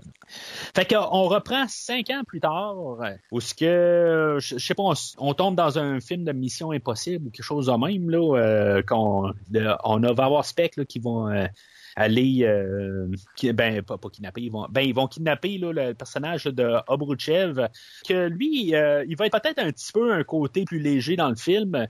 Il va être euh, comme un peu vu. Ben, on va voir qu'il est un petit peu pas rigolo, mais on va essayer de, parce qu'il va être un, tu sais, dans le fond, ça va être la cause de comme toute la, le, côté là, sombre du film en bout de ligne, où que lui il va arriver puis il va programmer là, le, le Heracles, le, le virus, les nanovirus, quelque chose de même, euh, que c'est lui qui va programmer pour que euh, ça, va cibler du monde euh, particulier. Puis, mais c'est ça, tu sais, le, le- tu sais, ce, ce- personnage-là, là, il, il- est comme le fun à voir un peu, mais en bout de ligne, tu sais, je veux dire, c'est comme il amène la mort avec lui, là. C'est comme un peu, euh, tu sais, comme ironique comme personnage, dans le fond, là. Mhm. Euh, lui, euh, dans le fond, il va recevoir un appel. Puis là, ben, c'est là où ce qu'on va essayer un petit peu de nous envoyer dans une mauvaise direction. Il va avoir un appel de Safin, puis Safin va lui dire que Spectre va rentrer dans la bâtisse, puis ils vont venir euh, prendre le, virus Heracles. Puis, ben, garde, embarque avec eux autres, puis finalement, ben, on va pas te récupérer à partir de là. Euh, mais c'est ça, tu sais, je pense qu'on est supposé penser que c'est Spec qui continue, dans le fond, dans cette histoire-là, puis, tu sais, on essaie de, nous envoyer dans, une autre direction. Je pense que tout ça est quand même assez euh, bien apporté, sur cette partie là, de- d'histoire-là. Euh, le début, tu sais, je trouve que le ton de cette scène-là, par contre, qui fait, comme je te dis, ça fait Mission Impossible un peu, ça me faisait penser au film de, de Rock, au début, où ce qu'on va justement chercher un autre virus euh, qui est avec Sean Connery. Euh, Ouais, euh, oui. tu, tu- tu sais quel, quel film je parle? hein? Oui, mais c'est parce que quand tu as dit The Rock, moi je voyais le lutteur, mais là, quand tu me dis The Rock, le film, je comprends que j'étais pas dans la bonne. Pas, J'étais pas dans- bonne place. ouais. Mais euh, en tout cas, c'est peut-être qu'on va justement on va avoir besoin de, de Rock euh, é- éventuellement là, dans cette franchise-là, parce que lui, il, il revit toutes les, les franchises. Là, mais en tout cas. Euh, mais c'est ça, fait qu'on trouve euh, Bond à la retraite en Jamaïque euh, que en bout de ligne, tu sais, quand- une fois qu'il a dompé euh, Madeleine, lui, tu sais, il a pas décidé qu'il retourne au MI6, il a décidé que c'est terminé. il fait plus de, il fait plus ça. En bout de ligne, tu sais, il, il fait juste quoi? Il pêche des, poi- des poissons à journée longue, puis il mange de ça, puis c'est tout. Il, cherche, il cherche une semi-bound girl d'une soirée quand il va fêter le soir en, en ville. OK. Ben, en bout de ligne, il tourne en rond. C'est ça. C'est ça que. Euh, fait qu'il y a euh, Félix Leiter et euh, Logan Ash qui euh, vont le retrouver. En bout de ligne, ben, ils vont y parler là, de- du personnage de Bruchev qui a été kidnappé, puis euh, en bout de ligne, ils voudraient le récupérer. C'est Dans le fond, c'est la CIA qui, approche James Bond pour essayer de l'embaucher, sachant que qu'il il, est tellement bon à ses affaires, puis qu'en bout de ligne, il a toujours une tête sur ses épaules. sur, euh, sur tout ce qu'il fait. Fait qu'on on veut l'avoir. Euh, je pense que, hon- honnêtement, je pense qu'il n'y a pas vraiment une raison particulière pour aller chercher euh, James Bond, honnêtement. Là. Euh, tu sais, je, je disais ça, là, mais ça n'a ça, ça a pas rapport, là, euh, les raisons. En bout de ligne, c'est juste pour essayer là, de fermer toutes les, euh, les, les, les cinq films ensemble, je pense, pour ramener Felix Leiter, puis éventuellement, là, euh, spoiler, le tuer. Là. Oui, puis c'est beau de ramener Félix Leiter. On l'a pas vu depuis le début. Alors, euh, quel est l'intérêt Ben, c'est ça. que je veux un peu amener. Ouais. Félix Leiter en bout de ligne, euh, tu sais, c'est- comme, je pense qu'on est, c'est quasiment pour nous autres qui ont suivi la franchise pendant toutes ces années, puis même toi, t'as- comme tu disais euh, quand on parlait de License to Kill, euh, t'es même pas rendu compte que c'était le même personnage qu'on voyait euh, plusieurs fois là, dans toute la franchise depuis le, le tout premier film. Puis euh, là, c'est comme tout d'un coup, on ramène euh, Jeffrey Wright, euh, qui est le, le seul acteur qui a joué le personnage trois fois. OK, il y a eu un peu un, un tu sais, genre, euh, peut-être en tout et partout, à peu près cinq minutes d'écran dans, dans Casino Royale, à peu près une minute, 15 secondes dans Quantum of Solace. Puis là, on le ramène comme si on fait comme toutes les grandes aventures ensemble, euh, que, tu sais, qui est là dans tous les films. Puis, euh, tu sais, on essaie comme, je pense, de, de mettre le, que tu sais, c'est l'ami ultime à James Bond. Mais tu sais, c'est- en bout de ligne, il l'a aidé à, à battre le chiffre dans Casino Royale. Puis c'est à peu près ça. C'est- je trouve que c'est, je sais pas, en bout de ligne, je pense que j'aurais été quasiment content de ne pas le, le- le- le voir revenir euh, rendu là. Ou au moins avoir un petit peu plus de temps d'écran parce que en bout de ligne, il va comme embaucher James Bond, puis on va la revoir juste sur le bateau un petit peu plus loin pour se faire tuer. Il, il sera pas bien bien plus là. là. Non, sais, il, effectivement. va avoir- tu sais, c'est- c'est- il aurait pu être là pour la moitié du film, rendu, en tant que tel. Ce qui fait que, honnêtement, là, euh, je, je- je l'avais bien aimé en Felix Leiter dans Casino Royale, mais qu'est-ce qu'on a fait après? Ben, tu sais, je pense que c'est juste la- comme la retombée de Casino Royale, puis ça fait que je m'attache plus à ce Felix Leiter-là Mhm. par la suite. Là, tu sais, là qui meurt, autant qu'on veut mettre que c'est un drame, mais je pense que, tu sais, on veut... euh, le- j'ai sauté déjà à sa mort, là. Mais euh, je pense que tu sais, ça n'a pas de poids parce que dans cet univers-là, on n'a rien. En, en bout de ligne, on a quatre films, euh, il y a quatre films dans Casino Royale, mais même là, tu sais, l'attachement n'était pas là. Ben, elle- elle- elle- la chimie était là entre les deux acteurs, mais c'était tellement peu que, tu sais, je, je pense qu'on essaie juste d'aller sur l'idée que, hey, on vient de tuer Felix Leiter qui est là depuis 1962 à l'écran ou de 1954. euh, Ben, tu sais, ça revient à ce que je te disais. De le réalisateur, tout ce qu'il y a, c'est un checklist. Ah, ça, ça a jamais été. Ah, ça, ça été fait. Et, et, et c'est un ramassis d'idées. Puis d'ailleurs, on va tomber bientôt sur le nouveau 007, qui est un autre ramassis d'idées. Euh, c'est un ramassis d'idées non complété. Et, et dans le cas de euh, Lighters, ce qui aurait été intéressant, c'est de le faire toffer plus longtemps dans le film, où il est plus présent à côté de Bond, où là, tu vois vraiment la chimie de tes acteurs et tu t'attaches au personnage. Et vers un moment, je te dirais, vers le deux tiers du film, là, tu as la séquence où il se fait buter, où là, ça a beaucoup, ça a beaucoup plus d'impact parce que là, tu t'es attaché au personnage. Même si c'est la première fois que tu le remarques dans un film de James Bond, puis tu te rappelles pas les autres films de la série, tu t'es attaché à ce personnage-là, et ce personnage-là vient de se faire tirer. Et là, ça vient augmenter l'intensité dramatique euh, de, ce qu'on voit. Mais effectivement, c'est Ah, tiens, ça, c'était pas fait, on coche.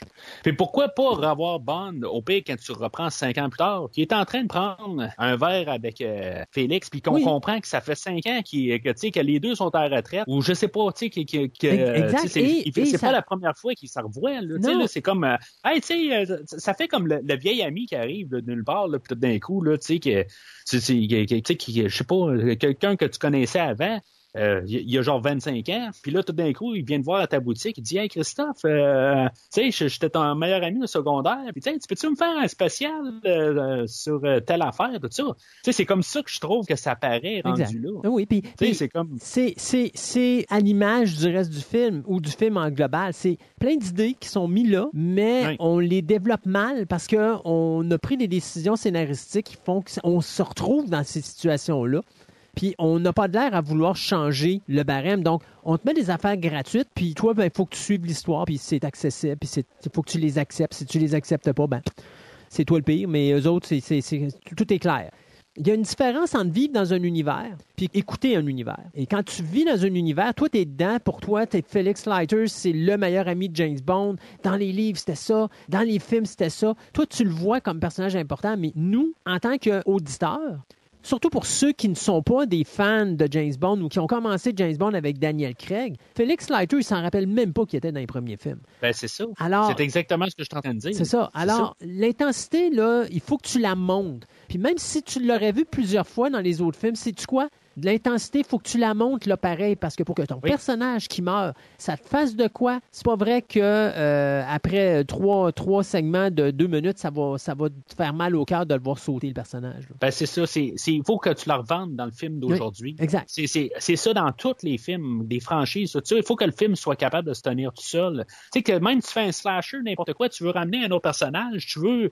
Tu, sais, tu, tu veux reprouver, tu sais, quand tu as un nouveau film avec Jason ou avec euh, Michael Myers, n'importe quoi, il faut qu'il s'approuve dans ce film-là. faut pas que tu arrives et tu te dises, ah ben tu sais, euh, c'est un gros tueur puis qui est hot, tout ça, dans tel autre film. Non, c'est, dans le film d'aujourd'hui que je veux Ouais. savoir, c'est, tu sais, que, c'est, que toi, ce personnage-là, il est revenu dans le film d'aujourd'hui.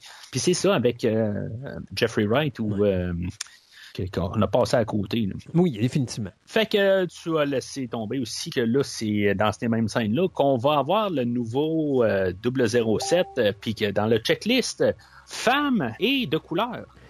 Bon, OK. Euh, Tu sais, tantôt, on parle. Non, puis j'ai pas de problème avec ça. En passant, là, je veux que le monde, là, tu sais, j'ai fait feu, là, mais je veux pas que les gens pensent que là, j'ai un problème avec ça. Loin de là. Mon problème avec le personnage de Nomi, il est pas là. Mon problème avec mon personnage de Nomi est le suivant. D'abord, on parle de, hey, on a des idées, ben, on va les mettre là sur l'écran, mais on les développe pas, ou on les développe mal. Je suis bien d'accord d'avoir un autre, un nouvel agent 007. J'ai aucun problème avec un agent féminin 007 tant qu'elle s'appelle pas Jane Bond. Et j'ai pas de problème avec une afro-américaine ou un afro-américain. Cependant, moi, de voir un personnage qui est amené là pour être sous les ordres de M. Daniel Craig, j'ai un Moses de problème avec ça. Je trouve Ben, qu'on a. pas sous ses ordres. Non, mais tu comprends ce que je veux dire? Regarde le film, là. Puis normalement, à la fin du film, c'est pas Daniel Craig qui reste sur l'île, c'est elle qui doit rester sur l'île. Euh, te montrer à quel point ce personnage-là est pathétique. Puis je parle de Nomi, là. Le personnage est pathétique. Elle rentre dans le bureau de M, euh, euh, puis là, à un moment donné, on apprend que là, James Bond vient de se faire redonner sa, sa licence double zéro. Puis, ouais, mais quel chiffre? Double zéro what? Double zéro. c'est- Pardon? C'est parce que t'es supposé être un agent secret, là. T'es pas supposé commencer à piquer une crise à ton boss parce que c'est-tu mon numéro à moi que t'as pris? C'est-tu moi qui plus agent secret? Ouais. Tu ce personnage-là est sous les ordres de Daniel Craig, dans le sens que. Ouais. Il est tout le temps là pour soutenir James Bond. Il est toujours là pour soutenir Daniel Craig. Il est toujours là pour mieux le faire paraître. Alors que c'est juste montrer, dire ben, sais-tu quoi, ça c'est un agent euh, 007, mais elle n'a pas d'affaire à être là. Mais on lui a juste donné le chiffre parce que James Bond n'est pas là. Puis là, maintenant qu'il revient, on va lui redonner ce chiffre-là. Je trouve que c'est insultant pour les Afro-Américains. Je trouve que c'est insultant pour les femmes. Et je trouve que c'est insultant pour le chiffre de 007. Je suis pas mal d'accord avec toi. Je vais rajouter que je pense que la manière qu'on l'apporte, en plus, on l'apporte sur un côté antagoniste envers James Bond, qui fait que déjà là, tu sais, euh, si maintenant on voulait le glorifier un peu, puis tu sais, dire, bon, ben, euh, ça peut être un bon personnage, ben, on s'arrange pour justement rire de elle quasiment, Oui. comme tu dis, puis en même temps, ben, on la place contre James Bond. Tu sais, on, on s'arrange pour qu'on ait déjà un problème contre. Je trouve que c'était pas la bonne manière. Puis, tu sais, avec tout ce que tu dis, en même temps, à la fin, ben, c'est elle qui prend le, le, le, le contrôle. C'est elle qui a la Aston Martin. C'est elle qui conduit James Bond vers l'île à la fin. Mhm. Quand, en tant que tel, c'est un film de James Bond, c'est lui qui devrait faire. Mais, tu sais, on y donne comme des... des, euh, des- tu sais, c'est, c'est elle qui va, qui va mener James Bond dans le scénario, mais c'est, c'est- je sais pas exactement. C'est la pas- servante. Pas, gagné de la manière que c'est, c'est, c'est apporté. Ouais. C'est la Ouais, servante. c'est c'est ça. Et- Puis, tu sais, en même temps, pour rajouter qu'est-ce que tu as parlé de M, que tu sais, elle parle de son numéro, tout ça. Tu sais, elle arrive pour rentrer dans le bureau, puis on lui dit, ah, t'es pas assez importante. L'autre, que ça fait cinq ans qu'il a foutu le camp, ben, il est plus important que toi. Puis toi, tu, tu rentres pas dans le bureau parce que James Bond est dans le bureau en train de parler à M. Et veux-tu voir un autre problème que j'ai avec No Time to Die, avec le fait que James Bond est rapatrié euh, au bureau du 007 là, ou du 00 là, euh, ou de MI6? Le problème majeur que j'ai avec ça, c'est que James Bond est hors service depuis cinq ans. Mhm. Il n'a aucun entraînement spécial pour s'assurer qu'il est encore en, en- en bonne fonction pour faire la mission qu'il doit faire présentement. Et le personnage de 007 devrait être tout le temps à côté de lui pour s'assurer que la mission est bien menée et non pas conduire sa voiture. Et en plus, à la fin, et je reviens là-dessus, à la fin, c'est pas Daniel Craig qui reste sur l'île. Lui, il repart. C'est elle, l'agent qui travaille pour le MI6. C'est elle, l'agent 007. C'est elle qui doit rester sur l'île et régler le problème. Donc, je suis... Mais ça, il montre que James Bond n'est pas à 100%, je pense. Euh, justement, là, avec... euh, Mais t'es, con- t'es la- conscient la- qu'avec une mission comme ça, il n'y a même pas d'affaire à être là parce qu'il n'y a même pas un entraînement spécial. Ouais. Il n'y a, rien. là. On, on dit, oh, Oh, je suis d'accord. tu sais, j'aurais je- jamais redonné la licence double zéro à James Bond. Il n'y a pas d'affaire à avoir une licence. Il n'y a pas besoin d'avoir une licence double zéro. Il peut être là sa mission pareil. Mais il n'y a pas d'affaire à avoir un double zéro. On t'ordonne ton double zéro. Ben oui, c'est ça. Mange la merde, toi l'autre, là. On va, on va donner ça à Daniel. C'est impensable. Ça n'a aucun modus de bon sens. Et ça, c'est, c'est. Moi, c'est, c'est toutes des décisions de même dans ce film-là qui ont fait que j'étais comme. Voyons, c'est quoi ce. Rester poli? Je, je te suis à 100%. Je trouve que, tu sais, on voulait faire cette checklist-là, je pense, de la- l'amener à- au féminin. Mais c'est ça. C'est juste, euh, c'est, on- n'a vraiment pas euh, essayé de travailler, de faire ça correctement. Puis, je pense que je, je suis d'accord avec toi pour euh, les féministes, puis pour les Afro-Américains. Je pense que c'est quasiment une insulte. Euh, dans la totalité parce qu'elle n'est jamais pris au sérieux. Puis on aurait pu l'apporter. C'est c'est- c'est juste tout le temps des nuances. Hein? Tu sais, Oui. c'est- C'est c'est pas compliqué. Là. Tu sais, comme je te dis, tu l'apportes d'un côté antagonistique de- de- dans l'histoire, puis ça fait que en bout de ligne, on veut pas qu'elle qu'elle- qu'elle réussisse en bout de ligne. Puis, tu sais, je sais pas, tu l'apportes, puis tu sais, elle peut travailler, tu sais, ça- elle peut être apportée comme euh, l'agent euh, Paloma un peu plus loin. Puis que, tu sais, qu'elle, on, on, on, euh, si je veux dire, à, à- à- à- de son, son 10 minutes d'écran, ben, tu sais, elle vient de gagner toute, toute son 10 minutes, est à elle, puis elle a un gros impact sur le film. Et, et elle a plus de crédibilité que le personnage Oui. de Nomi. Ben c'est ça. Et c'est pas normal. c'est- pas non, c'est pas normal parce que là, t'a- t'arrives à la fin, puis tu sais, c'est comme euh, à chaque fois qu'elle apparaît, elle a pas quasiment d'impact. C'est comme on se sent quasiment perdre notre temps. Puis euh, on aurait pu justement essayer là, de développer une chimie. Puis elle aurait- il aurait pu arriver puis avoir plus une romance avec ce personnage-là au courant du film. Euh, puis essayer de travailler le- le- le- le- la, la relation avec Nomi, puis euh, on, a, on a choisi de quasiment la garder comme un, un, un genre d'antagoniste. euh, c'est pas pas euh, ben, antagoniste, c'est peut-être un mot qui sonne fort là, mais c'est comme un, personnage que qui, qui est contre James Bond quand même, qui fait que tu sais, la, la- la- chimie n'embarque pas là, tu sais, puis c'est- c'est je trouve qu'on a passé à côté, là, euh, malheureusement, là, euh, qu'est-ce qu'on voulait faire avec. Là. Puis tu sais, c'est- un projet que, Bar- que Barbara Broccoli a depuis des années. Un, d'abord une femme bonde, ça, elle voulait toujours avoir ça. Puis l'afro-américain, elle voulait, il voulait toujours le faire. Je pense que s'il y a des gens qui pensent que le prochain James Bond va être afro-américain, vous avez votre réponse. Non, c'est pas ce qui va se passer. On a réalisé un agent 007 féminin et de race noire. C'est ce qu'on voulait faire. On l'a fait On dans a fait ce film-là. Hein? On a fait le combo, tu. Oui, exactement. On l'a fait dans ce film-là. Maintenant, on va revenir à un traditionnel James Bond. Je pense qu'il y a eu quand même euh, des réactions probablement assez vives dans l'entourage de Broccoli pour dire faut pas que tu mettes un, James Bond afro-américain, ça passera pas. Euh, mais là, on l'a fait. Mais sauf que moi, c'est encore une fois, ça revient au réalisateur. Ben là, je vais cocher ce qu'on veut. Ah, ben tiens, Broccoli voulait une femme, puis il voulait, il voulait un James Bond afro-américain. Ben c'est quoi? On va le faire les deux là. Sauf que faites-les comme du monde. Ça ne devrait pas être quelqu'un qui est sous Daniel Craig. Ça devrait être quelqu'un qui, si même pas, elle ne devrait pas être au même niveau que lui, être au-dessus de lui parce qu'elle, c'est un agent du MI6 actif.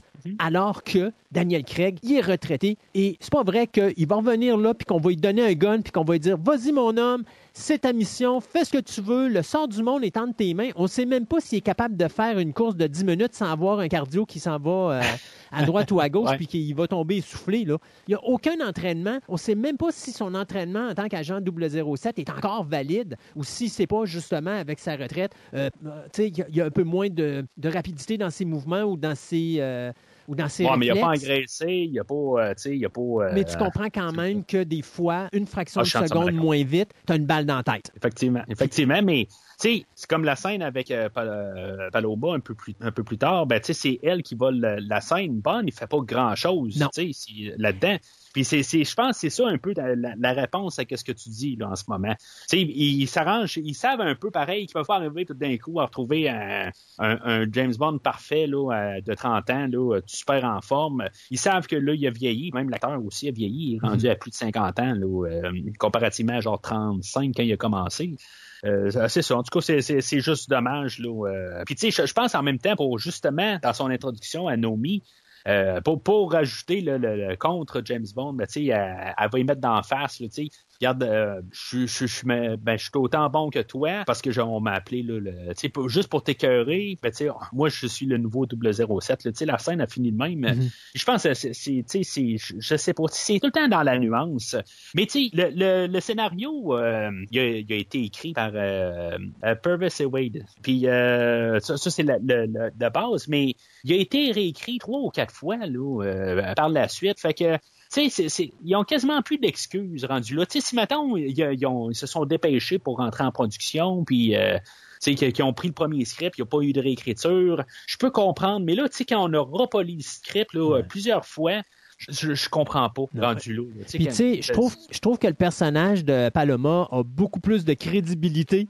Moi, j'aurais plus vu ce personnage-là de la manière qui a été traité comme un autre agent 007 qu'un agent de la CIA. Et Mm-hmm. et tu sais, j'aime mieux, c'est- pour ça que j'ai tellement trippé, parce que pour moi, ce personnage-là était ce qu'on aurait dû voir dans No Time to Die, c'est-à-dire un personnage féminin qui, bien qu'il y ait une certaine incertitude, parce que peut-être elle est au début de sa carrière comme agent 007, donc il faut qu'elle montre quand même son expérience, euh, n'empêche pas que euh, c'est pas nécessairement la comme le- le- le- le- l'esclave de James Bond. Là. Euh, c'est pas c'est pas sa chauffeur personnel ou des choses de même. C'est une femme qui est capable d'être à son niveau, sinon même plus loin, là, parce que quand elle, descend de- elle décide de ramasser son entourage, on va dire de quoi elle déplace de l'air à Madame euh, de Armas, euh, plus que euh, Madame Lynch, qui elle, dans le cas de Nomi, comme double agent 0, 07, la première mission qu'on la voit faire, ça finit dans un échec lamentable. Euh, puis là, tu te dis, ouais, ok, c'est ça le nouveau James Bond. On est dans le trouble. Mais tu sais, y a-tu quelque chose qui est plus gossant y a de travailler avec quelqu'un qui arrive puis qui dit, qui se pète les bretelles de te dire, moi, je suis telle personne, tu sais, je, je suis le boss, je, je suis telle, euh, telle affaire, tout ça, puis qui est toujours en train de juste, tu sais, puis c'est ça que ça fait. Oui. Ça fait exactement ça. tu sais. Moi, je suis double 07. Ouais. Tu sais, Toi là, t'es plus double 07. Moi, je suis double 07. C'est c'est ça que ça fait. Oui. Fait que tu peux pas embarquer dans un personnage de même. Après ça, là, il faut qu'il y ait un méchant acteur ou même la manière que ça soit écrit pour retourner sur le personnage après ça, puis qu'on se dise finalement, là, c'était quelque chose, puis tu sais, qu'on embarque. La manière qu'on lui l'apporte, là, c'est, tu peux, tu peux quasiment pas retomber sur, sur son côté à elle. Puis, Non, en puis en plus, t'as- pas de crédibilité avec le personnage. Donc, euh, tu sais, même quand t'arrives à un moment donné, tu sais, t'avais tellement de choses que t'aurais pu faire. T'as deux agents du MI6, c'est normalement, c'est des professionnels. Euh, c'est- deux armes de destruction massive, une à côté de l'autre. Normalement, là, euh, t'aurais pu faire de quoi de beaucoup mieux que ça, Euh, mais ça, ça écrase. Ça, ça l'a écrasé. Puis Ah d'ailleurs, ça écrase. je trouve, je trouve ça vraiment aberrant de voir que la présentation du personnage de 007, Nomi, c'est elle s'en va dans la chambre de James Bond pour lui dire ben là, faudrait qu'elle appelle le M parce que là, euh, on est dans une situation puis M aurait peut-être besoin. Elle fait le messenger. Hey, c'est un agent du MI6, c'est pas. euh, si vous voulez envoyer un messenger sacrament, euh, payez euh, quelqu'un de Campar ou quelque chose du genre, puis envoyez-y un, un billet, là, puis il va prendre le lettre, puis il va, il va lire le message. Pas besoin d'envoyer un agent de, de- de MI6 Ouais. ou un agent de la, de- de la reine pour, pour, pour ça. C'est un, a- c'est- Exactement. C'est un agent pour tuer du monde. C'est pas un agent pour faire des commissions, là. Ah non, c'est ça. C'est- Effectivement. C'est, c'est, c'est- effectivement. Je, j'ai même pas, euh, j'ai même pas pensé à celle-là en bout de ligne. C'est, c'est comme à, à pas rapport là. C'est ça. C'est Non. pas sa job. Là. Non. euh, envoyer Rowan Atkinson ou quelque chose en même là. euh, c'est comme Pour, si euh, euh, Daniel Craig dirait à cause de la COVID, je m'en vais pas fa- fa- faire mes commissions au, au IGA. Nomi, tu peux-tu y aller à ma place, s'il te plaît? ouais, c'est ça. à un moment donné, c'est Arrête au type, aller me chercher mon café. C'est ça, tu sais, c'est comme, voyons, c'est quoi cette affaire-là? Euh, fait que euh, c'est ça. Fait, euh, là, euh, finalement, ben, il dit bon, ben, regarde, euh, là, je me, je me fais approcher par, par deux par, par- deux services. Mon ancien service, puis la CIA. Puis je vais aller par la CIA parce que je suis tellement content de revoir mon ami que j'ai vu genre deux minutes là, dans toute ma vie, que je vais partir pour la CIA. Dans le fond, il est un petit peu fâché contre M à cause du projet Heracles. M, euh, là-dedans, euh, tu sais, c'est, on l'embarque plus dans un côté euh, gris hein, dans, dans ce film-là, comparativement à tout ce qu'on a vu de, de M. Il y a des fois que tu sais, ça venait un petit peu plus gris, mais pas autant que dans le film aujourd'hui. Je pense qu'il il devient quasiment là, euh, ben, ben, il devient pas méchant là. Mais- Mais, tu sais, ça, ça, la moralité, euh, tu sais, il devient de- vraiment là, dans, dans, dans, dans le gris foncé. Je peux-tu poser une question? Es-tu d'accord avec moi que James Bond n'a jamais manqué de respect à M dans le temps que c'était Roger Moore, dans le temps que c'était Sean Connery, même dans le temps que c'était Pierce Brosnan ou dans le temps que c'était George Lazenby? Il n'y a jamais eu de manque de respect envers M. Dès le moment que Daniel Craig arrive, à tous les films, il revire M dans ses shorts, qu'il soit masculin ou féminin.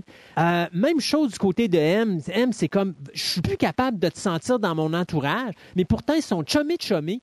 Dans ce film-là, il y a du manque de respect de la part de James Bond concernant M.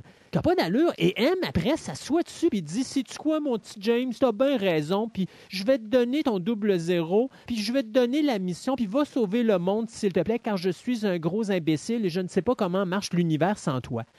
Voyons, c'est quoi cette affaire-là? Ben, puis euh, ça, c'est encore un autre petit moment, là, de, un peu comme au début, là, que je disais que euh, euh, Daniel Craig, là, il, arrive puis il dit, il dit à Madeleine, là, il dit pourquoi ils m'ont trouvé, tout ça, que je trouvais qu'il y a une drôle de prestation. M, dans, dans la scène où ce qui, justement, il a fou Bond en dehors de son bureau, c'est une autre scène où ce que je fais comme que je tripais pas sur la prestation de Ray Fiennes. Euh, même si je comprends qu'est-ce qu'il voulait dire. En tout cas, je, je- je trouve qu'il y a des fois des, ces petits moments-là dans, dans le film là, euh, Ça marche pas. de prestation qui, qui ouais. Puis, euh, tu sais, mais ça, c'est- un peu le problème, je pense, de la version de Daniel Craig.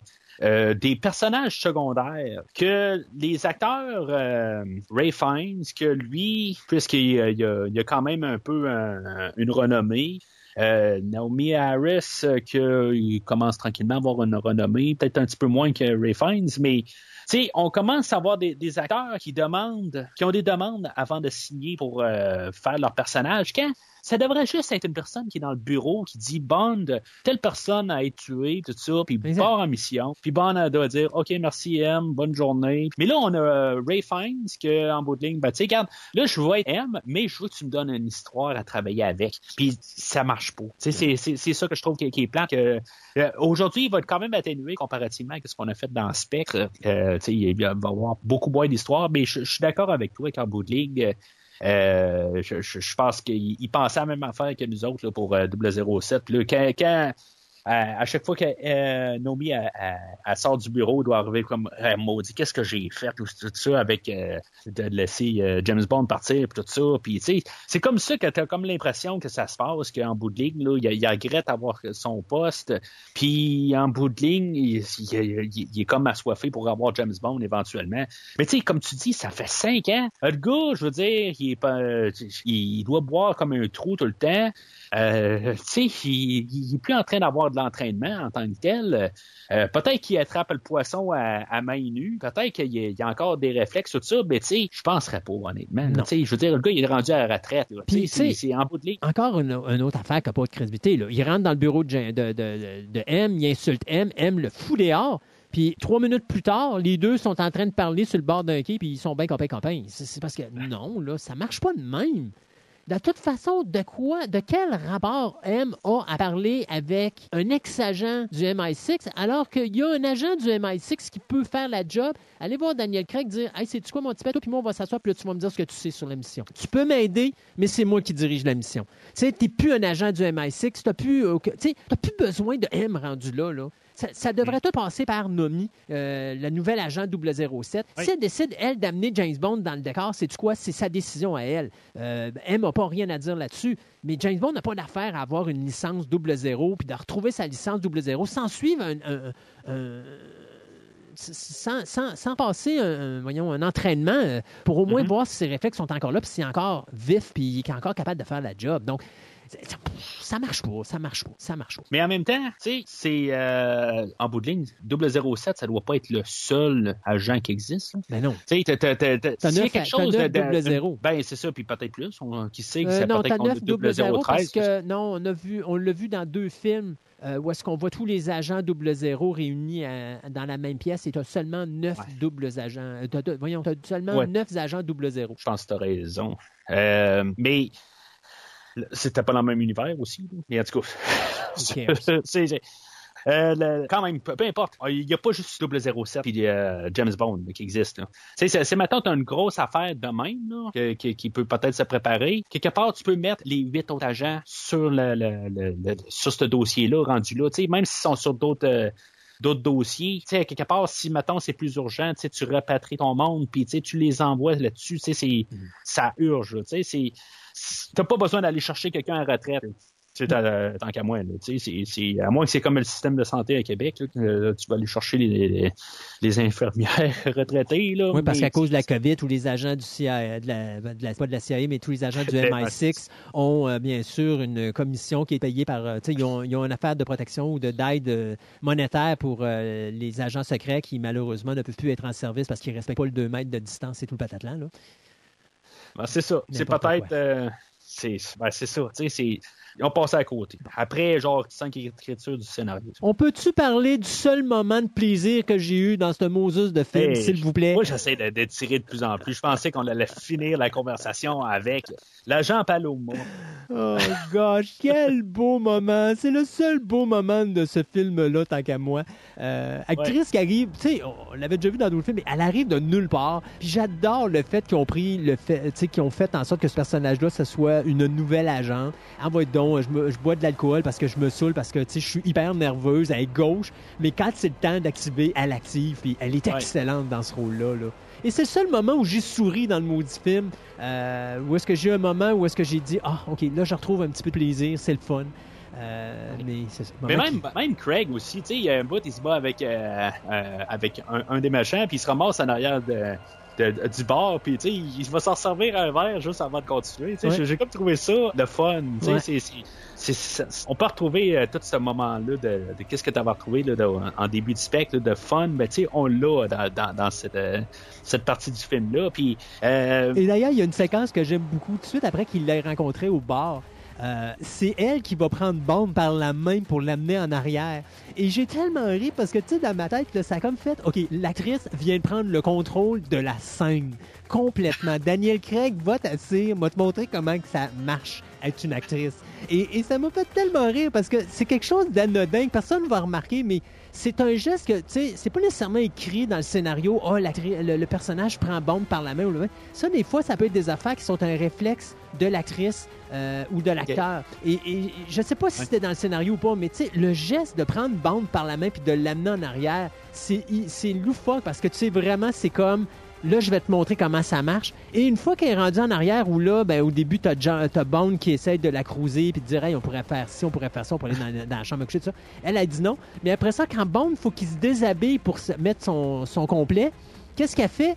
Elle, là, la regarde, de puis là, lui, il dit, ben là, euh, excuse, mais je peux-tu avoir un peu d'intimité? Puis, c'est- tu sais, c'est- comme.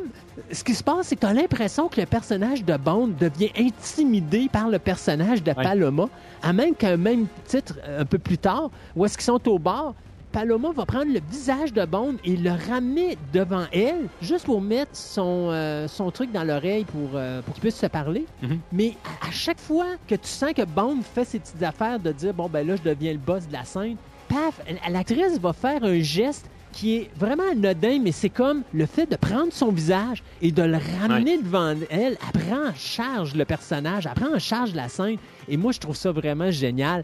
Euh, je te jure, là, cette séquence-là, ça a comme été un, vent de- d'espoir que j'ai eu de dire ah ok là ça va changer de bord puis là on va commencer à retrouver le bon régulier standard qu'on avait puis on va arrêter de sombrer dans le morose et dans la, dans la longévité puis dans les scènes interminables Euh, et c'est ce petit moment de bonheur que j'ai eu pendant peut-être quoi 10 minutes mais quel beau petit moment de bonheur et je dois dire merci beaucoup à Anna euh, de Armance de m'avoir donné le seul petit moment de bonheur que j'ai eu dans No Time to Die Ben, tu peux remercier Daniel Craig aussi parce que c'est lui qui l'a. euh, Non, qui- non, qui- non, qui- non, non, c'est Oh, Anna. Anna, Anna l'a pris par la main. Anna, il a pris le visage. Non, non, non, non, dit, écoute, c'est moi le boss. Non, non, c'est lui qui a dit, qui l'a suggéré pour ce rôle-là. Oui, effectivement, C'est lui qui est arrivé. C'est- c'est, euh, fait que tu peux rem- remercier Daniel Craig pour un mais- 10 minutes sur 2h40. Alors, merci Daniel de m'avoir permis d'avoir savouré 10 minutes sur ce 2h43 minutes interminable de film. Merci beaucoup, Daniel. Euh, tu peux même rajouter euh, Qu'est-ce que je vais faire sans toi, Daniel? Non, non, non, c'est assez, là. Euh, ben, avant de sombrer dans le désespoir total, on va avoir un- dans le fond, on va amener James Bond à une réunion, un caucus, euh, un party euh, de, on va dire une partouze, de tous des agents de spectre. C'est comme une réunion, mais c'est un party. C'est, euh, je sais pas, sont tous là. C'est, tous les agents de spectre là, sont, en train d'avoir la grosse soirée bénéfice de je sais pas quoi. Là. Euh, Puis euh, on sait que Barchev va être là. Puis là, ben, euh, c'est là où est-ce qu'on peut comme comprendre un peu que peut-être qu'il va, il se passe quelque chose d'assez étrange parce que là, on sait que Blofeld, euh, dans le fond, euh, il, il- voit tout par son œil que lui qui, a- qui a été remplacé parce qu'il s'est fait euh, défigurer dans le dernier film. Puis finalement, ben, c'est, euh, c'est l'œil de Cyclops.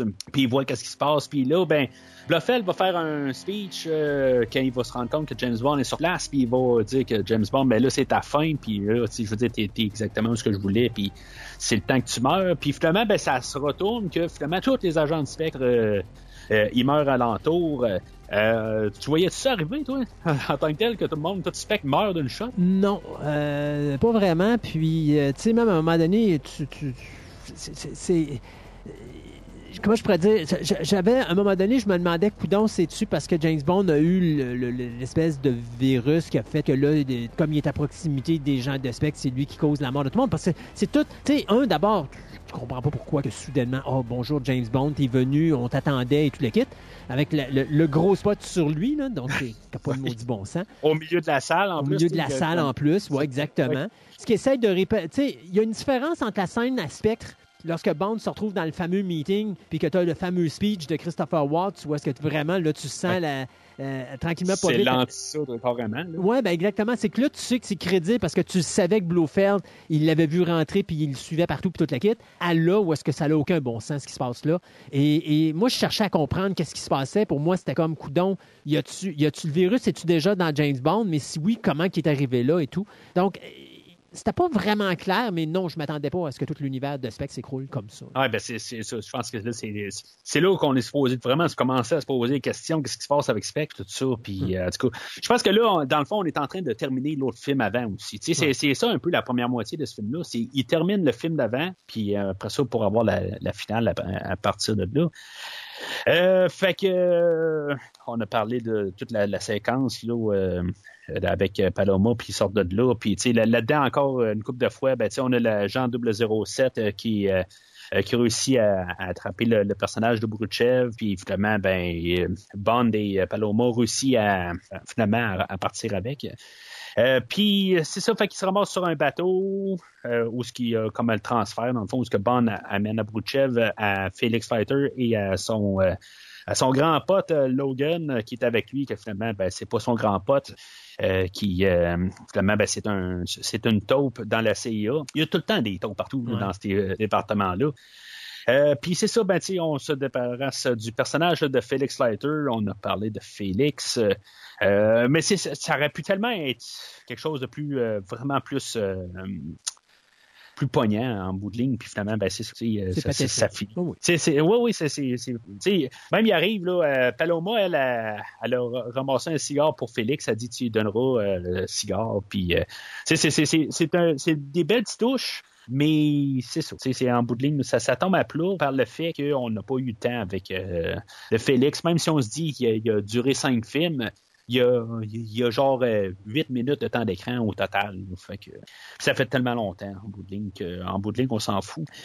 Fait que euh, Bond part de là. Euh, ah ben, ju- juste avant de terminer, avec le personnage de Logan, tu sais, je, je, sais pas, tu là, on est rendu avec Cyclops, on est rendu avec Obruchev, on a Logan, puis euh, on dirait que tout le monde s'appelle Logan, c'est souvent à cette heure, Euh, je, je sais pas. Non, écoute, euh, quand t'es un fan de Wolverine, t'es un fan de Wolverine. Qu'est-ce que tu veux que je te dise? Ouais, mais je pense que même euh, Daniel Craig s'est appelé Logan dans un film.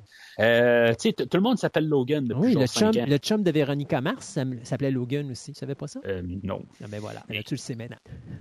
Euh, mais en tout cas, c'est, c'est- je trouve que là, on commence à avoir pas mal de personnages. Puis là, ben, euh, Safin aussi, qui est pas encore revenu dans l'histoire. Je trouve que quelque part, on n'aurait pas pu en condenser, là, euh, qu'on ait un petit peu moins de personnages un peu partout. Je trouve juste qu'on on a juste des personnages qui se rajoutent un peu. Puis en plus, ben, ça, on sait qu'on a Bluffel, on a Safin. Ça fait, euh, peut-être comme tu dis, là, ça fait euh, un- comme dans Aimé, où ce qu'on a plein de personnages, là, Ouais. notre avant savon, là. Euh, on a peut-être un peu trop de personnages, puis là, ben, on a pas, euh, on va se dire que c'est ce qu'ils ont dit. On a trop de personnages, fait que là, on amenait Félix Leiter, fait que lui, on va le débarquer de ça. Lui, il est pas important de toute façon, Félix. Pas important, c'est ça. Euh, D'ailleurs, encore une fois, un personnage afro-américain qu'on va jumper comme ça d'une façon totalement gratuite, euh, rapidement. T'as pas aucune intensité dramatique sur la mort de Félix, alors que c'est un gros personnage. Mais il est traité comme il a été traité dans la franchise, c'est-à-dire, comme tu disais tantôt, euh, moi-même, je me rappelais même pas que c'est un personnage qui était le même personnage qu'on voyait régulièrement parce qu'il était interprété par plusieurs acteurs différents. Tu sais, s'il aurait été tout le temps interprété par le même personnage, j'aurais plus associé le personnage de Félix. Mais bon, tu sais, alors, je, pense que ça correspond, la, mort de ce personnage-là correspond avec sa destinée dans la franchise, c'est-à-dire, t'es un gars que, sais-tu quoi, euh, t'es pas important. je, viens d'avoir une idée. Comment ça aurait été grandiose d'avoir Félix Leiter dans le bateau, qu'en bout de ligne, quelqu'un, Bond, il, euh, il la garde couler dans, dans le fond de l'eau, quand un requin arrive puis qu'il bouffe. Ça aurait été parfait. ça, ça aurait été comme complété. Mais tu euh, sais, c'est- papier c'est License to Kill uh, all over again. Hein? Félix se fait trahir par euh, un gars qui avec qui il travaille. C'est la même affaire dans ce film-là. Euh, Ouais. Puis il finit dans l'eau. Hein? Il finit Ouais, dans l'eau comme dans l'autre aussi. Alors, bon, c'est ça. Ouais, c'est ça, je te dis. Comment ça aurait été grandiose d'avoir un requin qui sur le bord et qui le bouffe. Euh, qui complète la job, tu sais. Ah oui, c'est ça. Ça aurait été aussi stupide que le reste du film. Enfin. Fait que Bond, euh, tu sais, c'est quand même, euh, on, on se ramasse genre euh, trois semaines plus tard tout d'un coup. Euh, Bond, ah, j'ai aimé, il y, a- il y a un petit clin d'œil à You Only Live Twice. Dans le fond, Bond se ramasse sur un, un radeau jaune, pareil comme dans, à la fin du film You Only Live Twice. que dans le fond, comme, comme j'ai dit tantôt, ce film-là a emprunté tellement sur le livre là, que puis c'est visuellement, je pense que c'est la seule affaire qu'on a em- emprunté de, de ce film-là. Mais autre chose qu'on a emprunté d'un autre film, la Aston Martin V8 euh, de Tuer n'est pas joué. Tellement content de voir un autre clin d'œil à un autre James Bond qui n'est pas euh, Aston Martin de, Goldfinger. Puis tu sais, Tuer n'est pas joué, c'est un film que j'aime beaucoup. Puis tu sais, juste avoir un clin d'œil à Tuer n'est pas joué, ben je trouve ça le fun. Puis c'est comme l'ère Timothy Dalton, c'est comme l'ère oubliée de, de, James Bond. Tu sais, on aime le, le film de Au service secret de Sa Majesté, c'est un film qui est très divisé. En tant que tel, tu l'aimes, tu l'aimes pas, puis euh, ben, il y en a qui, qui trouvent euh, so-so. Mais c'est- généralement c'est d'un bord ou de l'autre euh, pour ce film-là. Puis, puis, puis on a James Bond qui l'a fait juste une fois. Puis l'air Timothy Dalton, c'est c'est pas un air qui est regardé là, euh, généralement là, euh, de- du bon œil en tant que tel. là. C'est comme on dirait qu'on veut l'oublier. là, C'est des airs de transition. Personne ne parle. Ouais, moi, j'appelle ça Ouais. des airs de transition. Mais tu sais, dans le fond, on fait des références aux airs de transition pas mal aujourd'hui. Sais, Il y a beaucoup plus de clins d'œil qui sont faits au service secret de Sa Majesté. Mais tu sais, de faire un autre clin d'œil à, l- à l'autre ère de transition, euh, c'est c'est comme quasiment une première là, depuis un- vraiment un bon bout. Ah oui, un autre coche qu'on peut, euh, un autre carré qu'on peut cocher. Ouais. Ben oui, effectivement. Fait que Bond se ramasse au, euh, au quartier général là, du MI6, euh, qui, est, qui semble pas être à la même place qu'il a, été euh, laissé là, à la fin de Spectre, euh, qui est en face de l'ancienne bâtisse, ou peut-être que c'est la porte arrière, je sais pas, mais je m'en fous en bout de ligne. J'aime quand même la manière que Bond il rentre là, un peu pas mal sûr de lui-même, puis arrive, euh, je, je viens voir euh, M. Mon nom, c'est Bond. Le gars la garde, puis il dit Oui, James Bond. Ah, OK. tu sais, la garde comme si qui, supposé toi? savoir t'es qui, toi. Ouais, c'est Ouais. ça. Euh, fait que c'est ça, là, on a parlé de euh, comment que il, est- il est traité, puis comment que, euh, que, que le 007 est traité. Puis, en tout cas, en bout de ligne, c'est comme si, mettons, on, a- on avait juste hâte qu'ils reviennent. là. C'est comme on était assoiffé qu'ils reviennent ca- quasiment. Là. Euh, tu sais, puis, en tout cas, le, même Moneypenny là-dedans, elle, euh, c'est comme si, mettons, il n'y a jamais eu personne d'autre que 007, euh, ben, que James Bond plutôt. Là, euh, mais tu sais, elle est pas mal atténuée là, comme personnage là, dans, dans ce film-là. Comme qu'elle devrait, tu sais, c'est Ouais. rien de méchant en, tant- en tant que tel, ce personnage-là devrait être à peu près non existant. Euh, à part le fait, ben c'est ça, tu sais, en bout de ligne, euh, quand Bond sort du bureau, ben dit bon ben tu sais, euh, M, euh, il, il t'a sorti du bureau, ben tu sais, viens-t'en secrètement, tu sais toi que, qui nous parle pas depuis cinq ans, euh, On t'aime, on va aller James. voir Q. Ben c'est ça.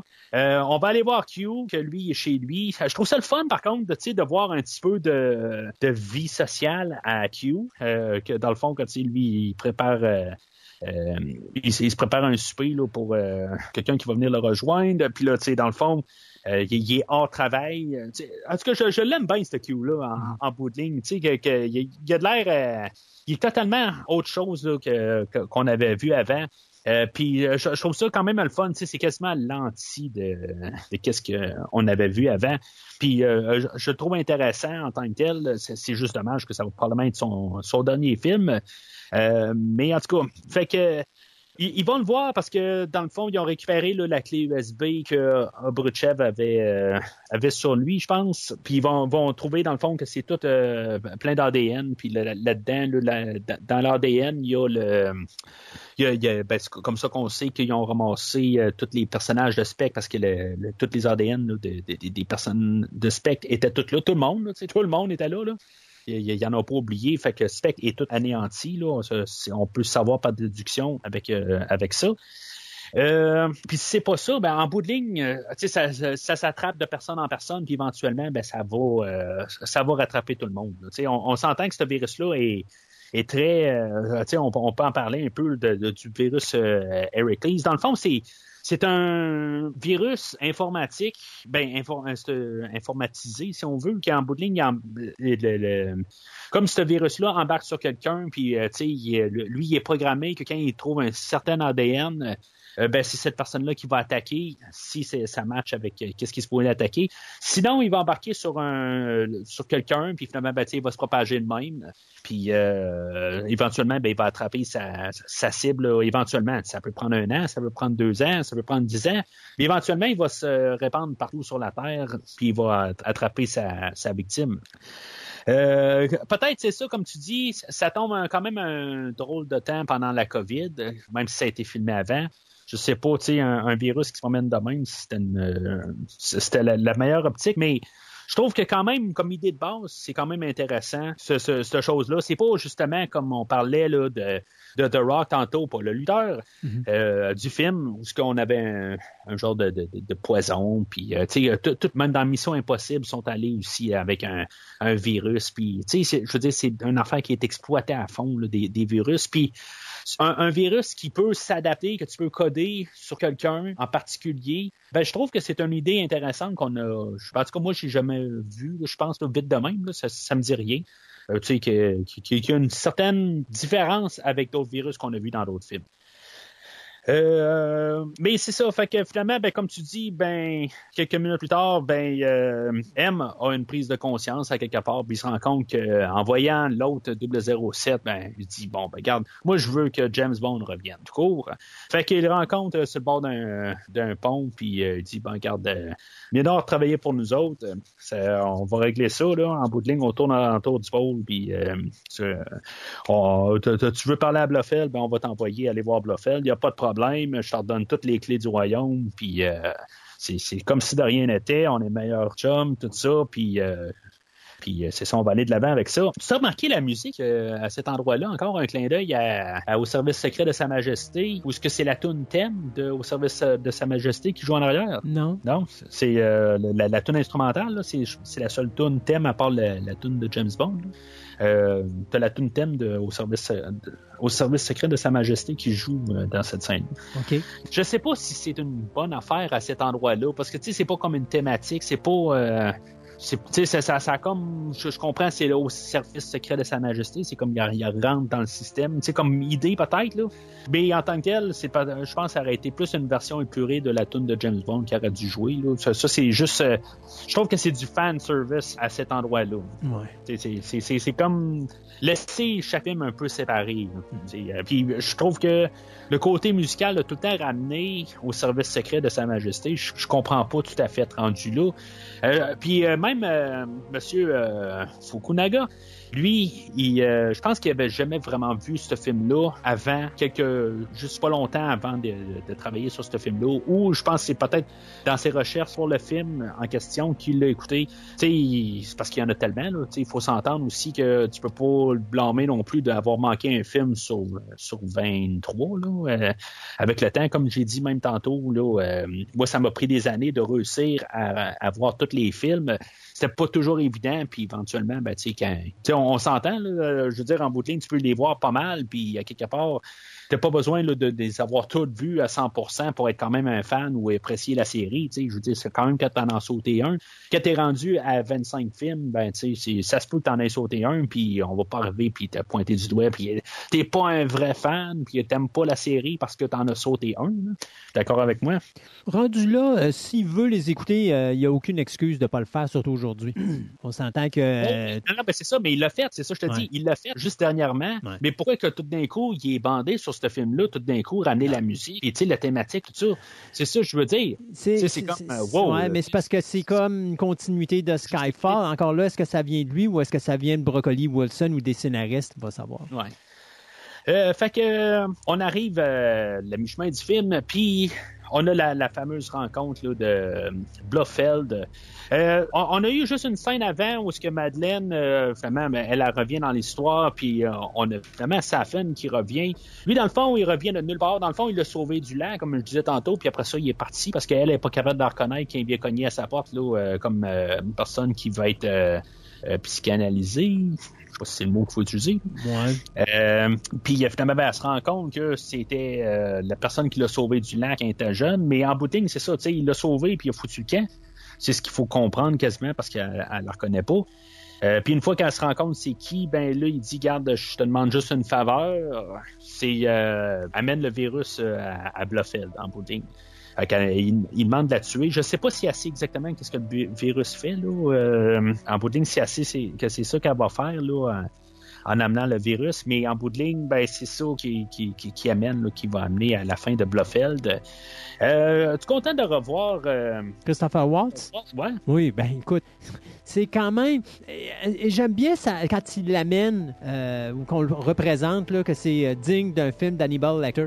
Euh, écoute, B- Blofeld est un des personnages les plus dangereux euh, de, de- de l'univers de, de James Bond et je trouve que Christopher Waltz est parfait pour le rôle. Alors, euh, oui, j'étais bien content de le revoir. Je trouve juste que c'est un petit peu stupide la manière qu'on se débarrasse du personnage. Euh, Ouais. Mais bon, qu'est-ce que tu veux? Euh, euh, Là-dedans aussi, on voit euh, l'arrivée de Blofeld va arriver, euh, ou plutôt on va voir arriver avec ça aussi le moment où Madeleine va paniquer parce qu'elle n'est pas capable d'être à côté de Ouais. ce gars-là. Puis là, James Bond, il y a comme, OK, tu shakes, donc Ben, si tu shakes... pas c'est ça. Je pense que c'est le fait qu'elle ne veut pas le tuer, pareil. Ouais. Ça se peut-tu? Euh, c'est c'est peut-être un peu de Je ça. pense, je pense qu'il y a deux, il y a deux choses. Il y a un, il y a ça, puis il y a deux. euh, Elle veut pas y voir la face. elle veut pas y voir la face, elle en a peur. Alors, euh, puis tu sais, d'un côté, je pense que c'est ce qui fait en sorte que là, James Bond, il, comme il dit, ouais, OK, ça veut dire que euh, ça, elle en a peur, ça veut dire qu'elle ne travaillait pas nécessairement pour lui. Bon, je suis bien content qu'il y ait eu cette réflexion-là. Là,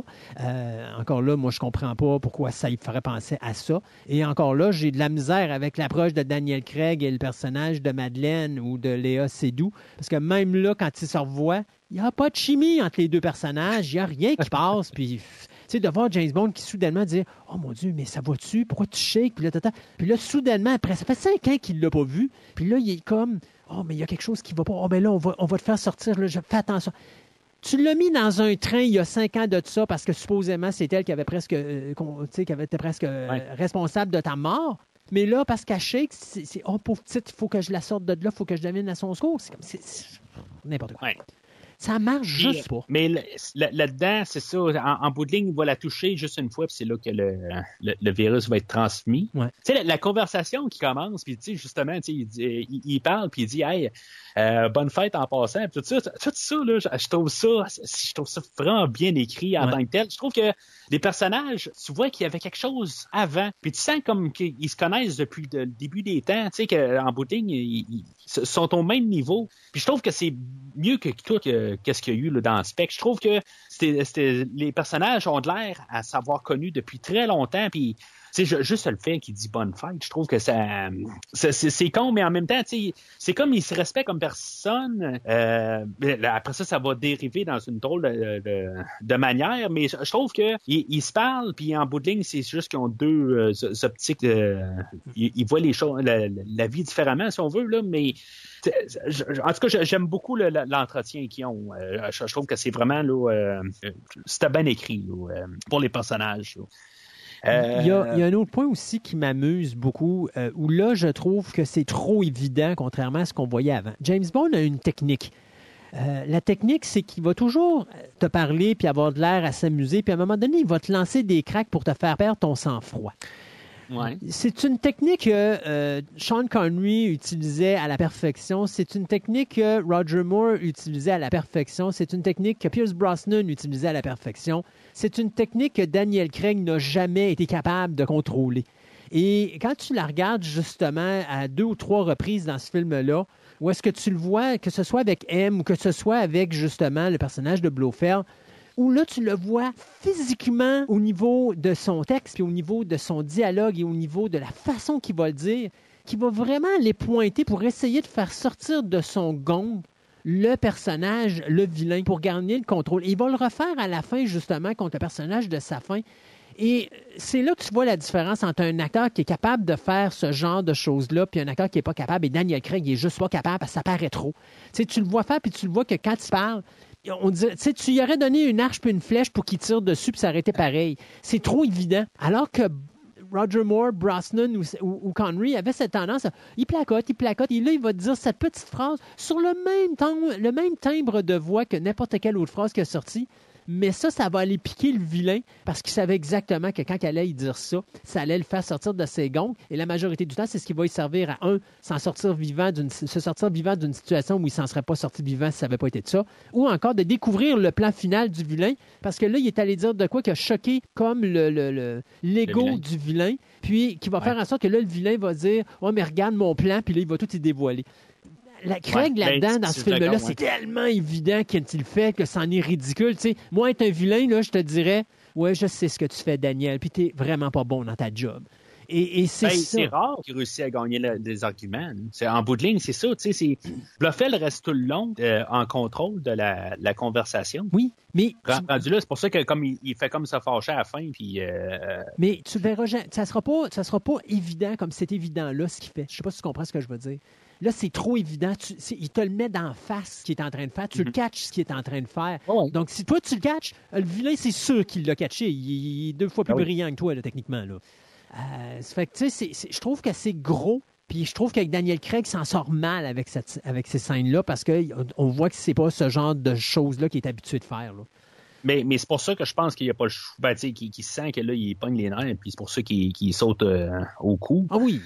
C'est, c'est pour ça, en bout de ligne, parce qu'il euh, Blofeld a toujours le contrôle Ouais. de la conversation. Puis, euh, en tout cas, il, il devait arriver. Je- comme je te dis, je pense que c'est un clin d'œil au, euh, au livre de, de You Only Live Twice, où ce que euh, James Bond, il étrangle Blofeld, ça finit de même, en bout de ligne, puis il dit Die Blofeld, die.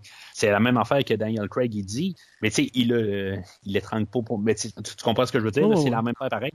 Euh, mais c'est ça, tu sais, ça, ça finit de même. En bout de ligne, là, Spec finit dans un interrogatoire, une scène. Christopher Waltz, il n'y avait pas de temps de plus à donner. Euh, je sais pas en tant que tel si mettons c'était comme ça depuis le début. Mais pour en revenir à la fin, je pense qu'on aurait dû avoir un combat ultime, euh, c'est que ça finisse avec euh, Blofeld à la fin. En tout cas, moi, c'est ce que je pense. Ça n'aurait pas dû finir là à mi-chemin du film. Non, mais le problème dans une situation. Moi, j'aurais été pire que ça. Si, mettons, Bond ne meurt pas, j'aurais fait en sorte que Blofeld, tout comme Hannibal Lecter, s'échappe. Un peu la, la relation avec, euh, tu sais, dans le film Silence of the Lamb, où Oui, est-ce que ben, justement, ça. à un moment donné, à la, fin, à la fin, il s'échappe, puis là, tu te dis, ah, OK, la confrontation n'est pas terminée. Sans avoir une confrontation entre les deux, juste dire, euh, le film finit, Bond, mettons, euh, a fini sa mission, puis là, il apprend que Blofeld est parti, puis là, tu te dis, OK, c'est- pas terminé, là, ça va se poursuivre encore. Fait que, tu sais, mais non, il fallait. C'est un, chapitre pour finir l'univers et puis euh, de, Daniel Craig. Et puis on voit les portes qui se ferment tranquillement, pas vite. On, essaie de fermer toutes les, possibilités de laisser des portes ouvertes pour une continuité. Euh, donc euh, il fallait qu'on se débarrasse de Blofeld. D'ailleurs, l'acteur Christopher Waltz, je me rappelle quand il avait fait Spectre, quelqu'un il avait demandé est-ce que vous allez revenir dans le prochain? Puis Christopher Waltz avait dit je vais juste apparaître dans un film Spectre, je ne, je ne réapparaîtrai plus dans l'univers de James Bond. Fait que je pense même que le fait de ramener Blofeld à l'origine n'était même pas une conception euh, qui était là. Je pense que c'est venu avec la réécriture du scénario puis le changement au niveau justement de transformer, euh, transformer la, la, la, la fin de No Time to Die pour vraiment faire un chapitre final. Alors, on a voulu fermer toutes les portes et je pense que c'est la raison pourquoi on a ramené Christopher Waltz pour cette unique séquence. Ouais, mais c'est, c'est, on le voit sur des moniteurs un peu plus tôt. En bout de ligne, c'était une journée de travail. Là, pour Ouais, lui. exactement. C'est tout. C'est fait que euh, c'est, c'est dur à dire euh, à dire non rendu là. Il doit y avoir quand même un, Un bon cachet. Ben, il y a peut-être un contrat quand même, là, à quelque part, qui devait apparaître. là. Peu importe ce qu'il dit en entrevue, mais à quelque part, tu sais, c'est- c'est. En tout cas, fait que Bonne, euh, je, pense que c'est en Autriche qu'il va, là, euh, dans Spec, là, où il disait, dans le fond, où que la maison à, euh, Madeleine allait, puis là, ben, il s'en va pleurer à sa porte, là, puis euh, dire que là, je m'ennuie de toi, puis tout ça, puis là, ben, en tout cas, euh, je veux savoir comment tu vas, puis euh, finalement, ben, tu euh, juste son discours, euh, il est capable là, de ressauter dans les bras à, à Madeleine. Puis c'est interrompu par Mathilde, la fille à Madeleine. Que finalement, ben, on va découvrir que c'est la fille à James Bond aussi. Qu'est-ce que tu penses de James Bond qui a un enfant? Tu me le dis si, euh, si je m'endors, là, je pense que je me suis, je me suis assoupi. puis, euh, ça n'a pas d'importance. Je m'en tape de ça. C'est juste que, rendu là, on n'est plus dans James Bond. Non. Euh, c'est terminé, là. C'est- fini, là. Là, on est rendu dans le roman savon, puis moi, j'ai complètement... Ça fait longtemps que je suis déconnecté, là. Euh, je je- je- je m'emmerde. Excuse-moi, là, je m'emmerde. Puis même ce qui vient après, là, on essaie de me ravigoter avec une scène de poursuite qui n'a pas de bon sens parce qu'elle arrive de nulle part, là. Euh, je je m'emmerde. Il n'y a pas de méchant, il n'y a pas de vilain, il n'y a pas de danger, il n'y a rien. Euh, J'essaie de trouver une raison de continuer, quelque chose de m'exciter, puis non. Mm. Et euh, Mathilde, ben écoute, si vous l'aviez pas compris que ça allait arriver, euh, c'est parce que vous n'avez pas vu la séquence qu'avait Léa Seydoux quand elle embarque dans le train puis qu'elle se fait envoyer euh, chez, chez, chez- chez- dans le pays voisin, là, qu'elle se tient la- l'estomac, là, puis là, à un moment donné, quand j'ai vu la main pointer là, j'ai comme fait, ah, OK, bon, c'est beau. Être enceinte, c'était ça son secret, j'ai compris. Ça n'a pas été long, je l'ai compris dans le début du film, dans l'introduction. Fait que quand tu vois l'enfant, en plus, là, honnêtement, elle fait croire à James Bond que c'est pas sa fille. OK, c'est parce que ça fait cinq ans qu'ils ne sont pas vus. La petite a cinq ans. Ça fait que, écoute, ou bien James Bond était vraiment euh, un- une histoire de passage, puis elle a, premier, elle a pogné le premier gars du bar, puis envoyé let's go, on va avoir un enfant. Tu sais, ça n'a pas. Il n'y a rien. Il a pas de sens là-dedans. Si- S'il y a quelqu'un qui n'a pas catché encore que c'était sa petite fille, là, vous avez pas. Vous avez pas. euh, il y a quelque chose que vous n'avez Ah, pas compris c'est- dans l'histoire. Ça, ça- ça, dans le fond, c'est, je pense qu'il essayait au cas où là, de, de, peut-être pas nous le dire directement de même, là, puis il y a juste le temps que ça, ça rentre tranquillement, là, mais avec ses yeux bleus puis tout, euh, c'est pas mal clair. On a Bond euh, le, le genre le lendemain matin qui a comme une petite matin avec euh, avec elle en train de, de faire son, son bol de Fruit Loop, là, euh, puis sais qu'il y a un petit moment entre, entre les deux. Euh, mais en tant que non plus, ça m'a pas dérangé. Euh, tu sais, euh, la chimie en, tant que tu sais, l'actrice, ça me dérange pas aussi. Tu sais, des fois, là, t'as, un, un enfant qui aussi qui est dur à l'écran, puis tu sais.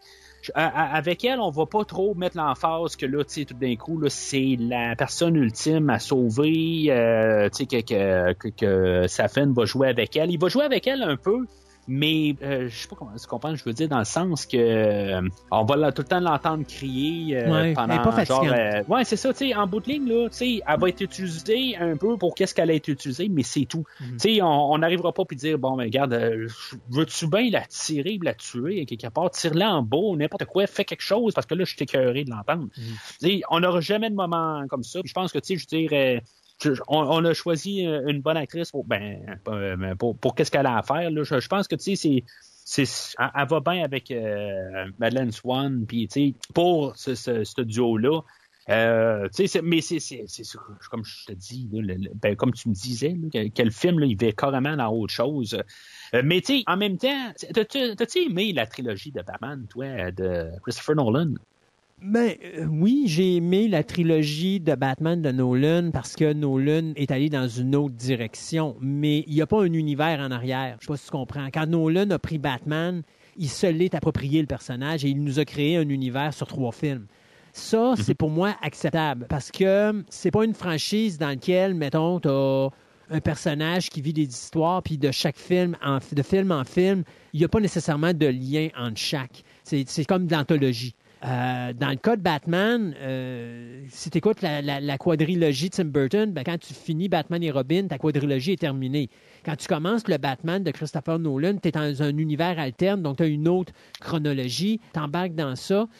J'ai embarqué, j'ai eu de la misère à embarquer dans le premier. Une fois que tu as compris comment que les, les règles sont mises dans le premier, ben, c'est facile de suivre le 2 puis le 3. Donc, je te dirais, j'ai peut-être plus savouré le deuxième.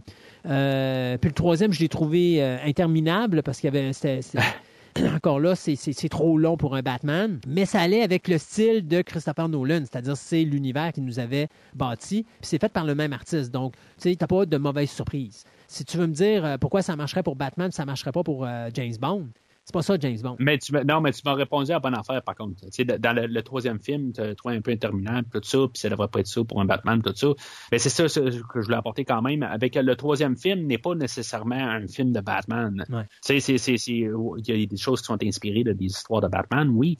Mais le, le, le, le film de Batman ultime et le deuxième film, c'est là où c'est plus un film de Batman dans la trilogie Nolan. Le troisième film est pas vraiment. tu sais, c'est comme un genre d'épilogue où, où ce qu'on veut tout fermer un peu les trois films, tout ça. Euh, mais tu sais, on se permet certaines euh, libertés pour terminer cette histoire-là. Mais c'est ce que je veux essayer de par- embarquer en parallèle avec le, le film d'aujourd'hui. Là, tu vas me dire, c'est cinq films, mais c'est quand même un affaire. début, un milieu puis une fin. Ouais. La seule différence, c'est que c'est pas fait par le même artiste. Ouais, ben c'est, je, je- je- plus je suis d'accord euh, avec toi en bout de ligne, c'est, mieux fait là, dans la trilogie Nolan. Ouais. Ça, c'est, c'est- en tout cas, ben, je pense que c'est ça que tu dis. Parce que je pense, oui, parce que, écoute, soyons honnêtes, si tu n'as pas le dernier tiers de Spectre, No Time to Die n'existe pas. Parce qu'avant le Oui. dernier tiers de Spectre, même les trois autres films ou les quatre autres films qui sont faits avant, c'est-à-dire euh, Quantum of Solace, Skyfall et puis euh, Casino Royale, Mhm. oui, il y a des suites, mais c'est dans la même ligne temporelle, mais ils se tiennent pas, euh, ils sont encore anthologiques. Spectre Ouais, ouais. vient carrément Ben, les... Quantum est une suite directe de, de Casino. là. Oui, mais euh, ce que je veux dire, c'est. Comment je pourrais dire? C'est Spectre qui va solidifier cet univers-là ou l'arche qui va faire en sorte que ça va devenir l'arche Daniel Craig. Euh, Oui, qui oui. va nous amener No Time to Die. Parce que si tu n'as pas ce dernier tiers-là, puis d'ailleurs, je me rappelle, c'était un tiers qui t'avait fatigué parce que tu, je trouvais justement que ça n'avait pas de maudit bon sens de prendre James Bond, Blofeld, puis de les mettre demi-frères. là.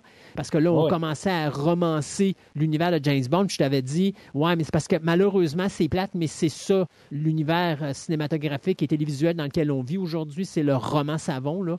Et, et No Time to Die rentre à 200% là-dedans. Mais lui, contrairement à Spectre, où c'était juste le dernier tiers du film, puis que le deux premiers tiers, on avait du plaisir, dans No Time to Die, c'est 99,9% du film que c'est ça.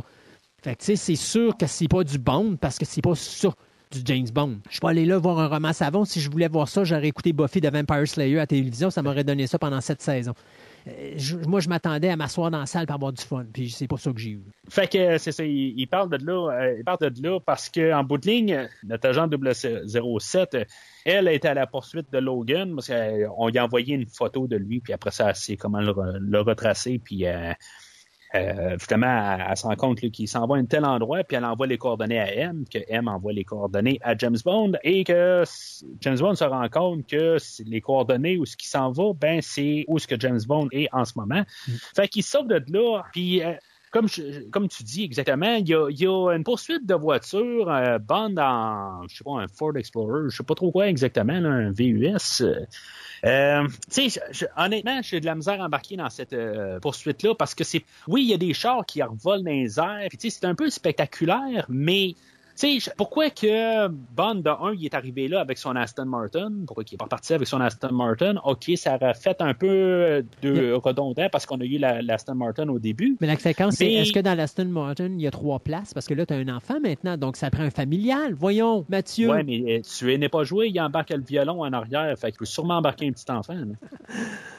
Oh, Fait que euh, c'est ma réponse à ça. Mais je peux-tu te poser une question? À part la séquence d'introduction, même la séquence avec le personnage de Paloma, l'agent du, euh, de la CIA, Mhm.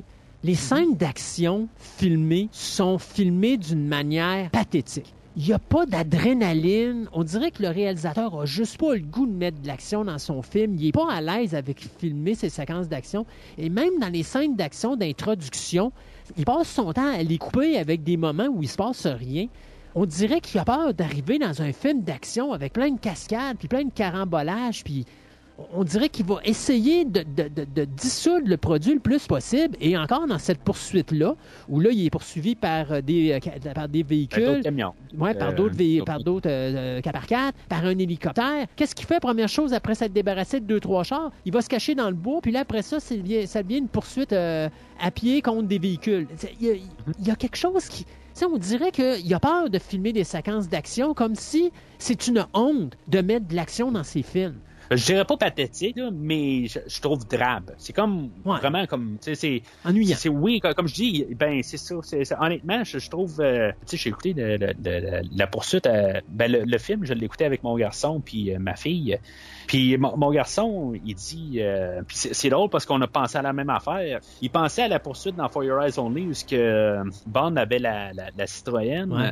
la petite voiture jaune. Puis, tu sais, c'est comme ça que je verrais. Puis, au pire, avoir la, la, la Aston Martin. euh, Tu sais, que c'est un petit véhicule, puis Bond réussit à se sauver ou, tu sais, se, se défendre. Là, c'est comme il y a un gros véhicule familial.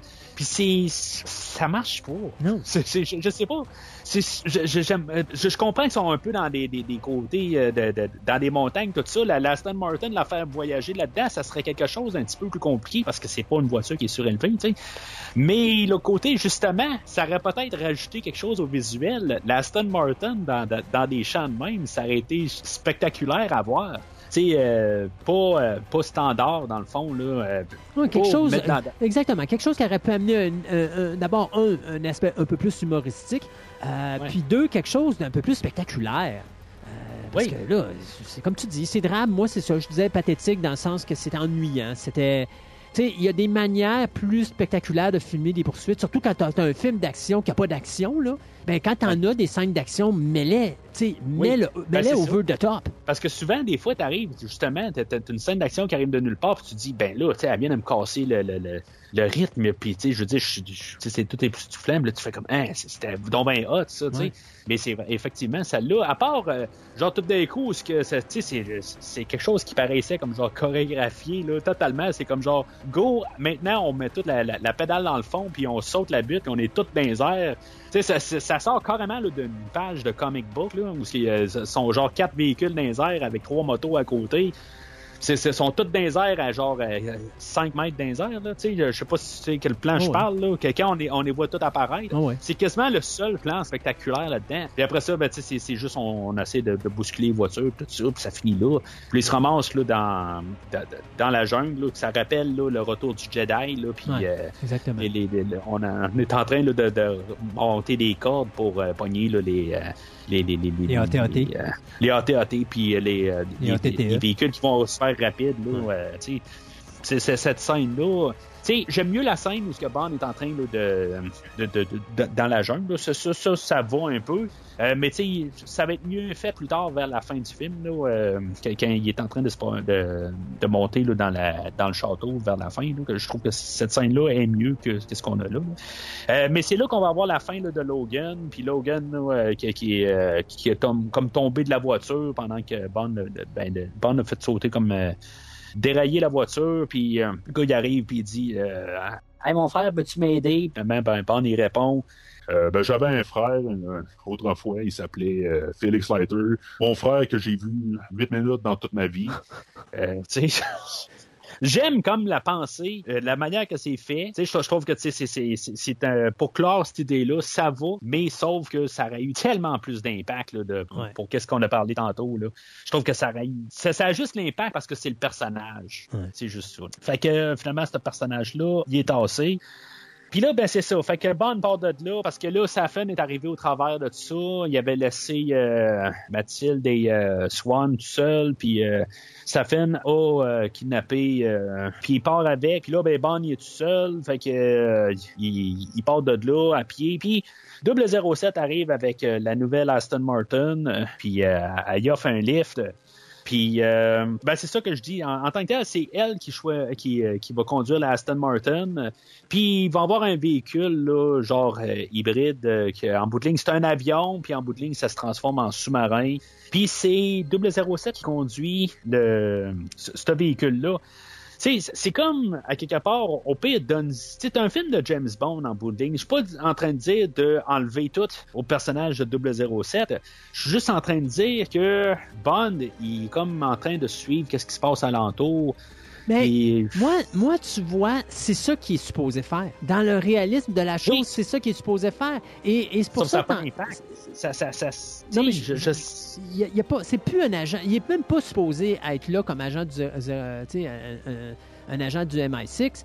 C'est ça que ça devrait être. Ça devrait être justement le personnage de Nomi, la véritable 007, qui doit gérer cette mission-là. Elle amène James Bond parce que là, Bond, sa famille est pognée sur une île avec le vilain euh, Safin. C'est ça. Et, et en fin de ligne, c'est pas lui qui doit rester sur l'île puis démolir tout. C'est elle, faut qu'il reste là parce que lui, il faut qu'il saque son camp.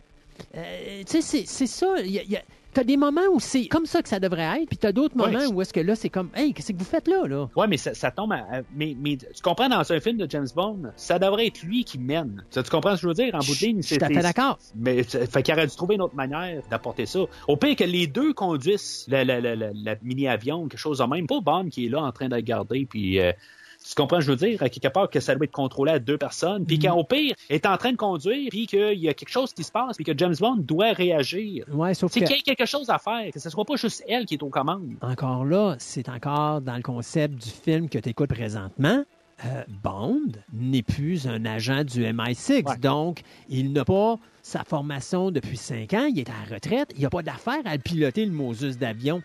Euh, Non, je sais, mais donc, con- euh, la conception, on aurait dû le mettre. Il aurait fallu qu'on revienne à ce que je disais. au- ouais, mais il aurait fallu qu'on vienne avec ce que je disais au début, c'est-à-dire que euh, James Bond a toujours été un agent et il est toujours l'agent 007. Et là, oui, il va gérer la mission complètement Tu comprends? Ouais. Mais qu'est-ce qui te dit que une fois qu'ils se sont vus sur le, sur le pont, ou juste un petit peu avant, il est pas allé faire le test de, du MI6, qui est pas allé euh, tirer tout C'est ça, pas, puis, c'est pas, euh, c'est pas un test, là. C'est, de l'entraînement. Bon. C'est cardio. Ouais, mais l'entraînement, il n'y a, pas eu, tu sais, le- le- tout le montage qu'on a au début de Skyfall, là, il n'a pas passé une journée en train de, de, de dire, regarde, euh, tu sais, euh, suis ces tests-là, puis on va voir qu'est-ce que ça va donner. C'est parce que ça dure pas si longtemps que ça, là. Entre, tu sais.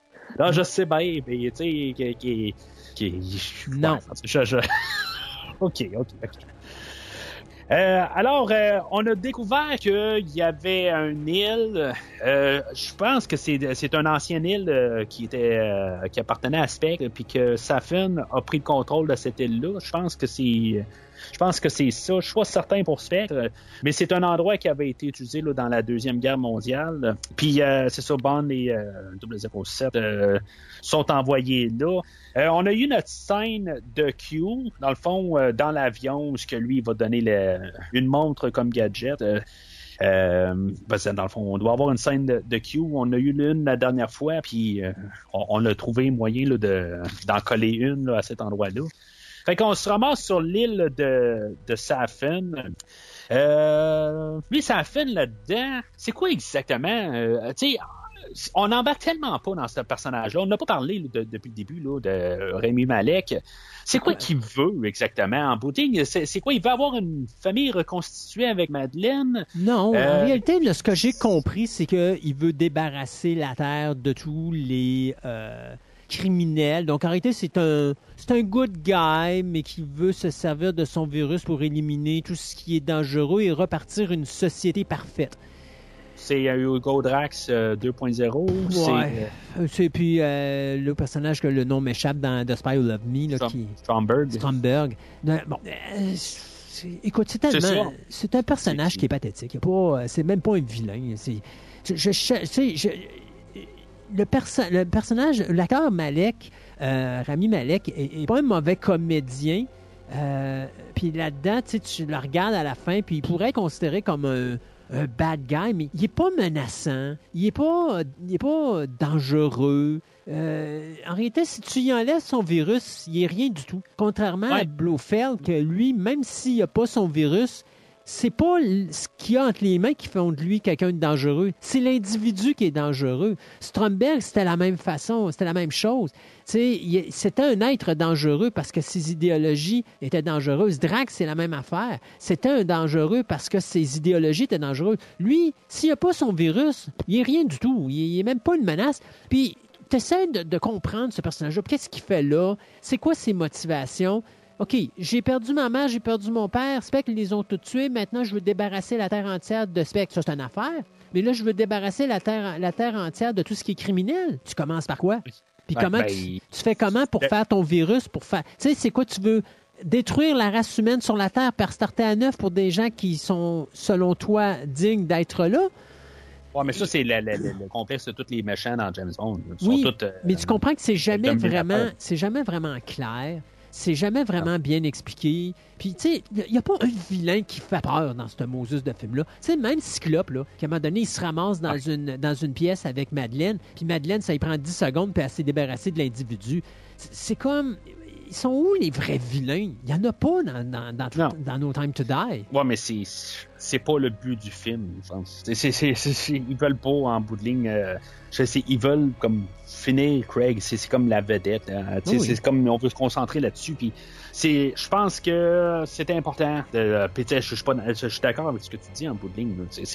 Je pense qu'on aurait dû justement faire un, un bon vilain. Tu sais, euh, Javier Bardem dans Skyfall était un très bon vilain. Euh, Mads Mikkelsen dans, Casino Royale, c'était un vilain qui était très intéressant aussi. C'est comme qu'est-ce qu'on fait avec euh, lui? On aurait pu faire justement un genre d'ego euh, quelque part, quelqu'un qui a travaillé le personnage de Bond tout le long du film. Puis là, ben, il devient comme juste un personnage qui embarque dans l'histoire. Puis que ça, en bout de ligne, c'est lui qui va causer la mort à Bond, ok? Mais pas plus. C'est tout. C'est juste comme on, on devait y coller une étiquette. On va pouvoir toujours dire que c'est lui qui a mené à la mort à James Bond. C'est ça qu'on va pouvoir faire, toujours ju- jusqu'à la fin de- de- des temps de- ou à la fin des films. Mais en bout de ligne, il n'y a pas de personnalité. C'est, c'est, on- on- le, le pers- personnage là, de par Javier Bardem, c'est parce que je me rappelle pas de son personnage, là, son nom là. Euh, mais tu sais, il y avait toute une histoire en arrière de lui, puis sa, sa performance, tout ça, rajoutait au fait qu'en plus, à la fin, c'est lui qui va tuer M. Mais tu sais, le personnage en tant que tel a comme mérité ce droit-là, parce qu'il était tout bien écrit au long du film. Qu'est-ce qu'on a aujourd'hui? C'est comme, on va coller l'étiquette que t'as réussi à tuer Bond. C'est tout. Ouais. Puis Puis- encore, euh, il Ouais, l'a même pas tué, Bond. pas directement. Il l'a même pas tué, Ouais, Bond. non, non, il n'y a aucun rapport avec sa mort. là. Mais, euh, Ben, Euh, ben, tu sais, moi, mais en tout cas, moi personnellement, on va en revenir tantôt là, mais moi je trouve qu'il y a zéro implication dans la mort de James Bond. Euh, je te dirais aussi, euh, tu sais, comme là tantôt on parlait, pour te montrer à quel point que tout tombe à plat dans, dans No Time to Die. Quand tu écoutes Spectre, le henchman qui est interprété par Dave Bautista, tant qu'à moi, Ouais. a méchamment plus d'impact que le personnage de, de, de, de, de Cyclope. Oui, oui. Ça aurait été le fun de revoir euh, de, Oui, J'aurais trouvé ça le fun. Oui, j'a- j'aurais Tu été sais, au début ou quelque chose de même, là. Tu sais, de, à place d'avoir Cyclops au début, ou, ou Cyclops qui, est justement, qui, qui soit joué par, euh, que, que, tu sais, que quand il est tombé de, de- du trail, là, dans le dernier film, ben, tu sais, euh, il était défiguré, puis que Oui. c'est lui qui a l'œil ou quelque chose de même. Tu sais, faire un Ça peu comme on avait fait avec Requin. Là. Il arrive avec un collier Ouais. autour du cou. Là. Tu, tu sais- tu sais qu'il est indestructible. Mais Ben tu sais, oui. ça aurait été bien plus intéressant tu sais, que le personnage de Cyclope, parce que déjà, Cyclope, qui est le henchman, il manque de mourir. Puis d'ailleurs, j'ai jamais compris pourquoi que Daniel Craig l'a pas tué en partant. Là. Tu sais, dans l'introduction, il devrait être Oui. mort, déjà en partant. Fait que, Oui. Comment tu veux trouver crédible comme vilain un individu qui aurait dû mourir dans les, les premières 25 minutes du film? Là? Euh, il y en a pas. C'est, parce que les euh, unésieuistes euh, seraient révoltés qu'il a été tué aussi facilement. Ouais, c'est ça. ça me fait. Tu sais, c'est comme si on écouterait un match de lutte, là, puis que Hulk Hogan perdrait contre le, le, le genius euh, Lanny tu sais, Ça n'aurait pas aucun maudit bon sens, là, mais c'est exactement ça qui s'est passé. Fait que euh, là, sont, les- nos deux. Euh, ben là, ma- maintenant, il est rendu 007, là, James Bond. Est-ce qu'on lui a redonné, euh, tu sais, euh, à quelque part, Hein, c'est quoi? 007. C'est quoi les double zéro quoi? Ouais, c'est, Mais elle lui a redonné son chiffre, elle a dit, euh, ah, ben, il mérite de revoir son titre. Tu sais, c'est comme elle, avait décidé ça. Ça, Euh, ça, c'est finir l'insulte suprême. Hein? elle- Finir la oui, job. c'est- effectivement. Ça, son, euh, elle a succombé à ça. En bout de ligne, là, c'est, c'est, euh, c'est comme, euh, regarde, il- Je- en je- bout de ligne, ça, Je ça ne mérite ça. pas d'être un double zéro. Je te redonne ton chiffre, James. Ouais, c'est- N'importe quoi. ouais. Euh, les euh, symboles qui sont utilisés, euh, anecdote de même, les symboles qui sont utilisés là, pour, euh, pour les suivre là, sur l'écran, il y, en- il y en a un qui ça veut dire 500, puis l'autre ça veut dire 700. Mais tu sais, si tu les inverses, celui-là qui vaut 700, ben, ça fait 007, tu sais, Ouais. qui est James Bond. Ça veut dire que elle, c'est quoi, 005? Elle double zéro cinq, quoi. Ouais. 005 qui est euh, anecdote de même en plus. On n'a jamais vu 005. On a vu 009 dans Octopussy, on a vu 006 dans GoldenEye. Il y avait double 04 et je pense que c'est double 09 qui était mort dans euh, License. c'est- C'est non, pas License to Kill, mais euh, c'est-tu License to Kill ou euh, non Octopussy, Non, c'est, c'est euh, Living Daylights. Ah ouais, c'est euh, 004 je pense. Euh, ouais, je pense Ouais, c'est ça, c'est double 04 et double 09 si Ouais. je me trompe pas. Ouais, il y a 009 mort deux fois, ça, ça va mal. Ben, évitez le chiffre. hein. Ouais, c'est, ben, c'est le dernier de la ligne. Ouais. Puis euh, juste de même, prenez pas double 06 des fois que le 6 casse puis qu'il revient d'abord puis que ça devienne un double 09. Ben, c'est, euh, Alec Trevelyan de GoldenEye. Ben, c'est ça, tu vois, je l'avais dit. Euh, fait que c'est ça, on, on découvre que là, euh, le- le- il a trafiqué là, le Heracles pour qu'il soit comme mondial. Puis, euh, tu sais, dans le fond, c'est-tu vraiment tout le monde qui planifie? Là? Ah, tu sais, on sait pas si c'est à 100% tout le monde, mais on, on, on va comprendre qu'il y a des millions de morts qui vont arriver là, une fois qu'il va réussir à, à lancer son euh, le Heracles, euh, je je sais pas, où est-ce qu'il va le lancer en bout de ligne, il a juste à le lancer sur une personne qui c'est parti. Là. Euh, comment ça aurait été euh, comme ironique en bout de ligne qu'en bout de ligne, Bond, il pense qu'il arrête la, la- la chose, mais ça aurait fait comme la fin de Watchmen, que dans le fond, tout est enclenché. Par sa faute. Tu, tu me suis-tu? Oui, oui. Ben non, mais que tout est déjà enclenché Ouais. depuis, genre, tu sais, genre la semaine passée, là, que, euh, qu'il y a déjà du monde qui meurt de ça, là, tu sais, c'est, c'est pas, euh, il empêche à rien, là, le compte à rebours est pas lancé, c'est, c'est comme, ça a déjà été fait. Euh, fait que, euh, il va y avoir un face-à-face entre euh, Safin et Bond. euh, puis, tu sais, je comprends que Bond, en bout de ligne, il- un bout, là, il va arriver, puis il va, euh, comme euh, comme que Bond, va, euh, tu sais, comme, comme Superman de Banzod, là. Tu sais, il va, il va se mettre à terre, puis tu sais, il va dire, ah, t'as raison, t'as raison, t'as raison. Mais je, je sais pas, Bond faire ça. Non. C'est ça. Tu sais, c'est, c'est comme, je, je, je comprends pourquoi qu'il le fait, c'est juste pour distraire sa fin, mais ça se... je- je- non, je, Bond se mettre à genoux de même. Bond, tu sais, pour, pour commencer à... Je, je comprends qu'il veut pas que sa fille se fasse tuer, tu sais, tout ça, il va... Il, va faire attention à ce qu'il dit, mais en bout de ligne, pourquoi que Bond n'est pas arrivé juste dire, regarde, c'est beau, regarde, euh, je, je- je me livre, puis c'est tout, là, tu sais, je veux dire, je veux pas commencer à pleurer à terre, là. Mais je trouve que j'avais un petit flashback là, de Conan le barbare où que on a euh, le- le- on avait Tulsa Doom par euh, James Earl Jones qui, qui montrait c'était quoi le pouvoir là, Mhm. puis euh, qui- dit genre euh, saute en bas puis la personne elle saute là puis ce que ça me faisait penser à ça euh, où ce qu'il est en train de dire si c'est quoi le pouvoir Mathilde? Ben c'est ça genre que Bond est à terre en train de pleurnicher comme tout Puis tu vois, normalement, un vrai James Bond, il y aurait eu sa montre qui serait servi ou il y aurait eu un gadget ou il y aurait eu quelque chose qui aurait servi pour justement faire en sorte que euh, il arrive de quoi qui fait changer la situation puis qui va permettre à Bond de sauver Mathilde. Là, c'est comme on, on- on- on a changé puis là, ben Bond est une victime. Puis euh, Ouais, ben, ouais, mais, mais il sert de ça pour, pour, pour distraire sa fin. Puis, tu sais, euh, Bond, pour se rapprocher de son arme. Mais, mais sauf que, tu sais, juste le fait de faire ça, ju- juste quand même qu'il a dû utiliser cette technique-là pour se rapprocher de son arme. Mhm. J'embarque pas avec Non. ça. Tu sais, c'est- c'est- c'est- c'est- euh, il aurait dû faire autre chose. Justement, sa montre aurait dû avoir un côté magnétique dessus, puis qui pèse dessus, puis que ça l'attire son arme, quelque chose de même, je- je- pour qu'il se, se, se rabaisser, puis en train de pleurnicher au sol. non, c'est ça. C'est, c'est, euh, il y avait une manière de sortir de cette scène-là sans avoir Bond qui descende si beau que ça. Euh, puis, fait que finalement, ben, dans cette scène-là, Bond ne réussit pas à tuer Safin ou euh, récupérer Mathilde. Mathilde, euh, ben, Safin se sauve avec Mathilde, mais en bout de ligne, elle, euh, Mathilde, elle va le mordre, puis il va dire, bon, ben, ok, si c'est comme ça que tu veux faire les choses, plus. ben, tu sais, regarde, joue plus, puis va-t'en. Fait qu'elle va la retrouver, Bond et, euh, et Swan. Euh, c'est tout. C'est, c'est- c'est- c'est- Oui. juste ça. Mais honnêtement, ce que je vais te dire, c'est que je trouve ça le fun quasiment. Qu'en bout de ligne, on n'a pas eu à genre que là, il embarque dans l'hélicoptère, puis que là, ben, tu sais, genre que là, on a la bagarre, puis là, qu'elle est là, puis James, James, il est en train de dire, là, euh, puis là, elle, elle, elle va manquer tomber de l'hélicoptère, puis là, Bond est obligé d'essayer de rattraper Mathilde pendant que sa fin est en train de la battre, euh, de battre James Ben, Bond euh, par le au dos. moins, on aurait eu de l'action. On a évité ça. Mais non, ouais, au moins, on aurait eu de je suis l'action. d'accord. Mais tu sais, tu comprends ce que je veux dire? On Oui. a évité ce cliché-là qu'on a dans tellement de films d'action. Ah ouais. C'est, je trouve je- je- c'est, juste étrange comme choix, mais on est. Ça, ça me fait même penser au bout où ce que est dans l'auto. Puis là, tout d'un coup, elle, elle dit, euh, elle regarde sa mère, elle dit, hey, je viens de me faire mordre par un, un, un insecte. Puis genre d'affaire que normalement qu'il y a tout le temps une suite là, dans à, à- à ça, tu sais, tu te dis, ah ben, elle s'est faite mordre par un insecte. là. Bon, c'est quoi, elle a eu le virus, finalement, ou quelque chose de même. Exact. Mais finalement, mais, tu sais, ça, ça, ça porte à nulle part. Là. Euh, fait que Bond euh, va, euh, va, va- va- euh, envoyer euh, Mathilde et Swan en dehors de l'île. Il y a, y a- double zéro, euh, puis double 07, Nomi qui va partir avec. Elle, Nomi, elle va avoir sa, scène finale dans le fond. C'est elle qui va tuer Oberchev parce qu'elle est juste tannée de l'entendre.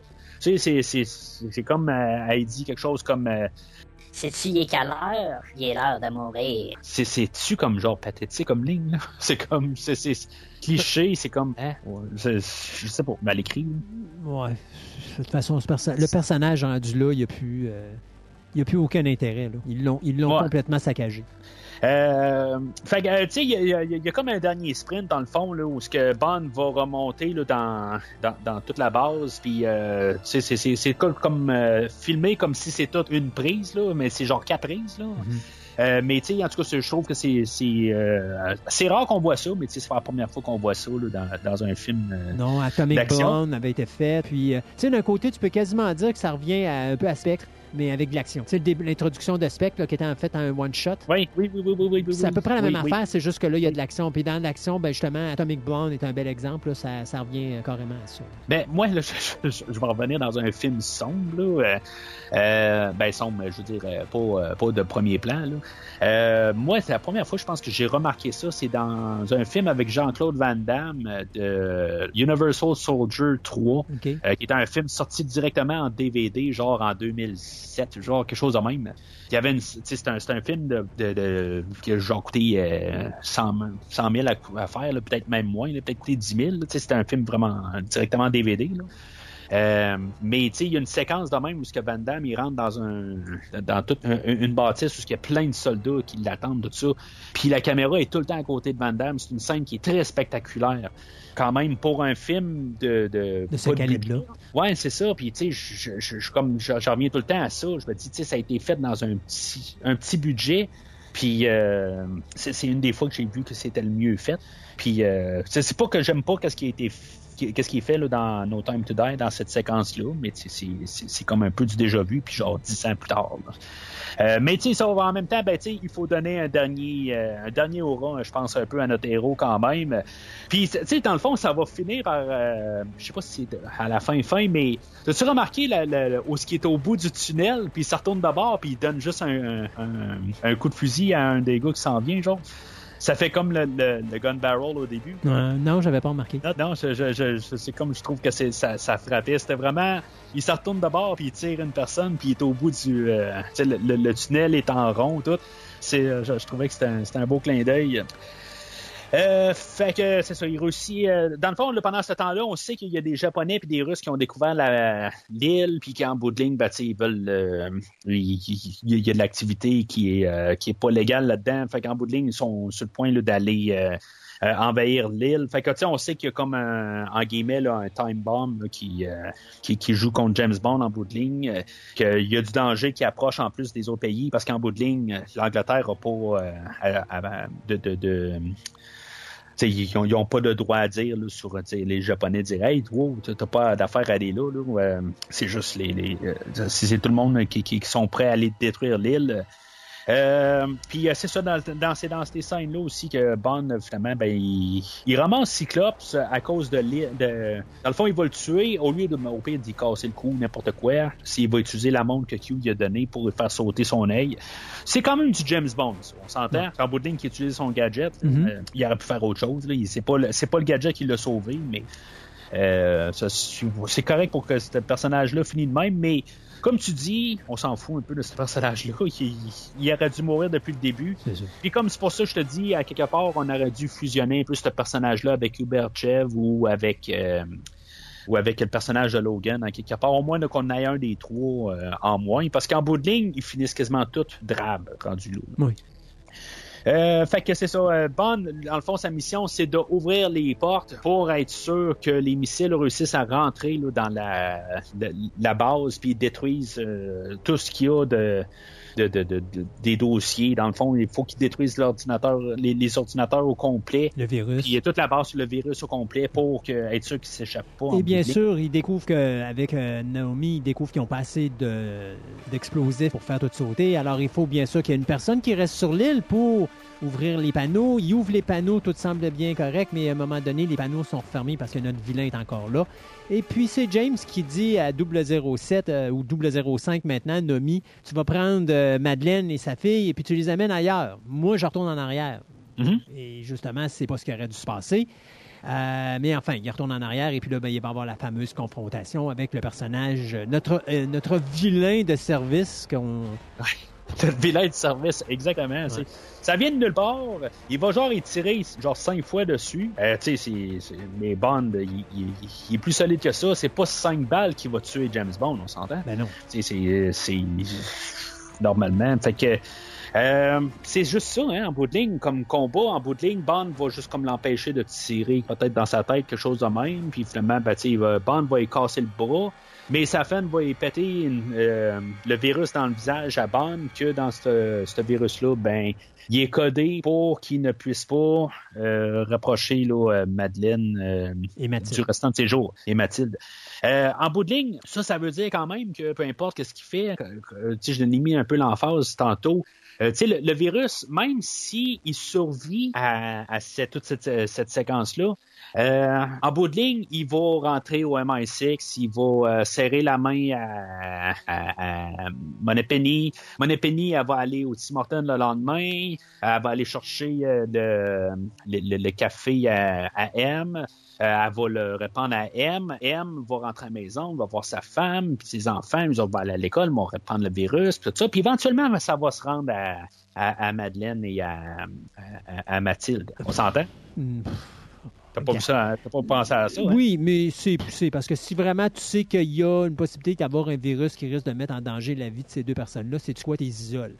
Sont capables d'avoir une vie puis d'être à un endroit où est-ce qu'ils seront jamais en contact avec ce virus-là, c'est faisable. Ouais, mais, mais, les- sais pas, il est invisible. mais les sur l'île, mais les sur une île, puis il n'y a plus de problème. Ouais, ouais, ben, je veux dire, Il y, a- y y des- Ouais. il y a des solutions. Puis encore là, c'est encore la même affaire. Là, pour le moment, il n'y en a pas de, de, de, Oui. de façon de C'est ce sortir. que je voulais dire aussi. Il n'y a, a pas de façon de soigner ce virus-là, mais il n'y a rien qui empêcherait Q, s'il se met à travailler là-dessus, d'avoir de quoi. Donc, t'isoles Bond, et puis à un moment donné, tu vas trouver une façon de t'en sortir. Sais, Exactement. moi, là, Exactement. personnellement, la problématique que j'ai avec la fin de ce film-là, puis je ne comprends pas qu'il n'y ait aucun journaliste qui en aille parlé. James Bond se suicide. Oui. Il est pas, il va pas ça. mourir là. Il est pas mortellement atteint. Il va pas mourir de toute façon. Il Ben, on le voit saigner Oui. techniquement, que, on, on suppose qu'il serait mort de ses blessures. Pas vraiment, parce que regarde les blessures où est-ce qu'ils sont, puis j'ai vu James Ouais. Bond dans des pires moments que ça, là. Hey, rappelez-vous, dans, c'est quoi, c'est quoi, c'est-tu dans Skyfall qu'il est sur un train, puis il se fait tirer dessus, puis il tombe d'un pont, hein? Bon. S'il a survécu à ça, il peut survivre à 5 balles. S'il vous plaît, là, hein? Bon. Mais il se suicide. Et moi, ça, ce n'est pas. James Bond. Ouais, ben, c'est. Sais, je, me suis toujours dit que si James Bond doit mourir, il doit mourir parce qu'il va sauver la Terre au complet. Oui. C'est- lui qui va, il va avoir un missile ultra-nucléaire. Il y a Skynet qui va dire c'est assez, je détruis la Terre au complet. Puis Bond, il va faire un mur, il va planter devant la Terre, puis il va empêcher le missile nucléaire. C'est toujours ça que je me suis dit. Euh, figurativement, là, mais tu, tu comprends je veux Il dire. aurait embarqué dans le missile, puis il l'aurait fait sauter avec lui dedans. C'est ça, un peu comme la fin de Dark Knight Rises, on s'entend. Ouais. Sauf que, tu sais, puis on fait un peu la même affaire que Dark Knight Rises, où ce qu'en en bout de ligne, euh, ben, tu sais, on va tuer le un personnage de Batman dans Dark Knight Rises. Puis, tu sais, en tout cas, moi, je pense que la fin de Dark Knight Rises est correcte pour qu'est-ce que c'est fait.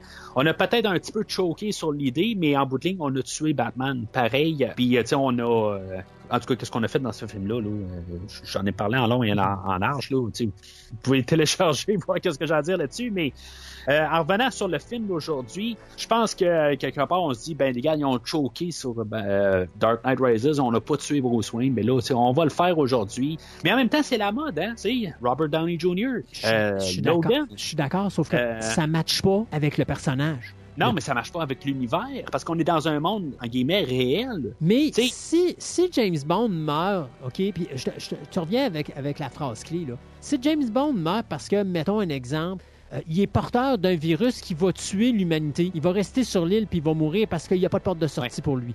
Là, Ah dans un cas comme celui-là, c'est pas ça, là. C'est comme parce que je peux pas voir la femme que je suis supposé aimer, mais que j'ai foutu dans un train pour qu'elle sac le camp puis que je la vois plus jusqu'à la fin de mes jours, il y a cinq ans de ça, puis que je pourrais plus voir cet enfant-là qui supposément est mon enfant, mais que je le savais pas avant, mais que là, soudainement, ça change tout. Ben là, je joue plus puis je veux mourir. Envoie les bombes, je vais, mou- je vais me suicider? Non, c'est pas James Bond. James Bond a toujours été un personnage, et d'ailleurs, je, je pense que c'était dans euh, euh, Never Say Never Again, où est-ce qu'il dit, à un moment donné, quand M, il dit, ben là, euh, tu sais, t'aurais pu te faire tuer aussi ça. Et quand t'es en mission, c'est pas du tout la même affaire, parce que t'as l'adrénaline, t'as la force de vouloir vivre qui fait en sorte que tu vas t'en sortir.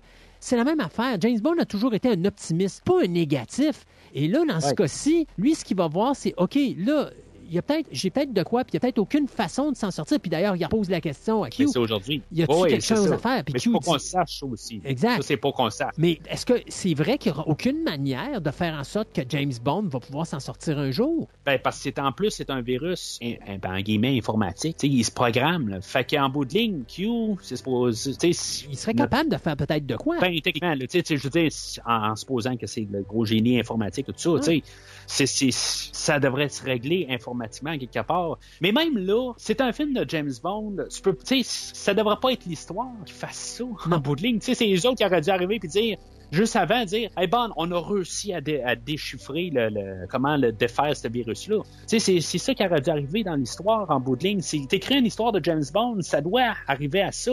Il doit arriver, James Bond, il voit les missiles arriver, puis là, il arrive, puis il se fait dire, Bond, on a réussi à déchiffrer. Puis là, tout d'un coup, il se baisse les yeux, puis il voit un bateau, puis là, ça fait... Exact. Tin. Puis là, pire tu sais, que ça, dans un bateau. moi, puis tu qu'il y a une personnellement- grosse explosion. en Puis moi, arrière, personnellement, là, personnellement, là, le personnage de Nomi aurait dû être celle qui se sacrifie à la fin, ce qui rehausse le personnage, parce qu'elle s'est sacrifiée pour sauver Ouais. l'humanité, pour une raison X. Puis, tu sais, James Bond peut prendre sa retraite avec Madeleine et sa fille Mathilde. Pourquoi il faut absolument que ça finisse avec, ben, Bond meurt, parce que là, il peut plus voir Madeleine ou il peut plus voir Mathilde? Je suis désolé, là, mais Madeleine et Mathilde, foutez-les sur une île, là, puis ils vont vivre tout seuls sur cette île-là, puis vous allez leur fournir la Bon. bouffe, puis tout le kit. Ils vont vivre jusqu'à la fin de leur jour, ils vont jamais mourir. Vous êtes capable, tu sais, les probabilités en pourcentage que le virus se rende à eux autres, c'est minime. Parce que James Ouais. Bond, il va se tenir loin d'eux autres. Alors, Ah Oui, mais, mais même là, c'est c'est pas, c'est peut-être même pas à Bond, euh, à, à Mathilde et à, à, à Madeleine. C'est à Bond aussi au pire que, au lieu de te suicider, enferme-toi dans, enferme-toi sur l'île, reste, tu sais, oui, je sais exact. pas. il C'est quand c'est- même. c'est il y a- lui qui a le virus, il sait pas, c'est- il est peut-être codé pour d'autres personnes aussi. Là. Ex- ben, ouais. Donc, oui, effectivement. Donc, oui, il peut s'isoler. Mais l'idée, là, c'est. Moi, je trouve que c'est c'est une fin facile. Encore une fois, ah, cocher une affaire qu'on n'a jamais faite avant. Mais c'est gratuit. Il n'y a pas une raison fondamentale pour que ça arrive. En tout cas, pas sérieuse. Moi, j'aurais vu Bond, mettons un exemple, atteint d'un virus où là, c'est planétaire. Là, je comprends qu'il reste sur l'île puis qu'il se fait sauter parce qu'il est atteint du virus planétaire. Mais encore là, j'aurais eu de la misère avec ce- cette fin-là parce que je me serais dit, techniquement, c'est pas lui qui est supposé être sur l'île, c'est supposé être Nomi qui est sur l'île. Donc, il aurait fallu qu'il y ait autre chose qui aurait fait en sorte que Bond, plus tôt dans la mission, aurait été atteint par ce virus-là et que le virus, quand il s'est retrouvé sur l'île, a été activé. Et là, à ce moment-là, il devient une arme de destruction et il l'apprend à la fin, puis là, il dit OK, là, j'ai pas le choix. Là, moi, je vois pas la fin de No Time to Die de la même manière, de même que ce que c'est fait là, où je vois mon personnage principal, mon personnage que j'aime depuis 1976, que j'ai euh, tripé sur les films depuis 1962, que de le voir se suicider devant mes yeux, puis me dire après ça, OK, là, je suis en- dans une phase COVID où là, tout le monde est écœuré de la vie parce que tout le monde est écœuré d'être emprisonné entre quatre murs, puis qu'on est en train de se battre contre un maudit virus, qu'on a le goût de se débarrasser. Là, en plus, qu'est-ce que vous faites? Vous tuez mon personnage que j'aime, mais c'est pas parce qu'il meurt pour sauver l'humanité. Il se suicide parce qu'il veut pas voir, il peut plus voir sa blonde puis son kid. Ben, bravo. Et ça, ça fait en sorte que là, c'est comme, non, ça, je ne peux pas accepter ça. C'est une très mauvaise décision et c'est également un geste que je trouve totalement gratuit, comme les quelques millions de choses qu'on a parlé dans, dans ce film-là depuis le début. Tout est gratuit. On a fait juste cocher des cases de choses qu'il fallait qu'on fasse qu'on n'avait jamais faites avant, mais il n'y a pas de cœur en arrière, il n'y a pas de logique en arrière et il n'y a pas de raison d'être en arrière. Et ça, c'est plate, mais ça fait en sorte que ça tombe à plat. Et la mort de Bond est gratuite. Elle tombe à plat. Si tu te mets dans, dans la tête à Bond que lui, Vesper, euh, c'était la- l'amour de sa vie, puis ça il a pris genre 20, euh, 10 ans à passer au travers, puis euh, en bout de ligne, ben, son nouveau soleil, ou l'amour de sa vie, ou peu importe, appelle-le comme tu veux, euh, et puis, là, ben, il vient de se faire couper ça direct d'en face, ou ce qu'en bout de ligne, il aurait réussi à passer à autre chose, puis, je- je- là, il, va, il arrive, puis là, ben, tu sais, il peut plus, je sais pas s'il voit plus de bonheur en bout de ligne, c'est ça qu'on veut, je pense, essayer de nous vendre quand même. Oui, mais c'est un avec Vesper au suicide. début du film. C'est un suicide. Oui, c'est un. Ben, c'est en quelque part, c'est, peut-être pas passer le bon message aussi. Tu sais, je veux dire, ça- marche pas. plus avec ta blonde en bout de ligne. T'as pas le temps de te suicider, passe à autre chose. Ben, et voilà. Et James Bond a toujours été un optimiste. OK, il y a un mur qui est là, c'est Oui. pas grave, il y a une porte de sortie quelque part. Euh, et, et même si. J'ai pensé, j'ai pensé. T'as dit, il y a un mur qui est là, mais dans le Casino Royal, il défonce. le- il défonce le mur, oui. non, mais tu sais, c'est ça que je te- Il y a, il y a toujours une solution à tous les problèmes. Il y a toujours une façon de Ben oui. négocier. Tant qu'il y a de la vie, il y a de l'espoir. de voir James Bond abandonner l'espoir, c'est anti-Bond. James Bond n'a jamais Oui. fait ça en- ben, depuis 1962 au cinéma. Ben, à chaque fois qu'il est dans des situations où il peut pas s'en sortir, la seule raison pourquoi il s'en sort et qu'il est intuable, c'est parce qu'il est toujours un optimiste. Pour lui, il y a toujours une porte de sortie quelque part. Et, et, et- et c'est pas vrai que là, tu sais, en- d'autant plus que là, il y a une femme supposément qui aime, même s'il l'a foutu dans un train il y a cinq ans de ça pour qu'il sac la, la pêche jusqu'à la fin de ses jours, ou que là, il découvre un enfant qui va être le sien. Raison de plus pour se dire, Hey, c'est pas vrai que je vais laisser ça aller puis que je vais les laisser tout seuls, là. S'il y a une chance, ne serait-ce que n'importe quoi qui ferait que ces deux personnes-là auraient une vie normale puis que moi, je vais rester en vie pour m'assurer qu'ils vont avoir une vie normale puis qu'il n'y aura pas un vilain qui va détruire la Terre quelque part puis que je serai pas là pour sauver la Terre de tout ça, ben, tu le fait d'abandonner, c'est comme dire, ben là, je m'en fous, euh, je joue plus à la game puis bye-bye.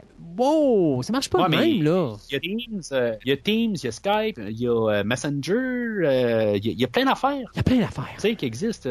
Mais, mais je suis d'accord avec toi, Christophe, en bout de ligne. C'est, c'est, c'est juste, je, je, je sais pas si c'est Wade et Purvis qui ont écrit ça au départ, ou c'est euh, juste Craig, Craig qui est arrivé, mais on aurait dû arriver puis dire c'est pas une histoire de James Bond, ça, à quelque part. Tu sais, c'est, tu peux pas arriver puis écrire ça puis dire tu finis ça de même. Euh, puis même le fait de le tuer tout carrément, c'est que ce soit pour sauver la Terre ou n'importe quoi, tu peux pas arriver puis tuer James Bond, ça ne se fait pas. Ouais. Tu peux pas, tu sais, c'est, qu'est-ce que tu vas faire dans le prochain film? Le prochain film, tu vas arriver, tu vas dire, bon, ben, on a un nouvel acteur, ok, peu importe, là, on en parlera tantôt, là, de, de qu'est-ce qu'on pense pour le prochain film. Mais, tu sais, t'as le, le prochain acteur va faire trois films, tout ça. Bon, ben, euh, qu'est-ce qu'on fait? C'est son dernier film. Bon, on peut le tuer, on peut faire n'importe quoi, tu sais, à heure, on peut faire tout. En bout de ligne, tu sais, il peut revenir en zombie, il peut faire, tu sais, on vient de juste ouvrir une porte qu'il aurait dû jamais ouvrir. Tu ne peux pas arriver puis tuer ce personnage-là. Ce personnage-là est éternel parce qu'il a jamais été tué puis il ne doit pas être tué. C'est, c'est ça, même si dans les livres, ils l'ont fait, comme j'ai dit tantôt. Puis encore là, ils l'ont pas fait officiellement. Tu, tu peux le tuer. Non, non, non, ben c'est ça, tu sais, on, l'a- on, on a trouvé une porte de sortie pareille, c'est ça.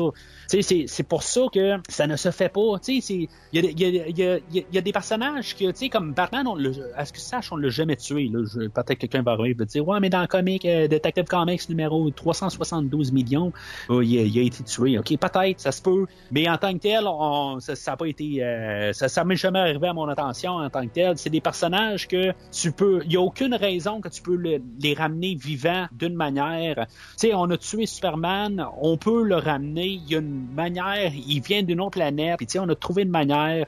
Iron Man, on l'a tué, mais s'ils veulent, euh, le- le- le Marvel peuvent le faire revenir en Robert Downey Jr. Il y a toujours une manière que oui, on peut se arriver puis dire qu'on a tué le personnage, mais il est pas dans la, comme dans la science-fiction ou quelque chose de même. Il, t'es- jamais vraiment mort. On a tué Spock puis on l'a fait ramener. C'est- tu peux pas dans l'univers de James Bond, ce personnage-là est intuable parce que c'est comme ça qu'il est fait. Dans ses histoires, tout ça, il doit réussir à trouver tout le temps la solution. Que, puis il, il sauve, il, tu sais, il vous réussit souvent à se sauver par la peau des fesses, mais c'est ça qu'on nous a montré depuis 1962 à l'écran. Puis là, ben, on a trahi ça avec euh, la, mort de Bond à la fin. Et surtout, euh, moi je te dirais surtout ce qui est important là-dedans aussi, c'est que euh, on l'a fait d'une manière gratuite, puis totalement inutile. Et en plus, non seulement on le fait comme ça, mais le message qui est véhiculé, vraiment pas le message que tu dois véhiculer présentement.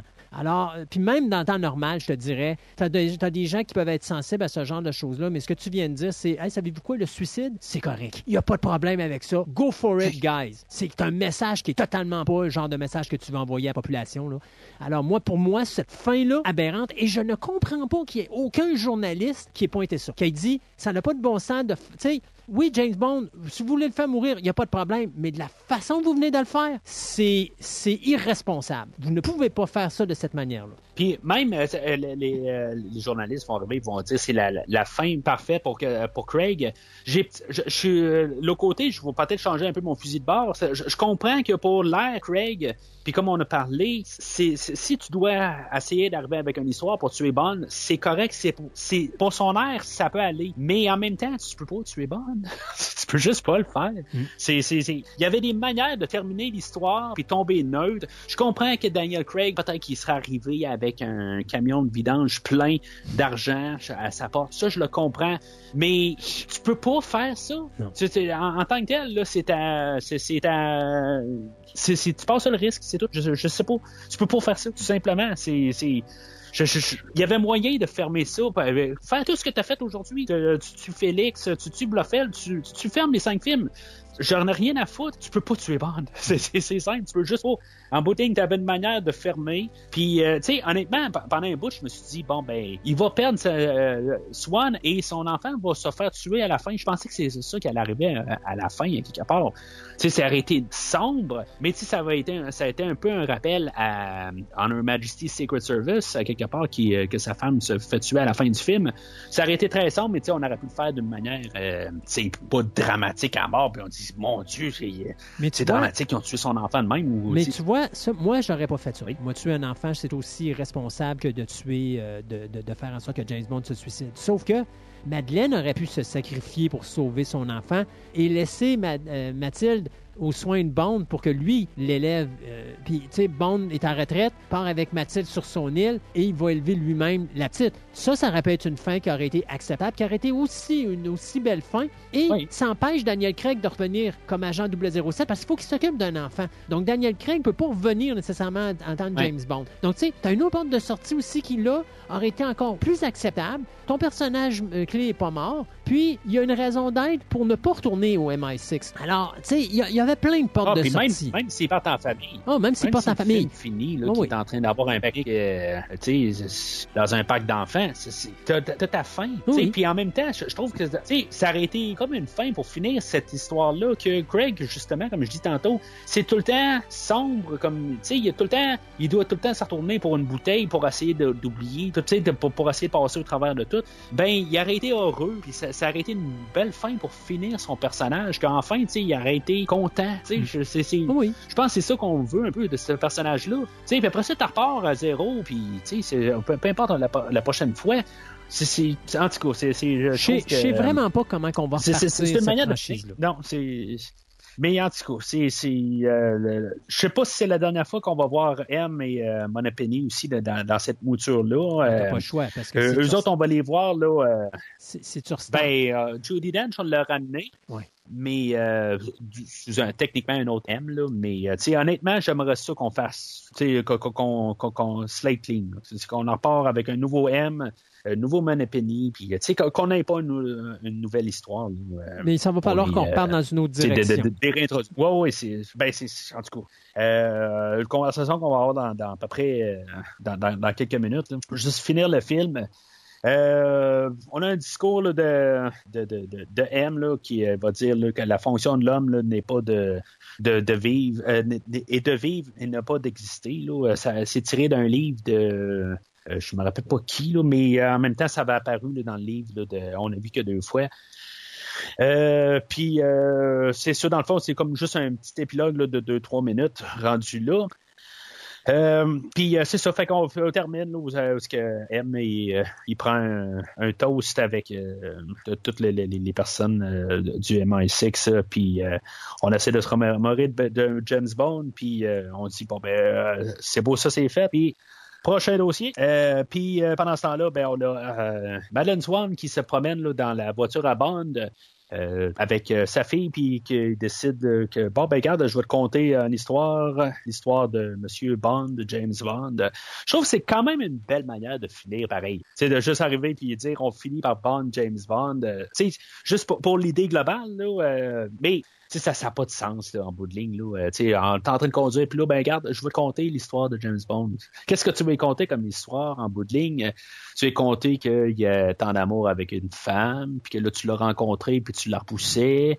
Euh, puis qu'en bout de ligne, finalement, ben, tu as continué à la repousser, puis euh, qu'en bout de ligne, éventuellement, ben, après euh, une semaine ou deux d'être pogné avec, puis je vais dire vraiment pogné avec, euh, tu es tombé en amour avec, euh, mais quand tu es tombé en amour avec, euh, tu es attaqué par. Euh, ben, vous êtes ramassé dans, dans une base, puis lui, il a failli se faire tuer là-dedans parce qu'il s'est fait driller dans la tête.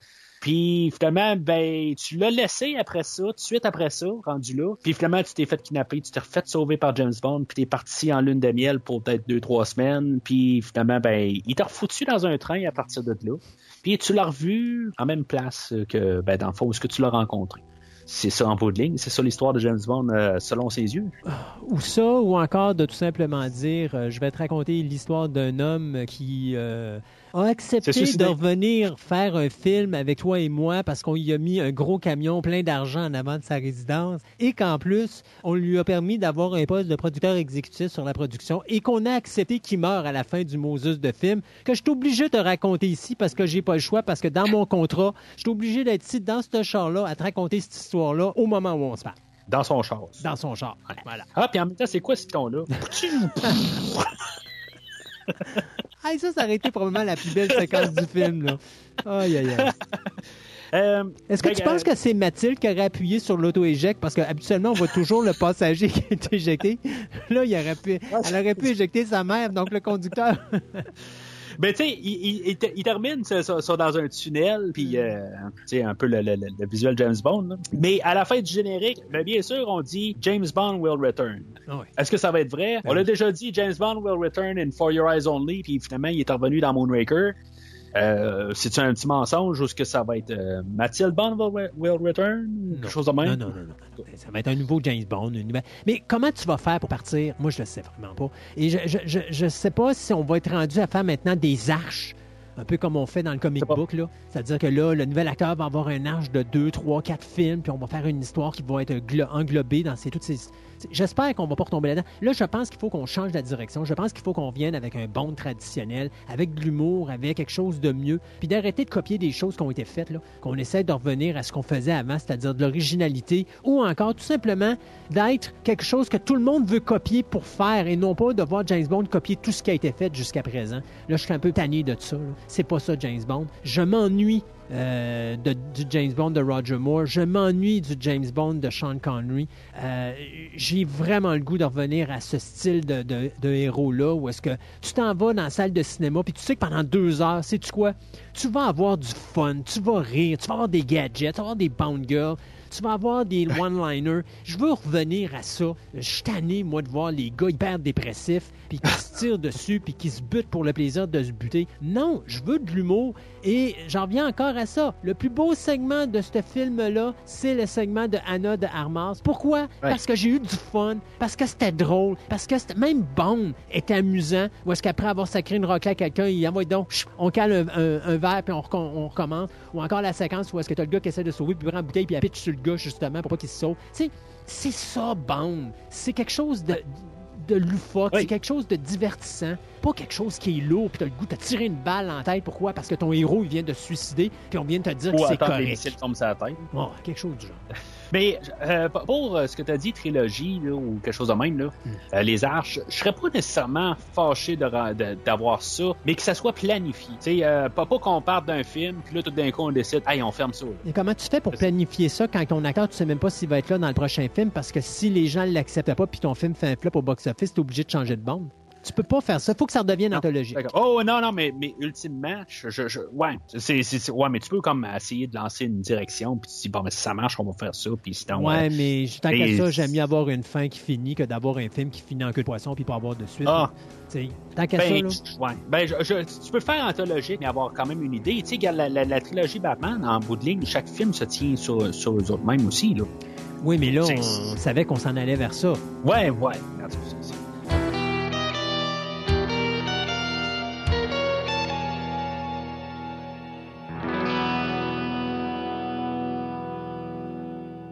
En conclusion, oui. comment que tu endosses euh, No Time to Die? Écoute, si on pouvait mettre un rouge assez opaque pour qu'il devienne noir, je serais probablement là.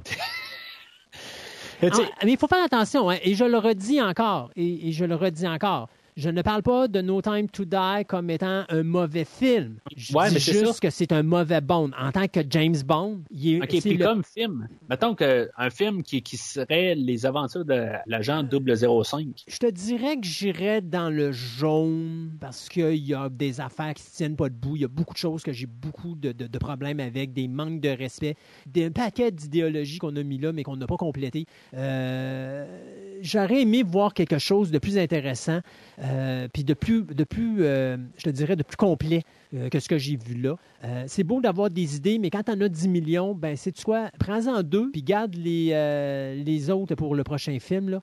Je pense que dans ce cas-ci, on a voulu trop faire de choses en avant-première dans Bond. Je pense que là, notre metteur en scène a eu une opportunité en or, puis s'est dit, hey, là, là, ça va être le film qui va être reconnu comme avoir plein de nouveautés. Puis dans 40 ans, on va parler de mon nom. Ben moi, le seul nom que je vais dire dans 40 ans, c'est vous rappelez-vous ce réalisateur-là? Moi, jamais plus je vais regarder un film de ce gars-là parce qu'il a détruit mon héros euh, en faisant un film qui est anti-Bond ou anti-franchise. Et encore là, je l'ai dit au début, je le redis encore présentement, je lève mon verre à Danny Boyle parce qu'il a dit non à cette cochonnerie-là.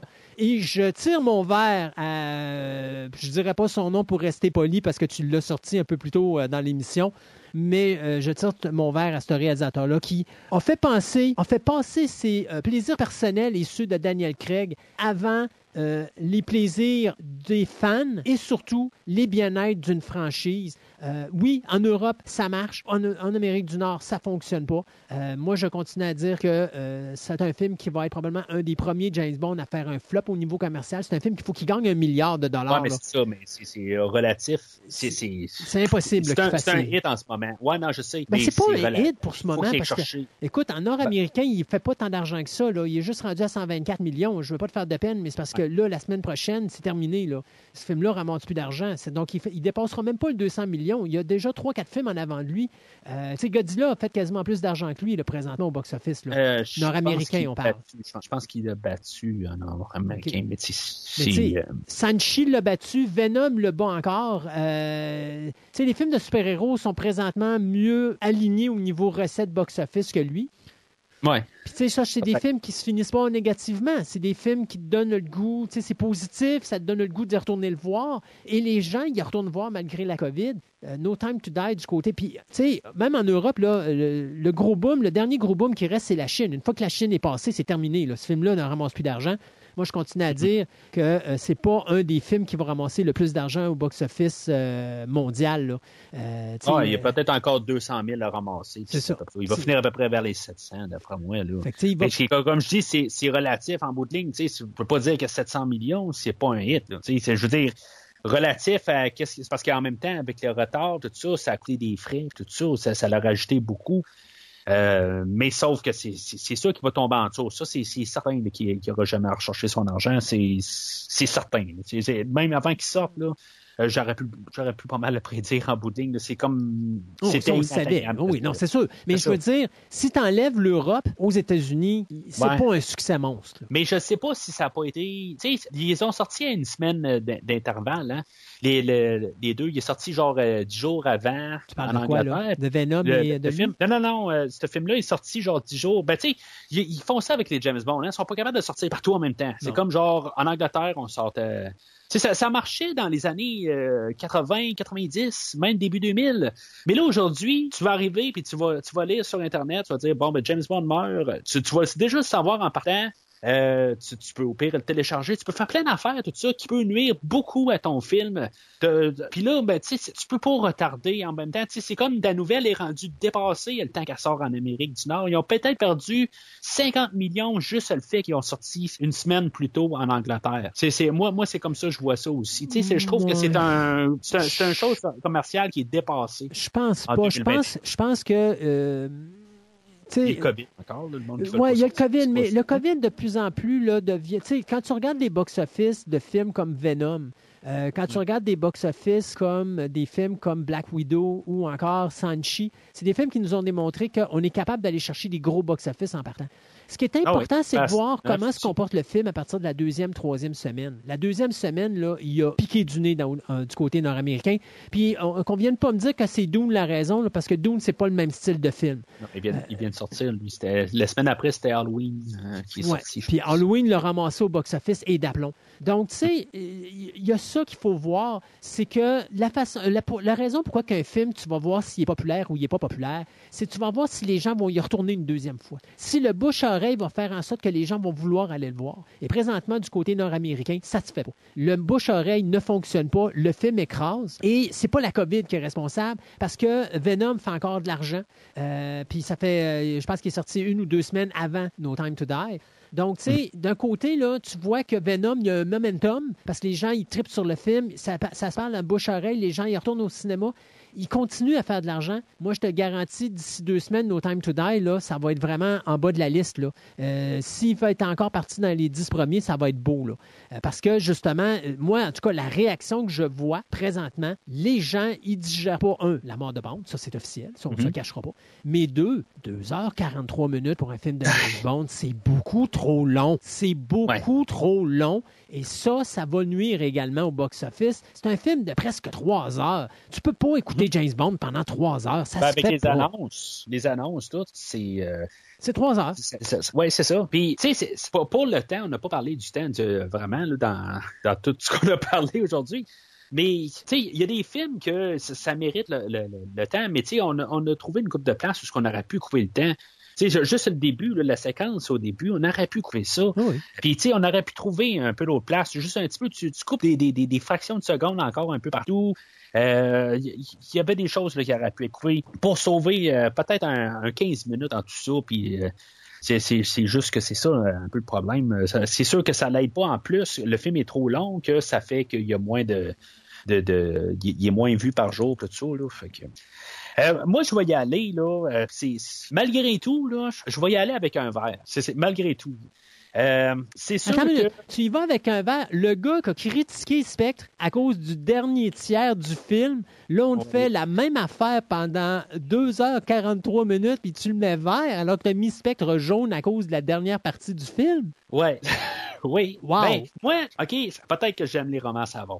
Oui, non, oui, tu, tu nages dedans, oui. Oui, mais c'est.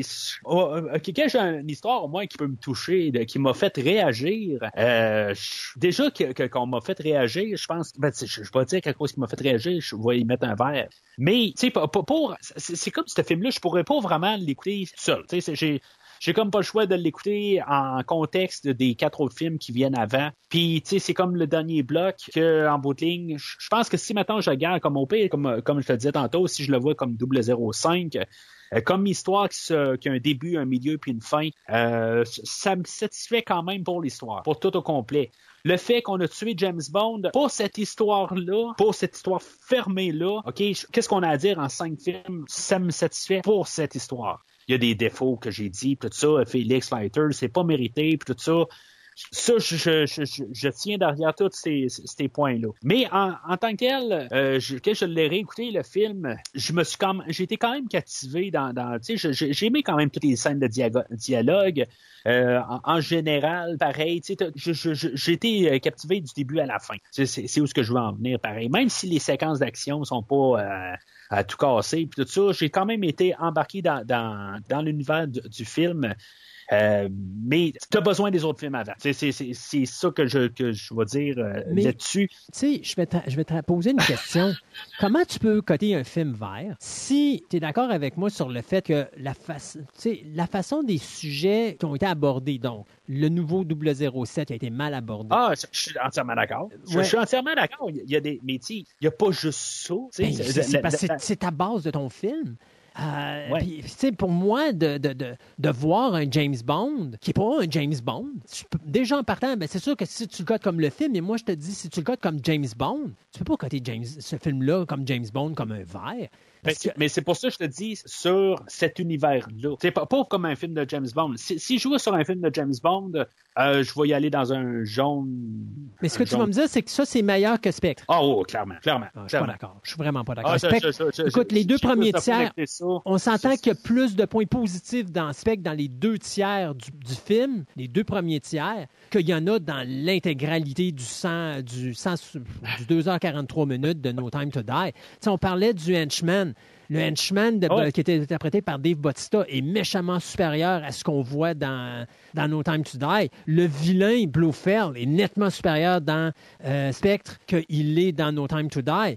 Euh, que ce soit euh, l'humour qui est utilisé dans Spectre, il y en a beaucoup plus et c'est beaucoup plus intéressant que No Time to Die. L'histoire se tient mieux tant qu'à moi au niveau euh, rythme, au niveau intérêt que dans No Time to Die je, je vois pas rien de mieux dans No Time to Die que dans Spectre, ou même tant qu'à y aller dans Skyfall. Moi, je pense que dans tous les films, même Quantum of Solace est de loin supérieur à No Time to Die, parce que No Time to Die, t'as pas de vilain, t'as pas d'histoire, t'as rien, t'as rien. Et- où est l'intérêt de dire que ça, c'est meilleur que les autres? Je, je comprends Ah, pas. ben, Casino, Skyfall sont mieux que le film aujourd'hui. Ça, c'est, je, je, ça, je vais, dire ça, mais j'aime mieux, euh, en tout cas pour l'instant, là, il n'est pas encore rentré. Puis comme je te disais au début du podcast, je suis pas encore certain. Je suis comme un petit peu tout ébranlé, pareil. C'est comme, euh, on est allé à des endroits où, ce que, euh, la mort de Bond, je veux dire, ça, d'un côté, je peux pas le pardonner au film. Il y avait des solutions, des sorties, mais mis à part la fin, en gros, pour fermer l'histoire, pour le comme épilogue de, le- de fin à l'ère Daniel Craig, ça me satisfait. Mais bon, c'est, pas le plus vert des verts. je veux dire, c'est pas un GoldenEye, c'est pas un Casino Royal, c'est pas c'est, pas le film euh, parfait. Là. Tu sais, C'est, c'est, je, veux juste que ça soit clair. Comme pareil comme Dark Knight Rises, c'est, je pense que c'est un film que j'ai endossé, mais d'autres films avant. Tu sais, T'as, t'as besoin de, de- d'embarquer ça. Puis pour clore cet univers-là, pour partir en paix sur cette ère-là, maintenant que ça aurait fini à Spectre, ben j'aurais senti qu'il manque quelque chose. Tu Puis ça, c'est correct que ça a fait. Il y a, des, il y a beaucoup d'affaires qui ont été faites. Là. Vraiment, là, c'est gauche. Là, euh, personnage de Nomi, tu j'en ai rien- à foutre. De tuer Lighter, c'était gratuit pour juste, je pense, choquer le monde de quelque part, c'est tout. Euh, de tuer Blofeld de même, Blofeld aurait dû être lui qui arrive à la fin. Ça aurait dû être lui qui, a empêché de. Ben, qui, a propagé le virus à Bond. C'est, là que ça aurait dû terminer. Ça, ça aurait dû être la faute à Blofeld, pas la faute à petit Joe Clinclin, euh, euh, ça, ça. Non, effectivement, parce que le personnage comme tel, il est pathétique. oui, ben c'est ça, ça aurait dû se terminer comme ça. qu'il y a des choses de même, sauf que pour la globalité des choses, quand j'écoute toute l'histoire de, de, de Craig, pour finaliser ça, oui, il s'est suicidé, mais c'est un Bond qui, que je qui a toujours été dans, dans le côté sombre. Puis oui, ça, l'excuse pas en quelque part. Il aurait dû arriver puis trouver la solution de tout ça. Mais je, je, je, je trouve que pour finir, c'est, pas, comme j'ai dit, c'est pas le plus vert des verts. Sur les 28 films, il va peut-être être classé là entre le 10 et le 14e. Tu sais, quelque part de même. Il y, y en a une trollée que, que je dire, qui sont meilleurs que ça puis d'aplomb. Mais pour dans, les 28 films, ben il va, il, va être très loin là, en bas de, toute la, franchise. C'est loin de Diamonds Are Forever. Puis si on regarde tous les derniers films de chaque acteur, euh, je pense que c'est le premier film dans toutes depuis le début, dans tous les, c'est le sixième acteur, je pense, à, vêtir le costume. Puis c'est la première fois qu'on a ben, qu'on savait que ça allait être le dernier film d'un, tel acteur. Die Another Day, on n'était pas sûr que ça allait être le dernier de Pierce. Euh, Dangereusement Vôtre, ben euh, on savait, je pense, avant la sortie, mais pas avant, avant qu'on commence à filmer. Euh, le... License to Kill non plus. License to Kill, on ne savait pas. On, on pensait qu'on était parti pour la gloire. Mais par Euh, exemple, quand on a fait le film. Diamonds Are Forever. Non, euh, avant Diamonds Are Forever. Ouais, mais avant Her Majesty's Secret Service, c'était. euh, Ah, You Only Live Twice, mais c'était pendant le filmage, pas pendant qu'il. Non, euh, ok. pas, pas avant qu'il tourne. Tu sais, même s'il grognait pas mal, mais euh, c'est pendant le tournage qui s'est tanné. Never Say Never Et- Again, c'était officiel qu'il n'y en ferait pas d'autres. Ouais, mais ça, c'est pas officiel. Mais en tout cas, fait que je le place à peu près là, je- juste euh, dans la frontière là, du jaune et du vert. C'est, euh, je, je- suis à l'aise avec ça, malgré tous ses défauts. sais. Puis, puis ma- malgré qu'on a fait l'irréparable. Euh, tu sais, à classer, grosso modo, là, je vais, je dire mon, comme mon top 5, là, euh, ça va toujours être quelque chose comme GoldenEye, euh, L'espion qui m'aimait, Your Eyes Only, euh, Casino Royale, euh, Tuer n'est pas joué, puis euh, tu sais, ça va être pas mal, euh, eux autres qui va être pas mal tout le temps là, dans mon top 5 là, de, des, des, euh, des films de James Bond. Toi, je pense pas qu'il y en a un dans le, de, de l'air, Craig. Spectre, il sera pas dans ton top 5. Il n'y en a pas. Ça va être The Spy Who Loved Me pour moi. Après ça, c'est Goldfinger. For Your Eyes Only, GoldenEye, puis License to Kill. Pour moi, c'est mon top 5.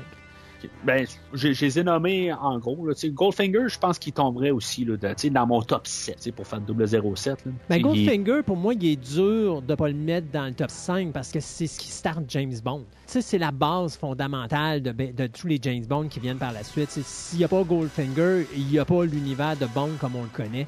Fait que, puis il y a quand même tellement de belles affaires dans, dans ce film-là. Euh, c'est difficile pour moi de ne pas le mettre dans mon top 5. Puis pour moi, euh, tu sais, c'est sûr et certain que You Only Left Twice, c'est un bon euh, Connery. Euh, puis, tu sais, j'ai toujours été ambigu entre les deux, mais Goldfinger demeure mon favori, dans, je pense, dans le dans le- l'ère Sean Connery. Puis c'est pour ça qu'il faut qu'il soit dans mon top 5, parce que ça me prend un Sean Connery. Et je pense qu'il est quand même, quand tu calcules l'année où il a été fait, je pense qu'il était très avant-gardiste. Fait que, tu sais, je trouve que pour ce qu'il faisait pour l'époque, il mérite d'être dans le top 2. Parce que moi, quand je regarde un film, je vais le regarder à la période où il a été fait. Ouais. Au même titre que euh, The Spy Who Mais Loved Me. 2021, dans, dans, dans l'ère qu'on est, tu es James Bond. Non, parce que les les James Bond, à partir de l'arrivée de Daniel Craig, c'est plus du James Bond. Euh, on a copié tous les autres films, mais on a oublié ce qu'était James Bond. Alors, j'ai plus d'intérêt, moi, là-dedans. Puis quand je vois euh, du Bourne... Tu sais, quand je vois James Bond, maintenant, je vois plus James Bond. Je vois The Bourne, euh, Ultimatum, ou je vois n'importe quel autre Et film d'action qui a été fait. Non, Bourne mais c'est pas grave. Ça n'a pas d'importance. C'est quand je vois ces films-là, c'est ces films-là que je vois. Tu comprends-tu? Ah ouais. Alors qu'avant, quand j'écoutais James Bond, je voyais James Bond. Là, je vois Daniel Craig. Je vois dans ton, dans ton top 5 pire, tu vas mettre les quatre autres. Non, euh, non, Daniel quand Craig. même pas. Je, vais commencer par le 5. Le 5, pour moi, Octopussy. Euh, Après ça, le quatrième, Tomorrow Never Dies. Le troisième, c'est The Man with the Golden Gun. Le deuxième, ça va être A View to a Kill. Et le premier, ça va être No Time to Die, parce que pour moi, No Time to Die, c'est véritablement de l'anti-bond. Ça devrait même pas être dans la franchise. Et les messages qui sont véhiculés dans ce film-là sont horrifiants. Moi, je suis pas capable. Il y a des choses que je vais accepter, puis il y a des choses que j'accepterai pas. De voir un personnage comme Bond commettre un suicide, c'est pour moi inacceptable. Je peux pas coter ce film-là euh, comme étant un, excellent Bond quand que je vois qu'on a détruit complètement l'image du personnage en se moquant de lui puis en le détruisant en disant que ouf, parce qu'il veut plus jouer, il se suicide. Moi, c'est aberrant, c'est impensable. Fait que, c'est sûr et certain que je serais jamais capable de coter ce film-là. Euh, tu sais, je suis pas le genre de gars, hey, euh, il y a un film dans la franchise que je veux oublier parce qu'il n'existe pas. Il faut vivre avec. Mais personnellement, s'il y a un film dans la franchise que je voudrais oublier, ça va être vraiment définitivement celui-là. Pas parce que Bond meurt, mais parce que, un, de la façon qu'on traite certains personnages dans ce film-là, par la manière dont on a traité l'histoire qui a complètement juste pas de sens, et surtout une conclusion où est-ce qu'on prend un personnage et qu'on va complètement le changer de bord, puis euh, faire de lui un outil qu'il devrait pas être, c'est-à-dire le suicide. Moi, personnellement, j'embarque pas dans ça. Moi, je te dirais que dans la toute la franchise, là, euh, c'est- comme mon top 5-7, là, je- ils sont tous un peu interchangeables. C'est euh, peut-être que euh, GoldenEye, Casino Royale, euh, puis euh, Tuer n'est pas joué va généralement être tout le temps dans mon comme top 3. Là. Même si quand je l'ai couvert, Tu- Tuer n'est pas joué, je, je pense que j'étais pas aussi haut que ça, mais euh, tu sais, des fois, là, juste le temps que ça redescende, des fois, c'est juste des films que, que j'aime à la base. Euh, Puis c'est un peu ça dans mon mon, ben, mon top 7 euh, de, dans ceux-là que j'aime le moins. Là. Euh, mais tu sais, euh, Diamonds Are Forever, pas capable. Je, je veux dire, je le réessaye tout le temps. Euh, je vraiment, il va toujours être en, en bas de la liste. Euh, pareil pour Tomorrow Never Dies. je suis vraiment de la misère avec celui-là. Euh, Never Say Never Again. Vraiment, là, dans, c'est, tous des, des, des, euh, films là, exécrables. Euh, The Man with the Golden Gun, euh, j'étais surpris que tu l'avais mis dans ton top 5 quand même. C'est, c'est, même la nostalgie de. de- pas c'est de la faiblesse de scénario dans le cas de Man with the Ouais. Golden Gun. Parce que la confrontation entre Christopher, Christopher Lee et Roger Moore est superbe. Mais, tu sais, il y a des, des erreurs de scénarisation. Exemple, tu sais, quand à un moment donné, les, les, les, Japo- les Japonaises avec euh, le, le bras droit de, de, de, de James Bond s'en viennent le délivrer. Puis après ça, ils le dompent là, puis ils le laissent. Tu sais, je veux dire, à un moment donné, tu te dis, voyons, c'est- quoi l'idée? Alors, tu sais, il y a des tu sais, je suis capable de voir quand il y a des faiblesses, là. Et. Man with the Golden Gun, malgré qu'il y a des cascades qui sont tout à fait spectaculaires, euh, inclut également une des pires Bond Girls de l'univers euh, de James Bond. Alors, tu sais, non, il y a des faiblesses, puis c'est pour ça qu'il est dans un de mes cinq, euh, dans un de mes cinq pires. Puis euh, là, tu sais, bon, euh, Octopussy, euh, A View to a Kill, c'est c'est pas mal là, dans le même, euh, dans, dans- le même euh, créneau. C'est c'est quel qui le pire de la gang. Là, c'est en tout cas, c'est dans ceux-là. Euh, mais tu sais, vra- vraiment, là, Diamonds Are Forever, Tomorrow Never Dies, puis Never Say Never Again. Euh, c'est dans mes pires. Il y a le film de Casino Royale de 1954 aussi, là, que, je veux dire, je suis pas capable du tout d'endosser. Il y a, y a, y a, y a vraiment rien à ressortir, là, de, de, de ce film-là, là. Euh, puis même sa version de 67 aussi, là, mais ça, c'est dans toute la rétrospective au complet. Euh, Christophe, j'ai euh, peut-être 10 idées pour un prochain James Bond. là. Si tu veux juste dire, en gros, oui, non, puis, euh, tu sais, juste au pire un commentaire, là, juste pour pas qu'on éternalise euh, là-dessus, mais tu sais, j'ai juste 10 idées, puis euh, je vais je vais répondre moi aussi, là. Euh, un reboot total, Oui. nouvel acteur, pareil. Oui. Euh, ben, moi aussi. Je veux dire, en bout de ligne, euh, euh, un remake de, tu sais, genre euh, Dr. No, Goldfinger. euh, euh, D'accord aussi. C'est euh, en bout de ligne, on a, on a fait les idées. Puis, euh, ramener Pierce Brosnan, euh, comme euh, faire une histoire de Old Bond ou quelque chose de même, le vieux Bond, sa dernière mission, quelque chose de même. Non. Euh, moi, je pense que c'est, on vient de faire ça, la dernière mission de Bond, fait qu'on pourrait pas refaire ça. Non. Euh, Mathilde Bond, Nomi Bond ou Noé osé. euh, une histoire spin-off, euh, le MI6 euh, sans 007, une histoire d'équipe, Non. la mission, la mission Non. impossible. Ça m'intéresse. Euh, ben, je, je pourrais que ça- je dirais que ça pourrait être intéressant euh, pour amener là, euh, tous nos personnages qu'on connaît dans le film aujourd'hui, mais tu sais, juste dans une histoire Si on, ramène- si on décidait de pas ramener le personnage de Bond, je te dirais OK, mais là, si on est pour avoir d'autres Non, non, James non, non, Bond, sans, sans James Bond. Non, non, non, c'est pas ça que je veux dire. Je veux a- dire, si on arrête de faire des films de James Bond, je te dirais Ah, oui, mais si on est pour ramener le personnage, non. Parce que là, ça va, être trop, con- ça va être trop confus. On va vivre dans deux univers en même temps, alternes. Non, ça m'intéresse pas. Mais au pire, comme tampon au prochain James Bond. Non, il faut vraiment. Moi, je te dirais, parce que c'est toujours la problématique. Là, si en pour dire, OK, euh, là, on va ramener un autre 007. euh, mais là, on s'en va dans un autre univers, MI6, puis on oublie carrément James Bond parce qu'il est mort, puis là, on va avec le MI6, puis on a des différentes missions avec différents agents 00.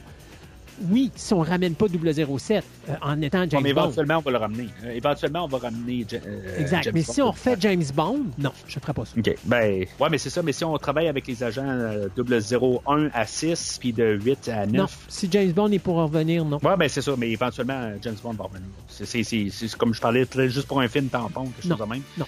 Ben, moi, je serais peut-être ouvert à une idée, juste pour que, temporairement un peu, ou quelque chose de même, là, en ramenant Ray Fiennes, Naomi Harris, puis euh, Q, juste pour un, un film de même. Euh, mais euh, en bout de ligne, euh, bon, c'est, juste une idée.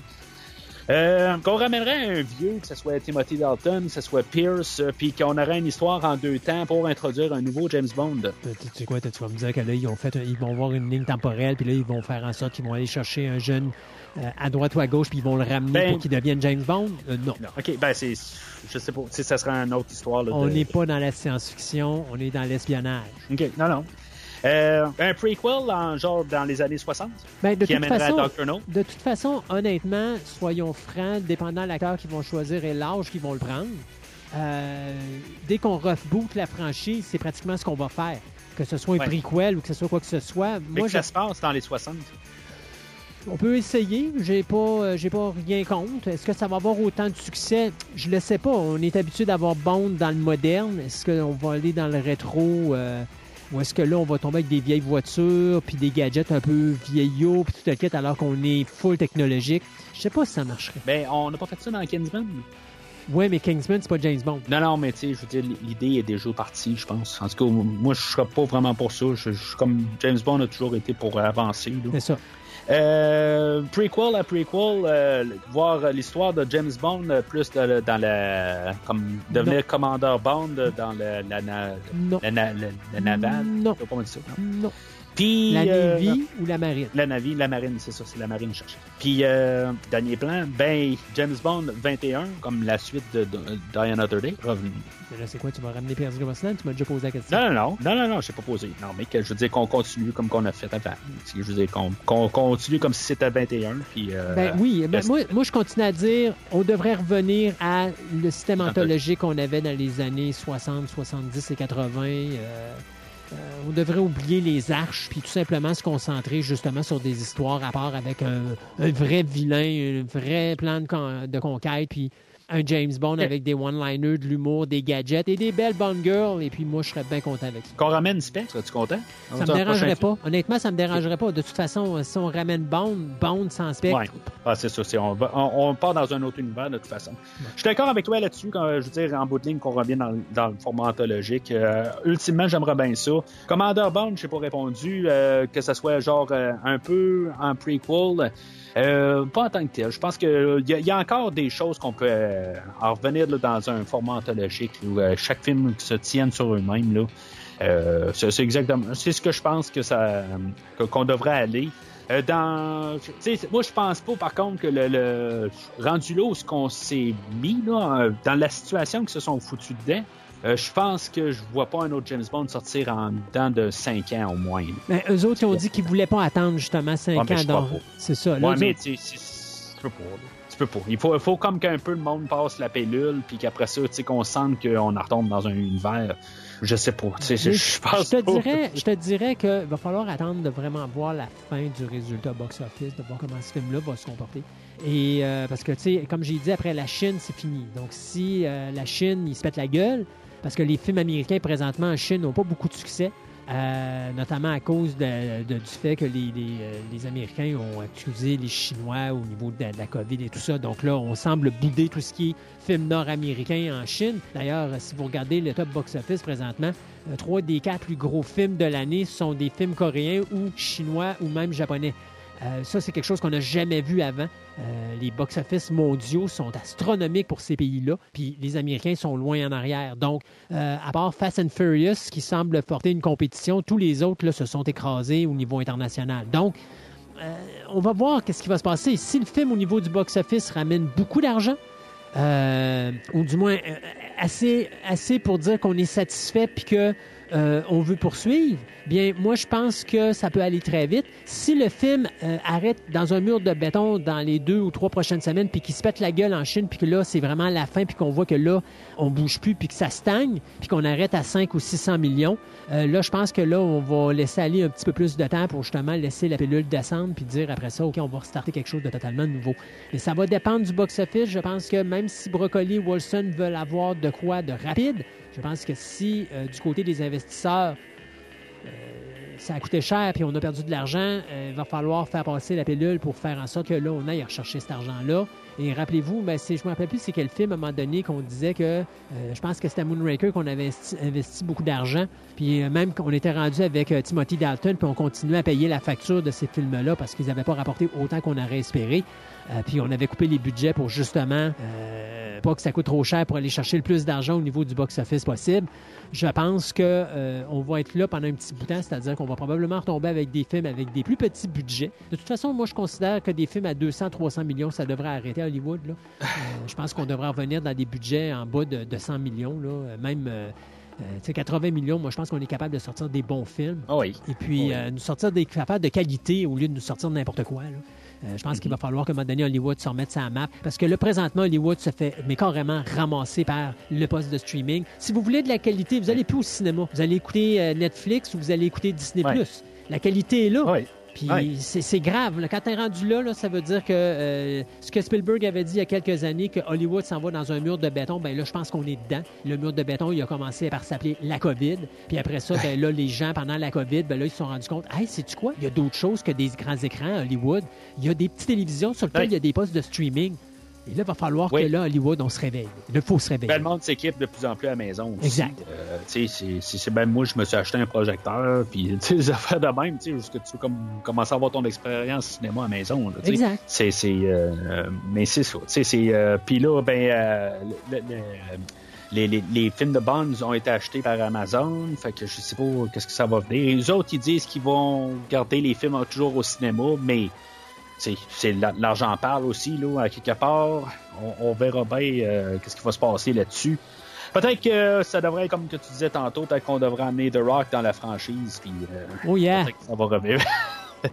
Mais euh, en tout cas, c'est, je pense qu'on a épluché pas mal le, le- le dossier d'aujourd'hui. Fait que Christophe, ben, je, je suis bien content d'avoir finalisé tout ça ensemble, euh, qu'on a parlé là, de Mourir peut attendre. Euh, ça a été euh, quand même toute une aventure de réussir à, à se timer, toi et moi, pour euh, Allez voir ça. enregistrer, puis enregistrer, puis tout. Mais tu sais, de juste avoir euh, couvert quand même tout, là, euh, les- les- plusieurs films là, dans la franchise, tout ça. Euh, moi, je suis vraiment content d'avoir parlé là, de cette franchise-là. C'est une franchise là, que, que j'adore. J'ai vraiment hâte, là, euh, éventuellement, là, de parler d'un 29e film. Euh, dans cette franchise-là, c'est la, la, la série des Bonds, c'est comme Star Trek. euh, euh, c'est quelque chose là, que, que, que, que j'adore puis que que je me sens toujours euh, content là, que- quand j'écoute un, un de ces films-là. Euh, puis j'ai hâte déjà au prochain film, savoir qu'est-ce qu'on va faire. Euh, ça sera quoi? C'est sûr que des fois je sois déçu ou pas, tout ça, mais quand même euh, content d'avoir parlé là, de tous les films de la franchise. Alors, euh, Christophe, ben, officiellement, ben, je te remercie beaucoup là, euh, de- de- de- d'avoir pris le temps là, de, de jaser. Puis même euh, avoir enduré, il faut, faut le dire, d'avoir enduré d'écouter le film deux fois. Ouais. Euh, je te félicite. Merci. Je vais prendre un verre euh, en ton nom à soir. Euh, puis, euh, ben, comme j'ai dit au début du podcast, ben, il y a si longtemps de ça, ben, n'hésitez pas à commenter là, le post de, du, du- du- du film d'aujourd'hui. Euh, N'hésitez pas à laisser votre commentaire. Euh, vous avez peut-être euh, quelque chose d'autre à dire euh, ou à ajouter à ce qu'on a dit. Il y a peut-être quelque chose qu'on n'a pas dit. Tu penses qu'il y a quelque chose qu'on a passé à côté, Christophe? Dans le film d'aujourd'hui, dans tout ce qu'on a parlé? Là, je m'étais endormi, j'ai pas entendu tout ce que tu as dit. J'étais encore en train de me remémorer euh, No Time to Die, et puis là, je suis, j'ai sombré dans un, dans un sommeil profond. Alors, euh, non, je crois qu'on a passé à travers tout, mon cher. Ouais. Alors, euh, Christophe, ben, on peut euh, t'écouter sur euh, ton podcast ou tes podcasts Fantastica et Programme Double, comme tu as mentionné tantôt. Euh, Puis, euh, ben, pour la dernière fois, Christophe, euh, sais-tu, depuis 28 épisodes, euh, qu'est-ce que moi j'essaie d'enseigner au podcast? Qu'il faut pas que j'essaie, ben, il faut que j'essaie de pas m'endormir en écoutant No Time to Die. Oui, je le sais, tu me l'as dit tellement souvent. Ah, OK, bon, ben, il y a trois affaires en bout de ligne. Essayer de pas t'endormir en écoutant No Time to Die. Ouais. Euh, D'un, de jamais laisser l'adversaire te voir saigner. Est-ce qu'il a pas réussi à faire Daniel Craig dans ce film-là? Non. Et euh, troisièmement, ben, de toujours avoir un plan d'évacuation ou te suicider à la fin. le mot suicidé, oui, est là. Parce que je pense que Daniel Craig n'a pas écouté ce troisième euh, segment. Euh, Il a fallu que tu rajoutes euh, la fin, oui, exactement. Oh, he blew a fuse. Merci d'avoir écouté l'émission d'aujourd'hui. J'espère que ça vous a plu. We have an old saying too, Yogi. And you're full of it. Rendez-vous la semaine prochaine pour parler James Bond dans le prochain film de la rétrospective. Well, we wouldn't want that, would we? Ou rendez-vous sur premiervisionnement.com pour écouter d'autres rétrospectives dont John Wick, Star Wars, Halloween et les films de l'univers DC incluant Batman, Superman, Wonder Woman et bien d'autres films. That depends on your definition of safe sex. Vous pouvez écouter Premier Visionnement sur toute plateforme de balado-diffusion, dont Podbean, Spotify, Google Podcast, Stitcher, Pocket Casts et bien d'autres. Take a giant step for mankind. Prenez soin de vous et rendez-vous au prochain épisode. Keep my martini cool.